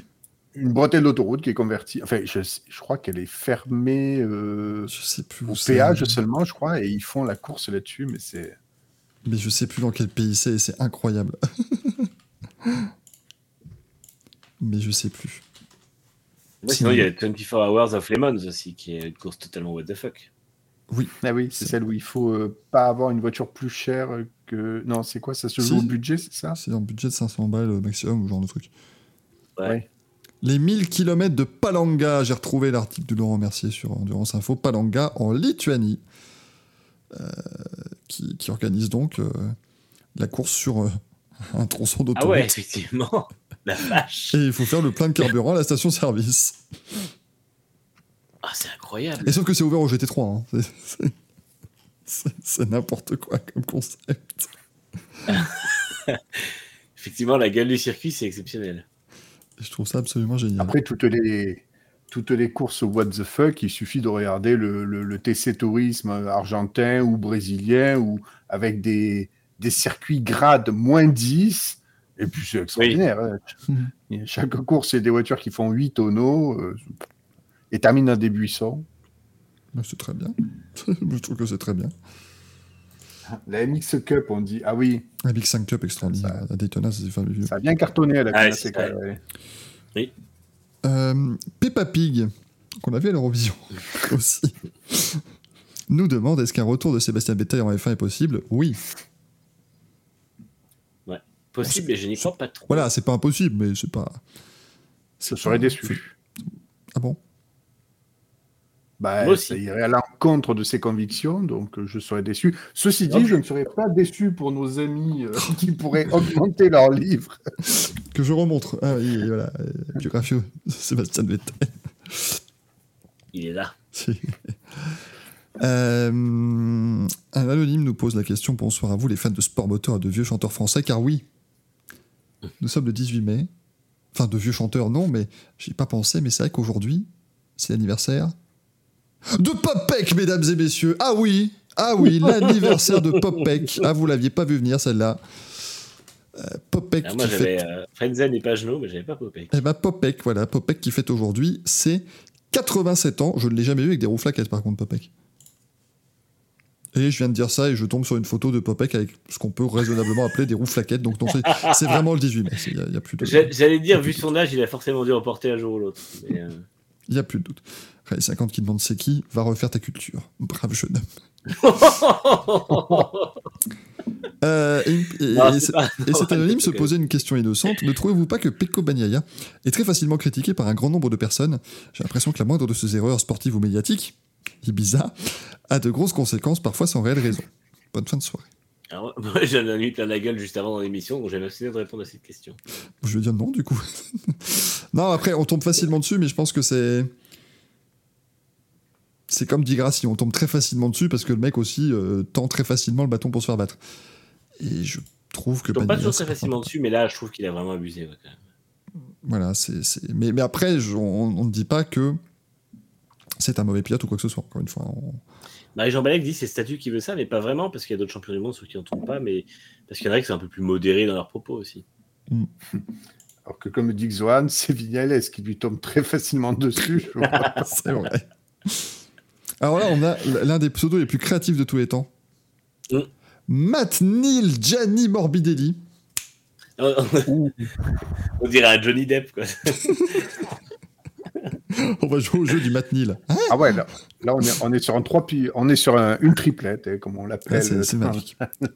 Qui a dit bonsoir les refs. Pensez-vous qu'au vu des performances d'Aprilia et KTM, on pourrait voir arriver de nouveaux constructeurs en MotoGP?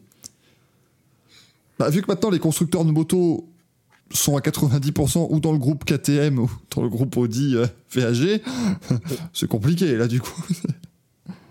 Vous Je savez d'ailleurs qu'il y a deux ans, euh, Audi a réfléchissait sérieusement à vendre euh, Ducati. Mm. On imagine que c'est plus d'actualité. Enfin, d'ailleurs, ce n'est plus d'actualité. mais- Non, c'était c'était selon ce qu'ils allaient prendre comme amende au Dieselgate, en fait. Ils avaient vraiment dû faire un gros, une grosse évacuation du Cathy. Oui, oui, oui. Mm. Et enfin, mesdames Ils ont payé que 30 milliards, donc ça va. Ça va, ça va. Ça va. C'est pas, Euh. 30 milliards qui se sont euh, fortement ressentis sur la qualité de leur production parce que désormais, euh, une Audi A1 avec des plastiques de merde, vous n'achetez pas ça. euh, Non, acheter une Skoda Fabia. Voilà, c'est même, ça. mieux. N'achetez pas, une- n'achetez pas une Audi. hein. Non, c'est. 30 milliards, ça va. Ça reste honnête. Euh, et Graham Norton, himself, qui nous dit bonjour. Ah, bonjour. Bonjour chers membres, spectateurs spectatrices de Racing Café. Pensez-vous que la longue pause de F1 en mai et l'annulation du Formula One Qatar Airways Grand Premio del Made in Italy et della Emilia Romagna 2023 euh, permettent de bien reposer le personnel et les fans et montrent qu'avoir des pauses dans une saison est une bonne chose et je profite de la question pour vous annoncer que le 12 points for United Kingdom go to the Racing Café. Bravo. Merci beaucoup. Merci. Alors moi, euh, je vais répondre un peu en hors sujet, mais déjà, je suis quand même content qu'à chaque fois que la F1 veut faire une saison à 23 courses ou 24 courses, on lui, On empêche. les, les événements se retournent contre elle et euh, il y en a moins. Je pense que ça, ça le montre. dire. Au bout d'un moment, c'est des signes en fait qu'il faut, euh, qu'il faut comprendre. Après, je pense que oui, c'est bien pour les pour le personnel, mais le problème, c'est que là, en fait, ça va faire un début de saison assez calme, mais la fin de saison va quand même être assez violente. Donc, euh, je pense que ça, ça, je sais pas, je suis pas sûr que ça change grand chose sur leur ressenti final à la fin de l'année, on va dire. C'est vrai que ça fait trois ans que la F1 tente de faire un calendrier record et on a eu quand même Hanoï annulé deux fois, la Chine annulée deux fois, la Imola. Bah, la Chine, Euh, elle est quatre, quatre fois, fois. même. Quatre fois la Chine. La Oui, Chine, oui, euh, euh, depuis 2020. hein. Oui, oui, c'est vrai. Et là, il y, a, il y a eu Sochi qui a été euh, éliminé du calendrier, annulé. Et donc, voilà, ouais, c'est. euh, Non, non, mais c'est c'est un signe un peu. Et après, bon, je pense que c'est une bonne chose. Et, euh, et je pense que ça, devrait leur montrer et leur faire comprendre que 22 courses, c'est bien. Parce que tu peux mieux étaler. Tu en mets un peu plus au début, un peu moins à la fin. Et tu laisses des pauses pour, un, remanier le calendrier en urgence si besoin, si c'est faisable. Et deux, laisser des week-ends off aux gens, en fait. Laisser des, moments de, pour souffler, surtout en fin de saison. Vraiment, les, les mois de, les mois de euh, septembre à novembre vont être vraiment violents. D'ailleurs, ils ont dit que pour l'an prochain, ils allaient essayer de faire un calendrier plus intelligent au niveau des déplacements. Donc, euh, à voir. Bah, il faut espérer. Parce que là, là, ça va être terrible. Au retour en, en septembre, il y a deux courses en Europe. Après, tu as Singapour, euh, Suzuka. Non, Singapour, le Qatar, Suzuka, je crois. Après, C'est on normal, va, c'est comme euh, le calendrier, ça. Ouais, on va Mexique, USA, euh, Brésil, après Las Vegas et après euh, Abu Dhabi. Abu Dhabi. Et euh, j'en ai peut-être même oublié encore. Et c'est vrai que euh, c'est beaucoup trop de. Enfin, même les, les décalages horaires vont être monstrueux. Donc, euh, c'est dur, quoi. Ah ouais, c'est pas simple du tout. Euh, ça, Laurentin, pour les mécanos, le défi du jour de l'an, c'est de tenir jusqu'à minuit sans dormir vu la fatigue. c'est ça. C'est pas, c'est pas simple. Euh, voilà, messieurs, je pense qu'on a fait une belle émission. Et il est même pas minuit. Fantastique. C'est beau. On a été... Effectivement, ça a duré une heure. Tu as dit, il reste une heure d'émission. Et il était 38. Il est 44, donc c'était 1h06. Bravo. C'est c'est la qualité. Tout ça parce que j'ai fait court dans mes interventions. Tout ça parce que je souffre le martyr depuis 40 minutes. Et que du coup, eh ben, je ne pars pas dans des digressions complètement connes. Un peu quand même, hein, faut pas décoller non plus. Voilà, il y a quand même des petites conneries qui ont été dites. Euh, bien sûr, j'espère que ce Racing Café vous a plu. Chers amis, je remercie avant tout aussi BSR Giuliano qui vient de s'abonner, Slim Touslo également, Etuzo, qui est venu tout à l'heure d'ailleurs dans l'émission, euh, on le rappelle pour son bouquin. bien sûr, on le remercie. Eh, Non, pardon, je- c'est pas moi. Désolé. Eh non, non, tu, as fait, c'est le tu, as, tu as- tu as fait coucou à qui, euh, Manu? J'ai pas, pas compris. Non, non, je. je vérifiais que ma caméra était pas floue. Ah voilà, c'est c'est- breton, ne vous levez pas pour les essais libres 1 demain matin. Non, mais attends, si les gens doivent se lever pour les essais libres 1 dans les grands prix, euh, dans les grands prix euh, comment, euh, européens qui ont lieu à 11h30 du matin, quand même, c'est. C'est grave. Ah oui, alors, si demain, certains, pour éviter de faire la blague sur Twitter, un tel a terminé premier des Libre 1 ou Libre 2, Déjà programmé. très bien que ça va Déjà arriver. programmé. Déjà programmé. épargnez-nous ça, s'il vous plaît, au moins par respect pour les victimes. quoi. Ça va, je le modifie. Voilà, j'avais envie d'être chiant. Charles, euh, je- Charles Leclerc, euh, Charles Leclerc a réalisé le meilleur temps de la première séance d'essai libre du Grand Prix d'Imola. Un formidable message d'espoir pour les victimes et pour leurs familles. Voilà, c'est bon. Voilà, au moins, c'est- plus respectueux, Gazou. C'est bon, je peux, je peux, je peux l'enregistrer. Oui, c'est bon, tu, tu peux le programmer si tu veux. Je plaisante. J'y avais pas pensé avant que tu le dises. C'est- con. Euh, merci Yazoo, merci Manu. On vous rappelle, merci à vous. allez acheter. euh,